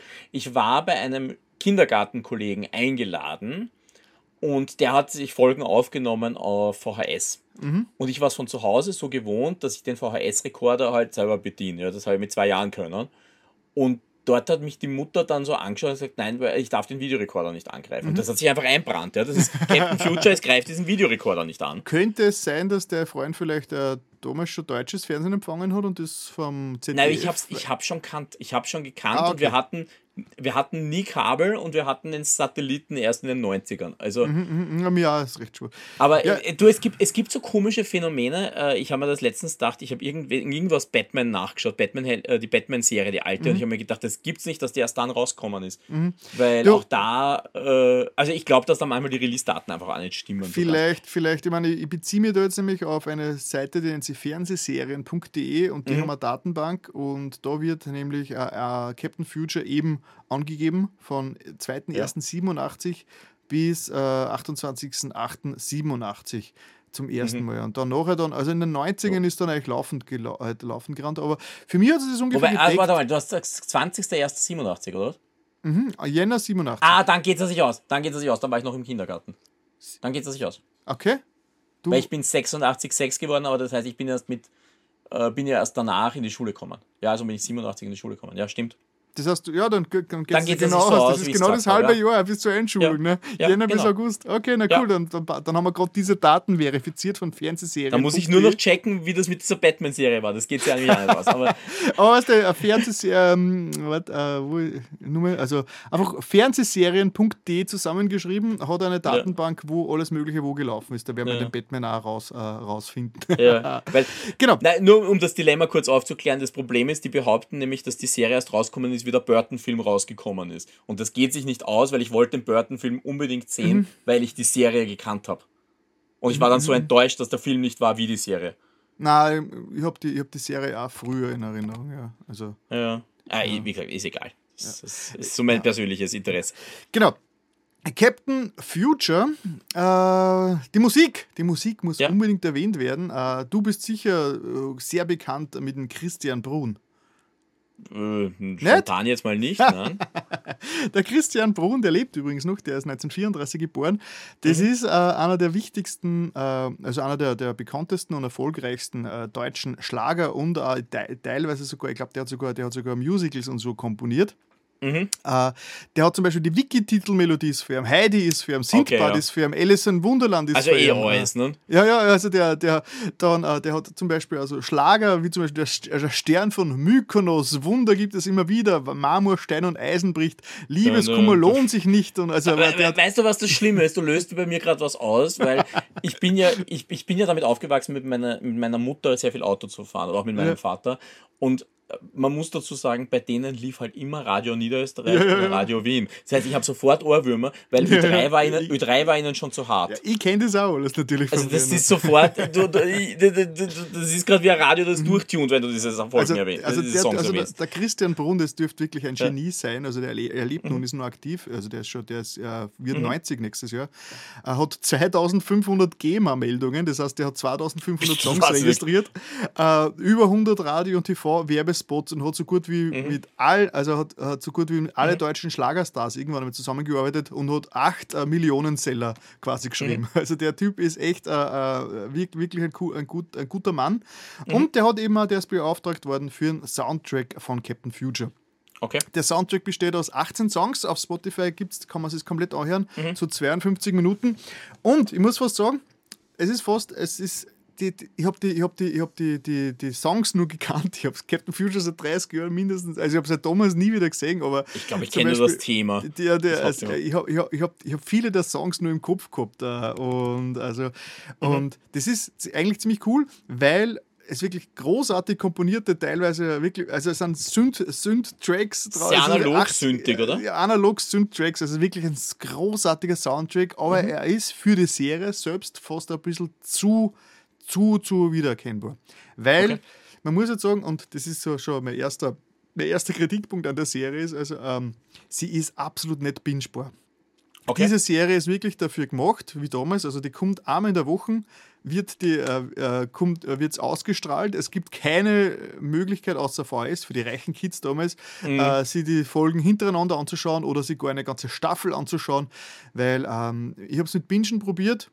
Und du wirst nach der spätestens nach der dritten Folge trat man einfach durch, weil die Musikstücke sind so prägnant und werden so oft wiederholt in, in, Okay. den, in, den, in, in den Folgen drin, dass du, äh, dass sie eigentlich mir komplett die Aufmerksamkeit immer auf sich gezogen haben. Das ist Mhm. also, das heißt, es hat schon, es hat schon gute Gründe, warum äh, Hintergrundmusik oft einfach nicht so prägnant ist und eher im Hintergrund bleibt, weil Okay, mir hat das ja. dann schon richtig gestört. Äh, oh, jetzt kommt wieder dieser eine, jetzt kommt wieder dieser Track, Diese jetzt kommt wieder Cue, diese. Melodie, jetzt kommt wieder diese Okay. Cue. Es ist so richtig, also man kann sich so richtig vorstellen, und so ist es wahrscheinlich auch gewesen damals, weil sie haben nicht viel Zeit gehabt. Ich schätze mal, diese ganzen 40 Folgen sind innerhalb von, die müssen innerhalb von einem Jahr produziert worden sein. Warum die Serie bis 79 in Japan gelaufen ist und 80, Ende 80 Mhm. dann schon in äh, Deutschland angefangen ist, haben die da, da ein Jahr Zeit gehabt, das, äh, das Ding, äh, das heißt zum, ähm, zum Synchronisieren. Und Ja. also, man kann sich richtig vorstellen, wie sie schon da gesessen sind und eben äh, versucht haben, welche, welchen Track können wir da jetzt verwenden. Und dann natürlich Mhm. äh, einfach, okay, okay, eine Action-Szene, da nehmen wir jetzt diesen Track. Ah, da Ja. ist Mysteries, da nehmen wir diesen Track. Und dann einfach hingepastet oder äh, damals nur geschnitten mit Bändern, also alles nur analog. Und Mhm. Ja, man klar. merkt es aus heut- heutiger Sicht, hat, hat mich das wirklich gestört, dass die, die, die, die, der Soundtrack hat mich so rausgerissen immer die ganze Zeit. Aber der okay. Soundtrack an sich ist wirklich, wirklich cool. Das heißt, man hat, und da greife ich schon ein bisschen vor, man hat deutlich mehr von Captain Future, wenn man sich eine Folge anschaut oder meinetwegen einen so einen Handlungsbogen. Man, mhm. Die Qualität bleibt da gleich. Das heißt, eh, von diesen 13 äh, Handlungssträngen, die es da gibt, ist äh, jede ungefähr gleich gut von der Qualität her. Das heißt, man kann sich irgendeine von diesen 13 Handlungssträngen raussuchen, dann diese drei bzw. vier Folgen anschauen nachher dann noch einmal schnell den äh, Captain Future Soundtrack auf Spotify reinziehen und dann mhm. hat man eigentlich das ultimative Captain Future Erlebnis. Niemand muss wirklich die DVD-Box sehen. Ich habe sehr gelitten. Okay. Ich habe sehr gelitten. Na dann hast du deine Schulden abgearbeitet. Na, sag mal so, es ist halt ein Kind seiner Zeit, das muss man ja, schon sagen. Und, vom, und, ich habe jetzt leider, also oder zum Glück, diese ganzen Serien aus dieser Zeit nicht mehr im Kopf, weil wahrscheinlich war das eh bei allen so.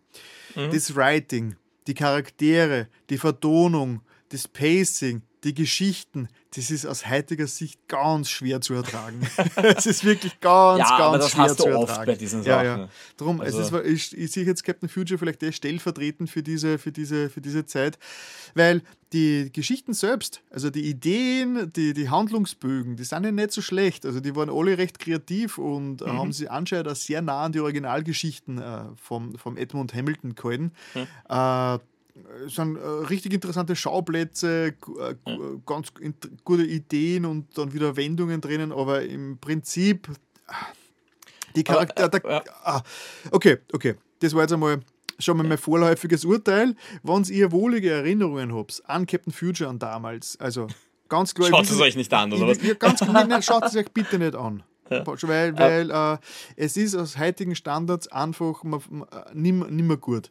Und wie gesagt, was, was, mich ja noch interessieren wird, Entschuldige, du sagst, das Pacing stört dich. Liegt ja. das am, daran, dass es so gecuttet ist im Deutschen? Also Teilweise. Teilweise. zu ruppig oder ist es zu, zu langsam? Weil ich erlebe halt bei vielen Dingen aus den 80ern oder noch früher, dass sie mir heute zu langsam sind, weil mhm. ich einfach ein viel höheres Tempo gewohnt ja. bin. Na, es ist teilweise einfach schlecht äh, gepaced. Das heißt, du hast oft mhm. ganz Sprechpausen drinnen, die einfach, äh, okay. das einfach zwei Sekunden, die man einfach rausschneiden könnte und, und es ist einfach und, und manchmal über, also es ist, es ist wirklich die Sprecher an sich sind gut, die Sprecher sind mhm. alle super, aber die Dialoge, du merkst, dass die kompletten Dialoge von einer Person geschrieben worden sind, weil jeder in der Serie hat die gleichen, äh, hat dann teilweise die gleichen Phrasen. Und was ich ja. zum, Beispiel, zum Beispiel, was sagen Sie da?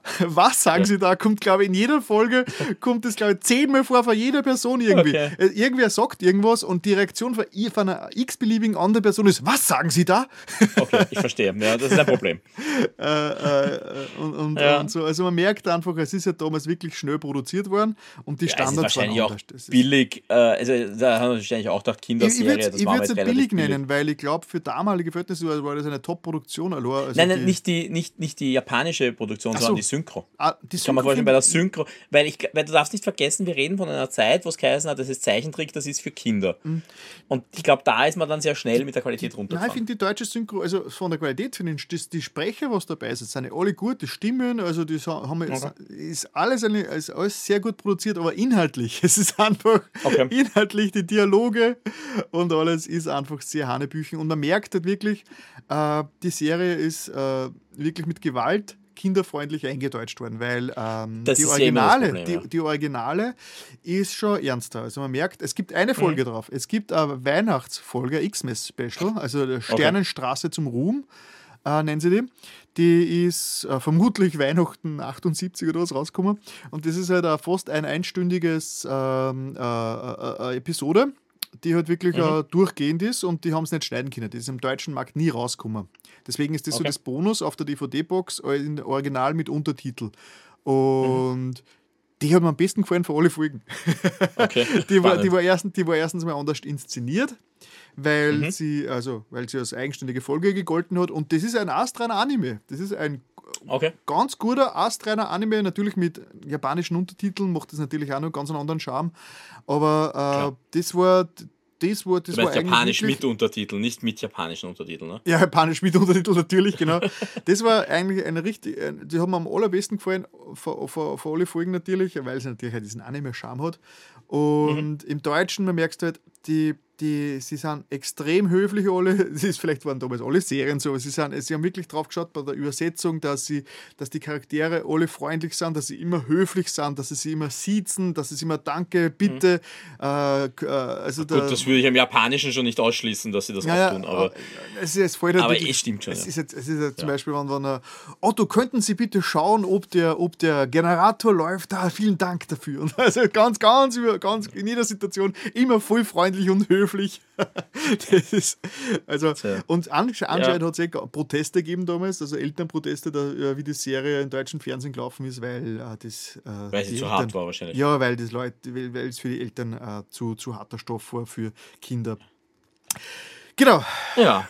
Naja. Worum geht es in einer typischen äh, Captain Future-Folge?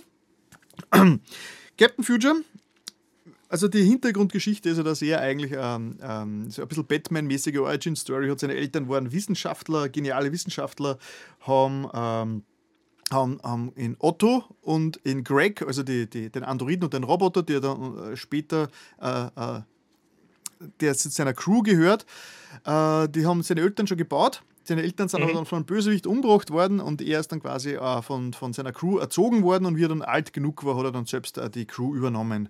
Das ist so mhm. die Hintergrundgeschichte, die man in der Serie selbst nicht erfährt. Das kriegt okay. man nur mit, indem man hinten den, den, den uh, Text liest. Klappentext liest. Klappentext ja, liest, ja. Also in der Serie wird er, gibt's, es gibt keine Charakterentwicklung. Es sind von Anfang an die gleichen äh, Charaktere. Sie haben eine fünf Charaktermerkmale und die werden einfach von mhm. vorn bis hinten durchgespielt. Äh, der Captain Future ist, und das ist vielleicht auch Kinderzeit, er ist der perfekte die, die, das perfekte Wesen. Der weiß alles, mhm. der kann alles, der wird von Super. jedem respektiert.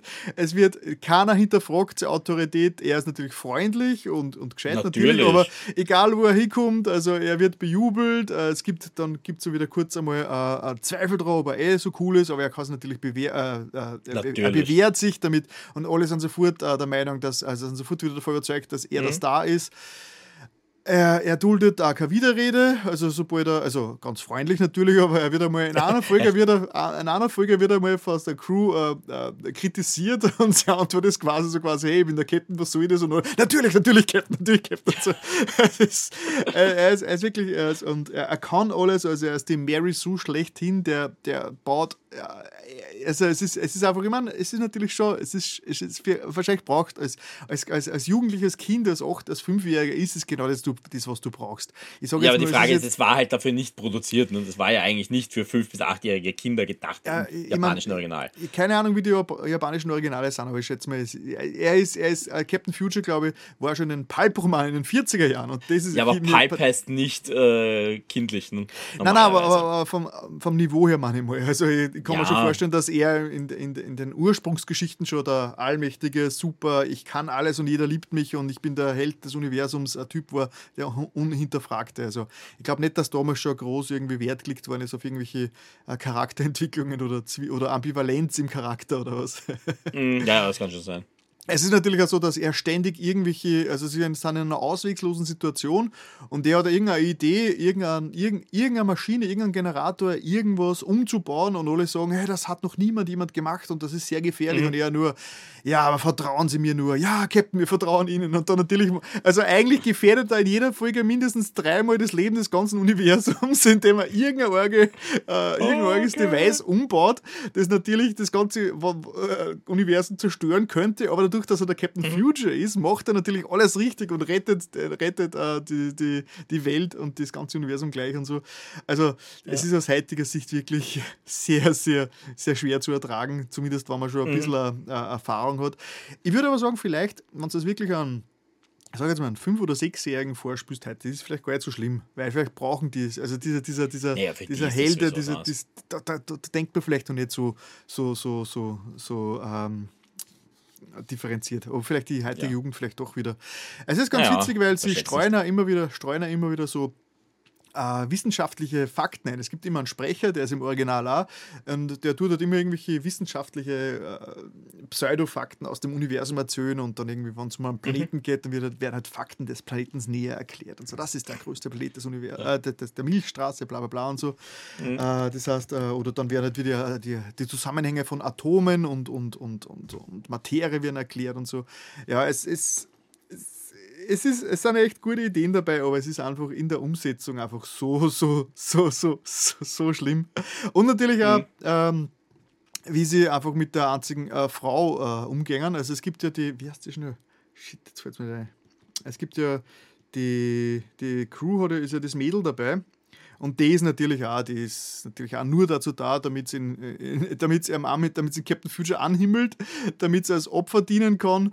Und äh, sie darf sogar in zwei oder drei Serien, darf sogar sie mal kurz, also Folgen darf sie kurz einmal die, die, die uh, Initiative ergreifen.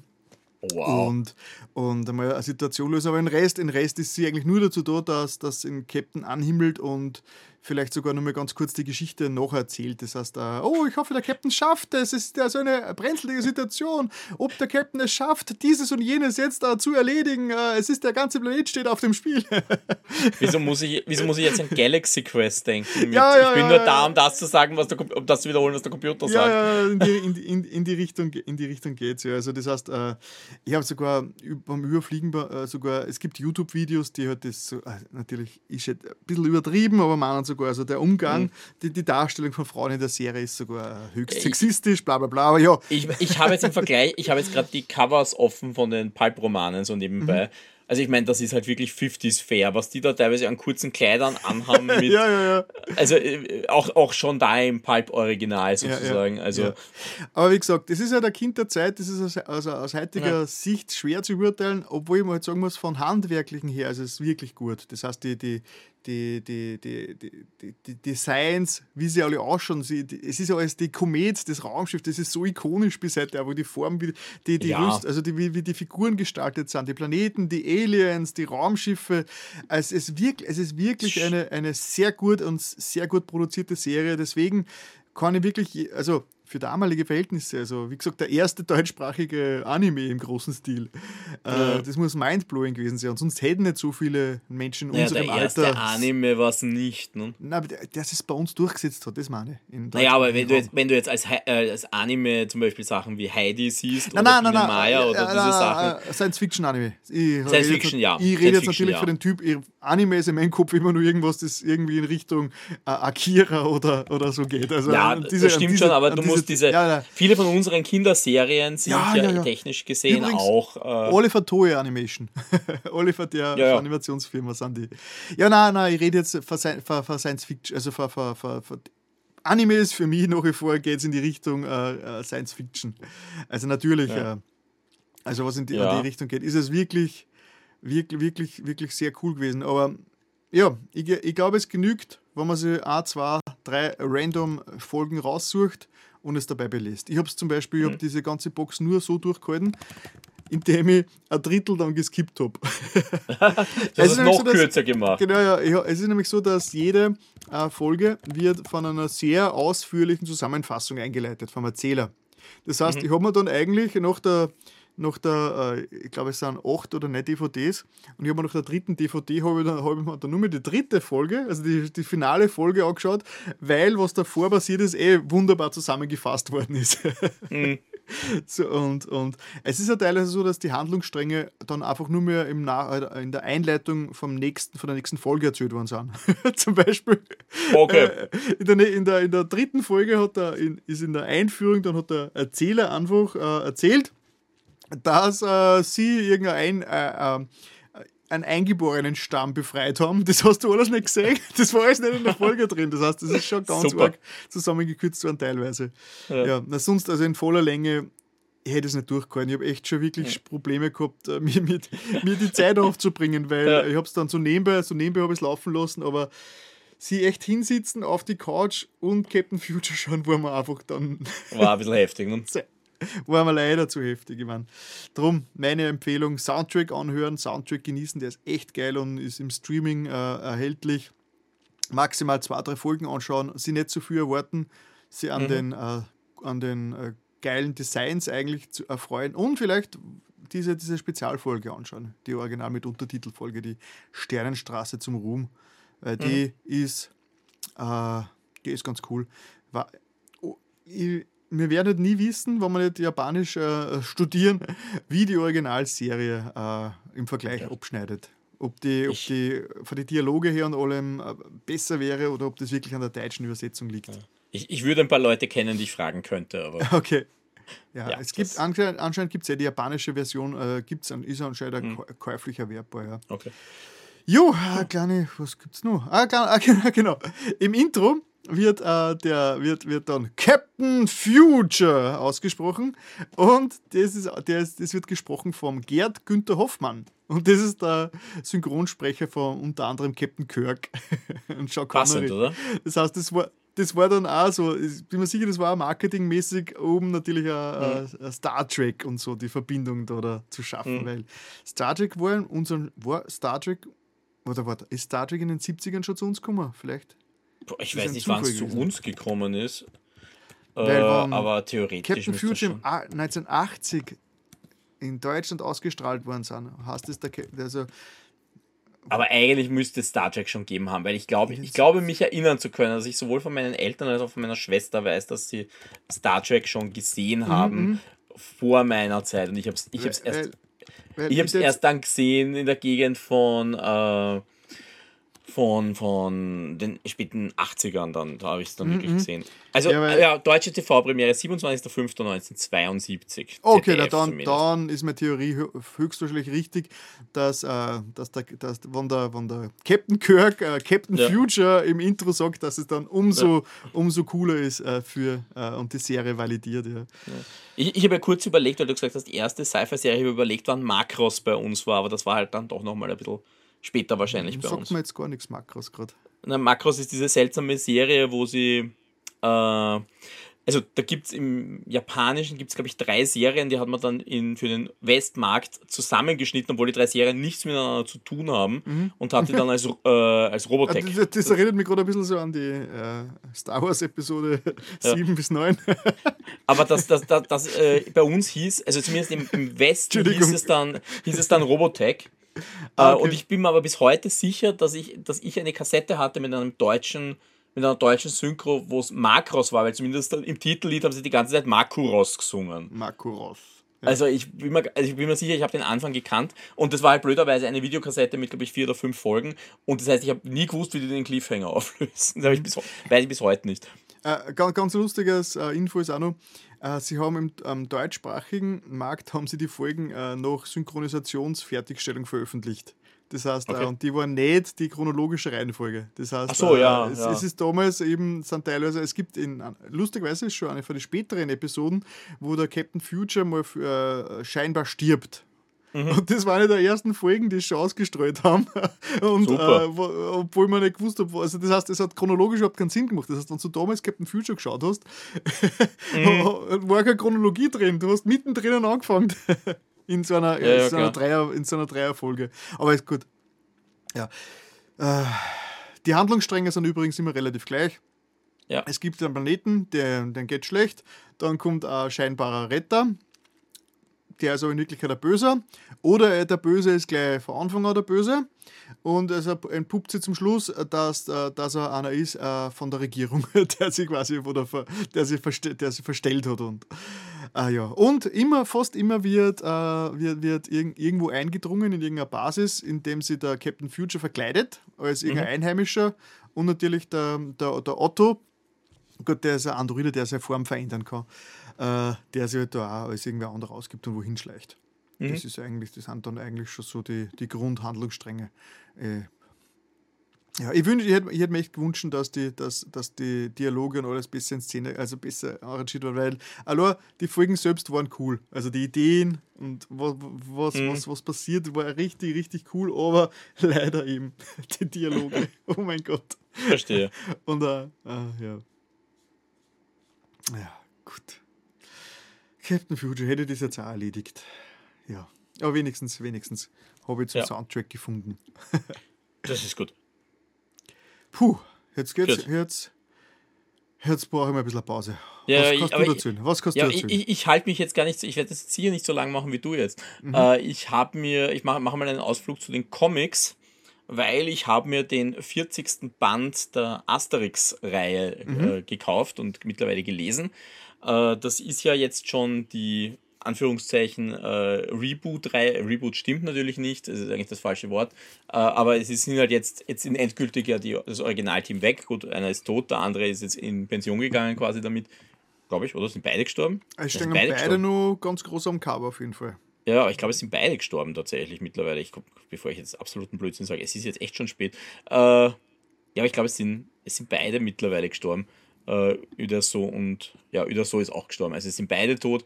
Äh, aber es gibt ja ein, ein neues Team, äh, wobei es in dem Fall wieder ein bisschen ein, halb, ein halbes Neues gibt. Also wie in den letzten fünf Bänden ist, äh, ich kann jetzt wieder kein Französisch, Didier Conrad, der Zeichner, also der hat das schon fünf Bände lang gemacht, aber er hat einen neuen Texter mit äh, Fabrice Caro, äh, offensichtlich mit Künstlernamen Fab Caro.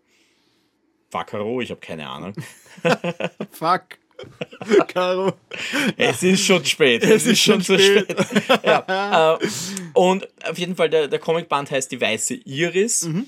Und ich muss sagen, ich fand den sehr, sehr witzig. Also das, das, äh, ich habe jetzt die letzten Asterix-Bände nur, nur, so vorbeifliegen äh, gelesen und teilweise, ich glaube, ich habe noch immer nicht alle davon gelesen. Die haben mich zum Teil nicht abgeholt, aber der hat mir wirklich gut gefallen. Worum geht's? Äh, wie immer, die Römer versuchen, die Gallier irgendwie dazu zu bringen, dass sie sie endlich erobern können. Und dafür haben sie die Idee, sie schicken den römischen Arzt äh, Visus Versus äh, nach, äh, nach, nach Gallien und mit seiner Art und mit, seinem, mit seiner Denkschule die Gallier zu beeinflussen. Er mhm. ist nämlich ein großer Verfechter des positiven Denkens und der Achtsamkeit. Und das heißt, er beginnt erstens die Legionäre aufzubauen, indem er ihnen beibringt, dass man soll keine negativen Gedanken haben, sondern man soll über alles positiv denken, selbst wenn dich Obelix verprügelt, das muss was Positives rauskommen.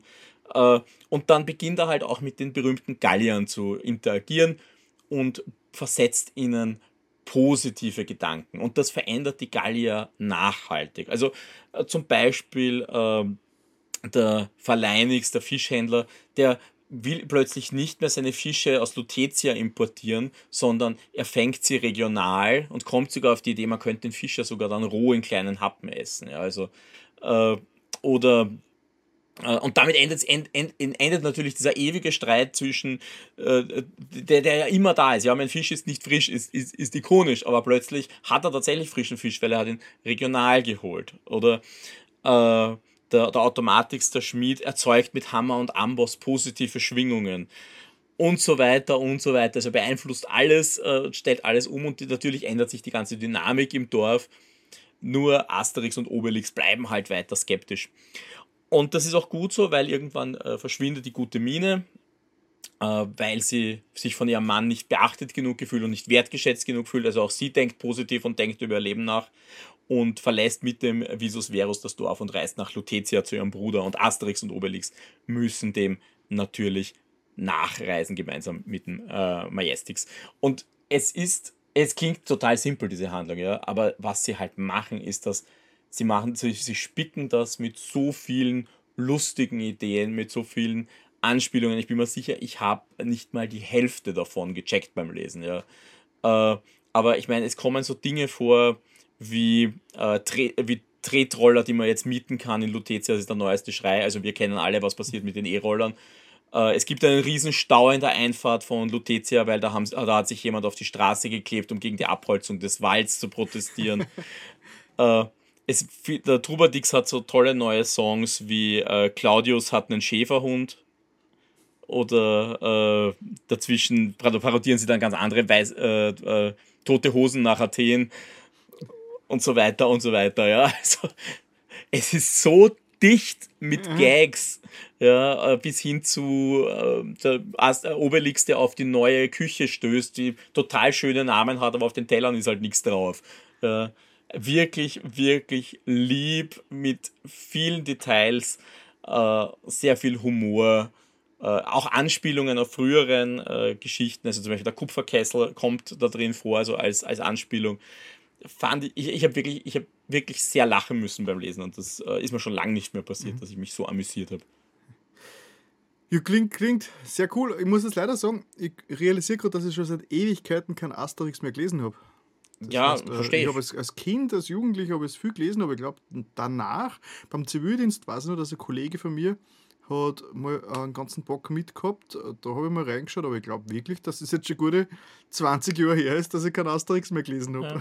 Also ich habe sie mir auch jetzt schon lange nicht mehr gekauft. Also gekauft habe ich sie mir schon, aber ich habe sie halt sehr wenig gelesen. Ja, ich habe mir die Mhm. letzten Bände auch immer gekauft, aber zu 50 Prozent vielleicht gelesen. Aber bei dem habe ich mir jetzt wirklich Zeit genommen und bin dann so reingekippt, dass ich mir gedacht habe, ich finde den so lustig, weil so eine schöne Parodie auf dieses Positiv-Denken und man Mhm. kann alles irgendwie drehen und besser machen. Und, und dann, dann bricht die ganze Produktivität des Dorfs zusammen, weil alle nur noch positiv denken. es ist schon sehr lustig. Oder auch eben die Legionäre, die sich alles schönreden. Äh, es, ist, es ist wirklich witzig. Okay. Ja. Äh, hat, hat mir wirklich Spaß gemacht. Äh, ist auch noch immer, obwohl es jetzt ein neuer Zeichner ist, ich finde, der, der trifft diesen Stil gut. Also es ist jetzt nicht so, dass ich mir denke, das ist völlig neu interpretiert worden. Äh, und der neue Texter tut ihnen halt echt gut. Also den, den fand ich gelungen. Hast du die History ein bisschen im Kopf? Es war, ja, zi- es war eine ziemlich lange Pause, gell? Also, also hat damals die großen klassischen Asterix gegeben, dann, wenn ich mich richtig erinnere, dann war irgendwann einmal ein Stopp und dann ist es wieder aufgelegt worden. Wie war das da jetzt wirklich? Das muss ich jetzt auch ganz kurz nachschauen. Oh, da aber ich zu viel. ja, du, du, du fragst da die tollen, tollen Sachen. Na, aber es, es gab natürlich diese, also ganz grundsätzlich gab es natürlich die, äh, die, die Serien, die äh, Uderso und Goscinny miteinander geschrieben haben. Dann ist ja der, äh, der Goscinny gestorben, dann hat der, Ne, hat, hat der Uderso weitergeschrieben. Und das war ja dann, glaube ich, ein bisschen, da, da glaube ich, war es ein bisschen Weil, Was auseinandergezogen. mich zu dem Gedanken bringt, ist, Asterix gibt es ewig, also keine Ahnung, Ja, ja. wie lange es schon gibt, aber es sind erst 40 Bände. 40 Bände. Gefühlt, also drum, wenn da keine Pause gewesen wäre irgendwas, es- die müssen locker 200 Bände haben, Also- solange es Asterix schon gibt. Das ist das, was mich gerade ein bisschen. Ja, ich, ich schaue gerade, also ich, ich habe jetzt die Liste offen. Also der erste Band ist von 1961. Äh, Asterix der Galle. 61, da müsste es schon 500 Bände geben. Äh, und sie haben halt, ja, und vor allem am Anfang sind halt tatsächlich teilweise zwei Bände an, in einem Jahr. Ich schaue jetzt gerade, wo der Bruch ist. Äh, also in den 80ern werden sie dann sporadischer. Da sind es dann plötzlich so mal, mal zwei, mal vier Jahre, mal fünf, das sind sogar fünf. Also das Okay. ist es eigentlich eher. Und jetzt dürften sie mit 2013, das war aber auch das, wo die neue, wo das neue Team, glaube ich, übernommen hat. Asterix bei den Pikten könnte sein, dass das das neue Team schon war. Ja, war das erste mit dem neuen Team. Und seitdem sind sie in einem Zwei-Jahres-Rhythmus. Ah, okay, Also na, dann, erklärt sie, dann erklären sie die 40er. Es ist nur so ungewohnt im Comic-Kontext so niedrige Zahlen, weil Comics werden normal, erscheinen normalerweise einfach viel häufiger. Und 40 ist ja, wie du sagst, also 40 sind, äh, 60, seit 60 Jahren gibt es Asterix und 40 Episoden sind rausgekommen. Ja, das, okay, dann kann man dann schon knapp so eineinhalb Jahre im Schnitt pro Veröffentlichung rechnen. Wobei Äh, sogar ja, die erste Geschichte noch früher erschienen ist. Ja, die erste Geschichte ist 1959 eigentlich erschienen, aber noch in einer Zeitschrift und ich glaube in Ausgaben. Mhm. Das heißt, die haben es dann nachher erst zusammengefasst und die, äh, die Veröffentlichung in Frankreich war Ich halt dann mein, 1961. Die, die, die. Comic-Kenner unter unseren Zuhörern äh, werden jetzt wahrscheinlich laut äh, Hals lachen über unser Unwissen da. Ja, Oh ja, das, ja, da ja, war ich ja. jetzt nicht vorbereitet drauf. Nein, ich habe hab, ich, ich hab nie darüber nachgedacht, aber immer das Gefühl gehabt, Asterix, wenn es schon so lange gibt, müssten doch da weit mehr äh, Bände existieren. Aber wenn das wirklich so, wenn Asterix ist ja eigentlich immer so als Premium-Comic gehandelt worden. Das heißt, wenn, die, wenn sie wirklich zwei, ein, zwei Jahre Zeit lassen pro Au- Ausgabe, dann kommen wir schon locker her auf die 40. Ja? Macht schon Sinn. Ja, na, also die, die machen das wirklich mit, äh, mit, mit, mit, mit, mit Bedacht sozusagen. Ja. Also Mhm. vor allem eben ab da, wo äh, wo es halt nicht mehr das ursprüngliche Team war, dürfte es schon ein bisschen Mhm. Ja. angefangen haben, auseinanderzufallen. Und es, es ist auch tatsächlich für uns vielleicht subjektiv so, weil ich sehe dann bis in die 80er, bis Anfang der 80er, war dann auch immer ein deutlicher Versatz zwischen dem französischen Original und wann es bei uns rausgekommen ist. Also da waren dann oft zwei bis drei Jahre. In meiner Erinnerung, die da schon über 30 Jahre her sind, war Asterix schon, hat schon ewig, hat schon ganz viel Asterix gegeben und, und, äh, auch schon ziemlich, und auch schon ziemlich lang. Also das heißt, das ist Ja. ganz schräg irgendwie. Und das hat, ah, okay, cool. Ja, na, aber äh, ich, ich, ich muss auch sagen, für mich sind manche Bände einfach jünger, aber das liegt auch daran, ich habe die halt einfach irgendwann immer gekriegt, irgendwann hat man den mehr gekauft. Äh, und dann habe ich ihn, dann habe ich ihn gelesen und ich habe die eigentlich immer gern gelesen. Ich habe auch die Filme, also die Zeichentrickfilme habe ich immer gern gehabt. Also die, die Realfilme, über die breiten wir den Mantel des Schweigens bitte, aber Ja. die gezeichneten und Passierschein A38. legendär. Wo, wobei ich muss auch sagen, ich fand auch die neuen, also diese computeranimierten, gar nicht so schlecht. Habe ich keinen einzigen gesehen. Also, ich die glaub, Trabantenstadt fand ich, äh, er heißt ja nicht Trabantenstadt dann, äh, aber der hieß, so- das war die Verfilmung von der Trabantenstadt, den fand ich sogar ganz lustig. Aber das Coole ist, Asterix was, das man noch holen kann ohne. Ja, ja, ja problemlos. Ne? Das 40, altert ja. vier- vier- und 40, aus, 40 Bände finde ich realistisch zum in einer überschaubaren Zeit zum Nachlesen. Ja. Es ist, ist, ist sicher spannend, ja. Also das ist. Äh, ich meine, es gibt ja ein paar Sonderbände drin. Ich hatte auch zum Beispiel einen Sond äh, die, die Sonderserie, die hieß äh, Alia Jagda Est. Die waren so interaktive äh, Spielbücher, weißt du, wo es dann heißt, und wenn du das machen Ach so, willst, ja, dann ja. geht so Abschnitt. Die fand ich lustig, die habe ich wirklich rauf und runter gespielt. Die waren nett, waren sogar mit Kämpfen, das waren so Mini-Rollenspiele. Cool, cool. Und was wir auch zu Hause hatten, Choose your also- own adventure. ja, Choose Your Own Adventure, was wir auch zu Hause hatten, waren Ausgaben auf Latein. Ja, ah, es gibt ja die, die, die, die, wienerischen Ausgaben, gibt es ja. Ja, aber auf Latein, äh, me- meine Schwester hat sie einfach auf Latein gelesen, aber gut, die hat Ja. Latein studiert. Also, Na cool. gut, aber Asterix so viel 40. dazu.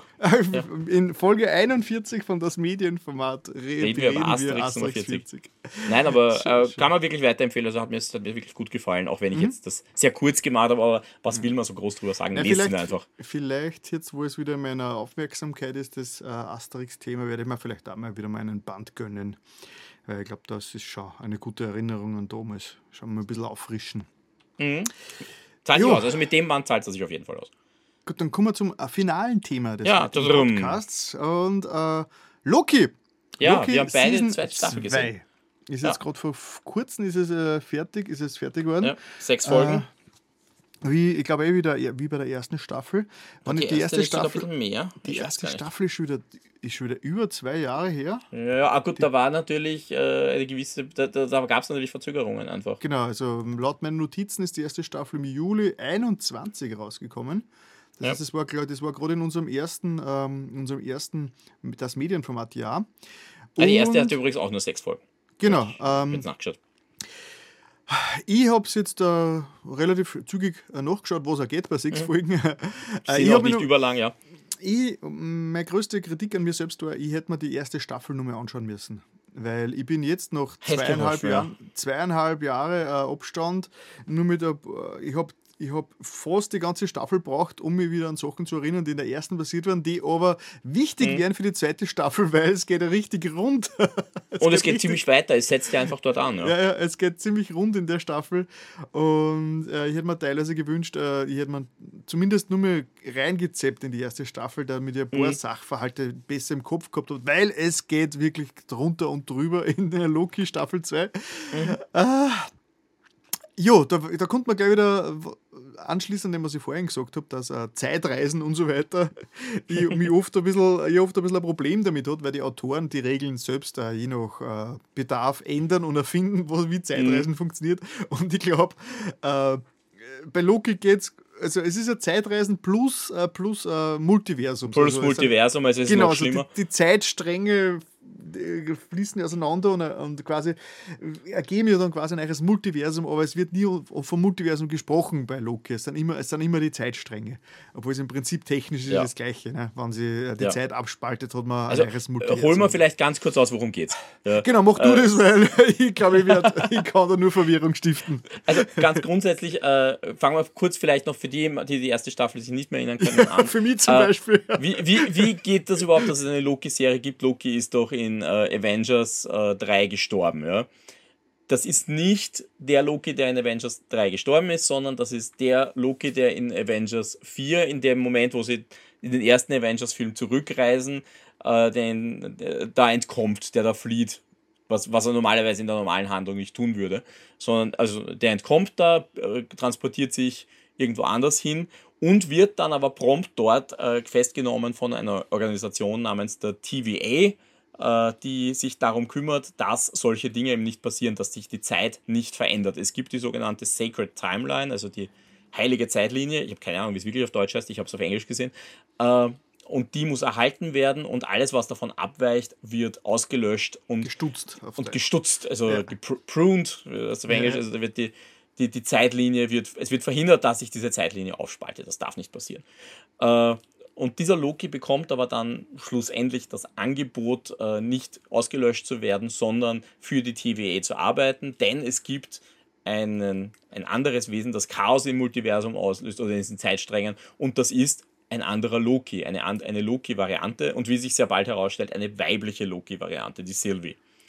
Äh, ja, im Zuge dieser ersten Abenteuer, also wie gesagt, die erste Staffel will ich jetzt nicht großartig zusammenfassen, freunde, dass ich mit dem äh, Mobius an, der auf ihn aufpasst. In der Hinsicht gibt es ein bisschen eine Buddy-Dynamik. Äh, der Owen der, Wilson. Der Owen Wilson großartig, spielt großartig, großartig. Also die Serie ja. lebt von diesen zwei, die da auch ja, wirklich zusammenarbeiten. Und im Endeffekt landen sie am Schluss des, der ersten Staffel äh, in, am Ende der Zeit, wo es einen Mann gibt, der heißt He, he, who, he Who Remains. Äh, mhm. Keine Ahnung, der, der bleibt. Der bleibt derjenige, der bleibt.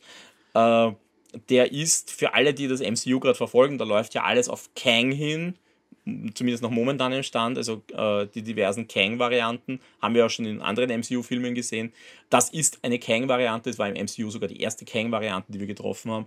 Äh, und der, über, der wacht quasi drüber, der, der, der hat die TVA gegründet, äh, der hat dafür gesorgt, dass es sie gibt und er, äh, er sagt auch, wenn man ihn ausschaltet, dann werden viele andere Kang-Varianten auftauchen und äh, und quasi an, das, das an, Multiversum ist. Krieg, äh, genau. Es wird einen Riesenkrieg geben. Und äh, Sylvie lässt sich davon nicht beeindrucken und tötet ihn. Das ist ziemlich der Schluss davon und, äh, und schickt Loki zurück zur TVA, wo dann plötzlich He Who Remains überall ist und also als Statue äh, sonstiges und sich keiner mehr genau an ihn erinnert. Das war der Schluss von der ersten Staffel und da setzt die zweite Staffel eigentlich unmittelbar an. Äh, es gibt plötzlich durch diesen Schritt, dass er He Who, he, dass He Who Remains, das ist, ist echt schwer zum rauskriegen, äh, gestorben ist, splittert die Zeit. Es gibt nicht mehr eine Sacred Timeline, sondern es bilden sich ganz, ganz viele Timelines mit Varianten und das schafft die TVA gar nicht mehr zu regulieren. Zu einem gewissen Grad wollen sie es aber auch gar nicht mehr regulieren, sondern sie stellen in Frage, ob sie das Richtige tun. Weil immer, wenn sie einen Zeitstrang regulieren, töten sie quasi alle, die dort leben. Das heißt, das genau. ist eigentlich so gesehen auch jedes Mal eine Riesenmassenvernichtung. Ja. Also äh, nur was sich halt sehr schnell herausstellt, und das ist ein bisschen der Inhalt der zweiten Staffel, das Problem ist, dass, äh, dass das zumindest für die TVA, da gibt es so einen, äh, ganz schwierig ist zu regulieren, dass da so viele Zeitstrahlen entstehen, so viele Zeitlinien entstehen und dass das äh, dazu führen wird, dass, dass, dass die TVA, dass, die, äh, dass diese Leute dort alle ausgelöscht werden und dass das das ganze Multiversum eigentlich bedroht. Das ist mehr oder weniger der Inhalt der zweiten Staffel, wenn man so will, oder? ja, ich meine, ich muss, dir, ich muss dir ehrlich gestehen, ich bin mir bis heute nicht sicher, ob ich, ob ich die zweite Staffel komplett verstanden habe, weil das ist schon sehr wirr, aber auch in einer sehr guten, ich finde auch in einer sehr guten Art wirr. Es, ja. ist sehr, es sind irrwitzige Ideen drinnen, es sind, also man darf auf keinen Fall diese Serie und die Sachen ernst nehmen, weil es ist wirklich, es ist, es ist, es ist, äh, mir hat sehr gut unterhalten. Ich bin mir, ich bin mir nicht sicher, wie gut die Serie auf, aufgefasst worden ist, ob ob sie, äh, ob sie große Kritiker hat, aber ich bin bisher von Staffel 1 und 2 von Loki, finde ich, es ist das Beste, was MCU so äh, äh ich glaube, das ist auch ausgebracht hat. grundsätzlich der Konsens, dass ist das, okay, bin ich äh, dass das die, zumindest, es ist zumindest eine der besten Marvel-Serien, die wir mhm. bekommen haben. Ich glaube, da ist man sich grundsätzlich einig. Es gibt natürlich dann genug Leute, die sagen, ich hätte es nicht braucht. Äh, ich finde es nicht interessant, aber es gibt im Großen und Ganzen ist man sich zumindest einig. Es, es ist die beste oder eine der besten MCU-Serien, wo auch sehr viel schiefgegangen ist, das wissen wir ja. Mhm. Ja. Äh, wie gesagt, mehr ja. ins Detail wollen wir gar nicht gehen. Erstens, halt, mal, erstens mal ist es super kompliziert, ins, Detail zu gehen. Erstens mal wird man spoilern ja. und zweitens mal ist es, ist es ziemlich verwirrend, was dann, äh, was dann alles noch abgeht mit verschiedensten äh, Zeitebenen. Äh, mhm. Äh, es, ist, es, ist, es ist, ich glaube, es ist halt wirklich eine Serie und ich habe fast Lust, dass ich mal wirklich erste und zweite Staffel nur mehr anschaue jetzt, was mhm. ganz selten passiert. Also ich habe keiner Serie, außer eventuell äh, äh, Wanda damals. Also Wanda würde ich mir vielleicht auch noch mal anschauen, allein weil sie so mhm. äh, äh schräg eben gemacht ist und ich mich inzwischen auskenne mit dem MCU, halbwegs zumindest, und damals ich überhaupt nichts ja. davon gewusst habe. Das heißt, entweder Wanda schauen wir noch mal an oder eben äh, Loki 1 und 2. Also, ja. Ich habe beides relativ äh, häppchenweise. Also ich habe mhm. Ist ja okay. Und ja. bei Wanda zahlt es sich wahrscheinlich aus, weil da kommt ja dann auch äh, mit der Agatha-Serie dann ein Spin-off, das halt direkt okay. darauf aufbauen wird. Was ich zum Beispiel jetzt juckt mich gerade gar nicht. Ja.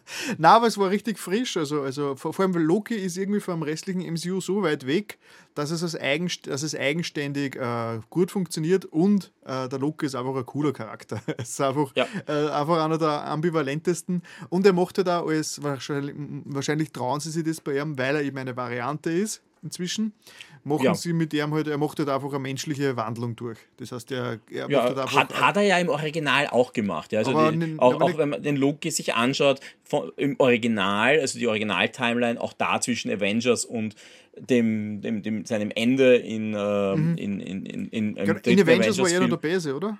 Im ersten Avengers ist er böse, ja. ja, ja, ja, ja. Klar. Und auch danach ist er halt, also er wird dann menschlicher und ich meine, am Schluss ist er ja eigentlich an dem Punkt, wo er sich opfert im Kampf gegen Thanos. Mhm. Äh, also zumindest in diesem kurzen Kampf.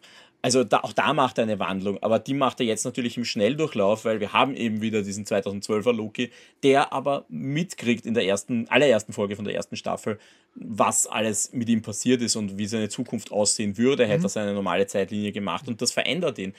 Und das ist halt auch jetzt so, ja. Es, es, es kommt ja in dieser Staffel, in der zweiten jetzt ziemlich raus, er will eigentlich nicht allein sein. Ja, ja. Er will, seine, seine, er will seine Freund, seinen Freunden helfen, aber er will auch seine Freunde um sich haben. Und das mhm. ist eigentlich sehr, sehr menschlich und eine sehr, sehr ja. große Entwicklung. Na, es ist, ich muss ehrlich sagen, in den ersten zwei, drei, in den ersten zwei Folgen der zweiten Staffel war ich mir nicht ganz sicher, ob man das nicht alles ein bisschen too, too much ist, weil äh, mit dem mm. Webstuhl, also mit dem Loom und alles, das ist alles Temporal so. Loom, das, ja. das, ist alles so, es ist alles so, es ist alles so übertrieben, es macht alles keinen Sinn, aber es, es ist dann, es ist auch wieder ziemlich cool. Aber wir Ganze haben dafür Ouroboros bekommen. ja, es ist der Shorty gewesen. Das ist der Shorty, ja. ja, ja der Darsteller genau. vom Short Round. Genau, ja. der, der ist richtig cool, der Typ. Ich bin richtig froh, dass der jetzt jetzt wieder, dass der jetzt wieder Filme macht. Ja. Das stimmt, ja, der, der, der macht das cool. Ja, also, also, wirklich, also kurz zusammengefasst, und ich glaube, mehr braucht man fast nicht sagen über diese Serie. Also, Nein. dass mir eigentlich die zweite Staffel sehr gut gefallen hat, nachdem die erste, ja. schon, die erste schon recht gut gefallen hat, äh, weil sie einfach ein komplett ein bisschen ein Kontrastpunkt zum restlichen MCU ja. gerade ist. Das ist gerade richtig, richtig erfrischend. Und die Musik, Natalie Holt. Die, ja, die Musik sehr, sehr ist so sündig. gut. Der, sehr Sound, der Soundtrack für, ja. ist so gut. Das ist ganz äh, eigenes. Ja, ja. Also ich habe ein bisschen, also die haben noch gar nicht so viel gemacht, die Natalie Holt, aus, äh, lustigerweise über Paddington, über das wir letzte, äh, letzte Folge geredet haben, hat, okay. hat ein bisschen äh, Additional Music beigesteuert und Obi-Wan. Mhm. Sie, war bei, sie hat den Obi-Wan mhm, Kenobi mhm. Soundtrack gemacht und war somit die erste äh, weibliche äh, Komponistin für einen Star Wars Soundtrack. Und okay, ich muss mir, ich habe mir jetzt nämlich gestern ziemlich viel den Soundtrack auf Spotify angehört von der, von, der, von, von, von äh, eben Loki und der ist echt gut. Mhm. Also das ist echt mhm. ein sauguter Soundtrack. Jetzt muss ich mal den, in den Obi-Wan Soundtrack auch wieder reinhorchen, ob da auch Spuren ja. von ihr zu finden sind. Aber ich bin gerade, ich bin zurzeit ein großer Fan von der, von der Natalie Holt. Das ist echt, der mhm. Soundtrack mhm. ist, ist so gut. Es ist so ein, also ja. vielleicht, ich habe eine, Schwäche für Synth-Soundtracks. Dass da ein bisschen Vangelis an oder so. Ja, ja, ja. ja. Oder eben äh, Captain Future Soundtrack, der in die Richtung ah, geht. Ja. ja. Ja, ja äh, was man vielleicht auch noch sagen muss, äh, es ist natürlich jetzt eine große Diskussion, ist das jetzt der Schluss, ja? Mhm. Ja, ich würde bitte, bitte, bitte, bitte, ohne was zu spoilern. Es war. Nein, ich, ich will es jetzt auch nicht spoilern, ich sage auch nicht, was am Schluss passiert. Äh, ich möchte das nur kurz einbringen, weil es jetzt ein Interview gab. Äh, also, weil die, das große, ich weiß, es gibt dieses große Fragezeichen, was kommt. Es gab jetzt ein Interview mit dem äh, Serienmacher, der gesagt hat, er kann sich vorstellen, aus dieser Serie hinaus vielleicht nicht eine Loki Staffel 3 zu machen, sondern ein Spin-off zu machen, ja. wo man einzelne Charaktere aufgreift oder ja. mehrere davon. Weil es werden ja zum Schluss dann nur einige Sachen äh, auf, also angeteasert. Es passieren ja, dann genau. zum Schluss noch Sachen, die äh, unklar sind, die nur eine Fortsetzung quasi äh, äh, benötigen. Aber der Schluss, was mit Loki zum Schluss passiert, macht so Sinn. Also das ja, wäre das wär so, das wär einfach so perfekt. Weil wenn sie das jetzt in der dritten Staffel wieder alles rückgängig machen, weil irgendwas passiert, ah, das, das war lame. Das, das glaube ich nicht. Also es gibt natürlich auch da äh, widersprüchliche Aussagen. Werden wir Loki nochmal sehen? Lasse ich jetzt einfach offen. Äh, es gibt natürlich auch Aussagen, naja, den brauchen sie spätestens in Avengers, in, in Kang Wars, könnte auf auftauchen. Also könnte das ganze Team auftauchen. Ja? Es könnten viele davon, es wäre logisch, die TVA in Kang Wars zu sehen. Ja. Weil macht, macht schon Sinn, die dort einzubauen. Ich ja. glaube nur, dass Disney jetzt auch in Zukunft vorsichtig sein wird, und das sage ich ganz allgemein, die Serien einzubauen. Weil eben, wir haben es eh schon mal erwähnt, äh, Marvels ist gerade ein Riesenflop und da dürfte einer der Kritikpunkte sein, die Serien interessieren mich nicht und ich verstehe den Film nicht, wenn ich die Serie nicht gesehen habe. Ja, ja, ja. ja das, darum, also was ich immer an Loki ja gerade recht frisch finde, ist, dass das ähm, relativ eine eigene Sache aufmacht. Das heißt, das ist ja. es, man braucht nicht viel, man braucht ja kaum was vom MCU wissen, außer äh, Avengers gesehen haben, mehr oder weniger und wer der Loki ist. Selbst, ja, äh, Loki. Man ja, muss nur ein bisschen wissen, wer der Loki ist. Also mir ist es nicht. Es wird sogar so funktionieren, aber der Rest ist eigentlich komplett mhm. eigenständig und das ist schön. Ja, ja mal schauen. Sie dürften ja jetzt mit der nächsten Marvel-Serie, die jetzt kommt, also die, jetzt kommt ja dann Echo im, im, im äh, Echo kommt im Jänner. Da dürften sie ja das neue Banner einführen, wo sie dann das als Marvel Spotlight bezeichnen. Mhm. Und damit wollen sie scheinbar Serien markieren, wo sie sagen, Leute, da müsst ihr nicht vorher alles gesehen haben. Ja. Das, das, ihr könnt einfach reingehen und ihr versteht die Serie auch, wenn ihr nichts gesehen ja. habt. Ich meine, im Comic-Bereich und man möge mir ja. verzeihen, ich bin jetzt nicht der größte Comic-Kenner, ist es ja sowieso Usus, dass irgendwann alles so kompliziert wird und dann gibt es irgendwann einmal ein Reboot und alles wieder einfach ja. gemacht und startet neu. Und ich glaube, ja. jetzt das MCU ist gerade an dem Punkt, wo das ganz dringend notwendig wäre, das alles zu rebooten und wieder einfach neu zu starten. Entweder das oder man müsste ihnen zumindest eine man, man müsste es, ich glaube, das Wichtigste wäre einfach wieder, es auf Zug zu bringen und sich zu überlegen, welche Geschichte will ich erzählen und sich auf die zu fokussieren. Ja, und ist, da hat Disney halt jetzt gerade, und das passt jetzt zu Loki so dazu, die haben ja halt auch dieses Riesenproblem äh, mit dem Kang-Darsteller, wo man halt nicht weiß, ob sie den weiterverwenden können oder nicht. Äh, ob sie sich das trauen. Äh, der steht nächstes Monat vor Gericht wegen häuslicher Gewalt, glaube ich. Ah, okay. Äh, und das ist natürlich für einen Konzern wie Disney Gift oder grundsätzlich wäre es für fast jedes. Der Kang-Darsteller oder der ja. Darsteller von Who, He Who Remains? Der, der, nee, der spielt der, ja alle Kangs. Ist, ist der, ich bin mir, den Kang ist. Jetzt, ist derselbe okay. Darsteller. Ich, hab, ich also hab's nicht mehr im Kopf jetzt. Er hat He Who Remains gespielt, er hat Victor Timely jetzt gespielt mhm. und er hat den, in, den Kang in uh, Ant-Man 3 gespielt.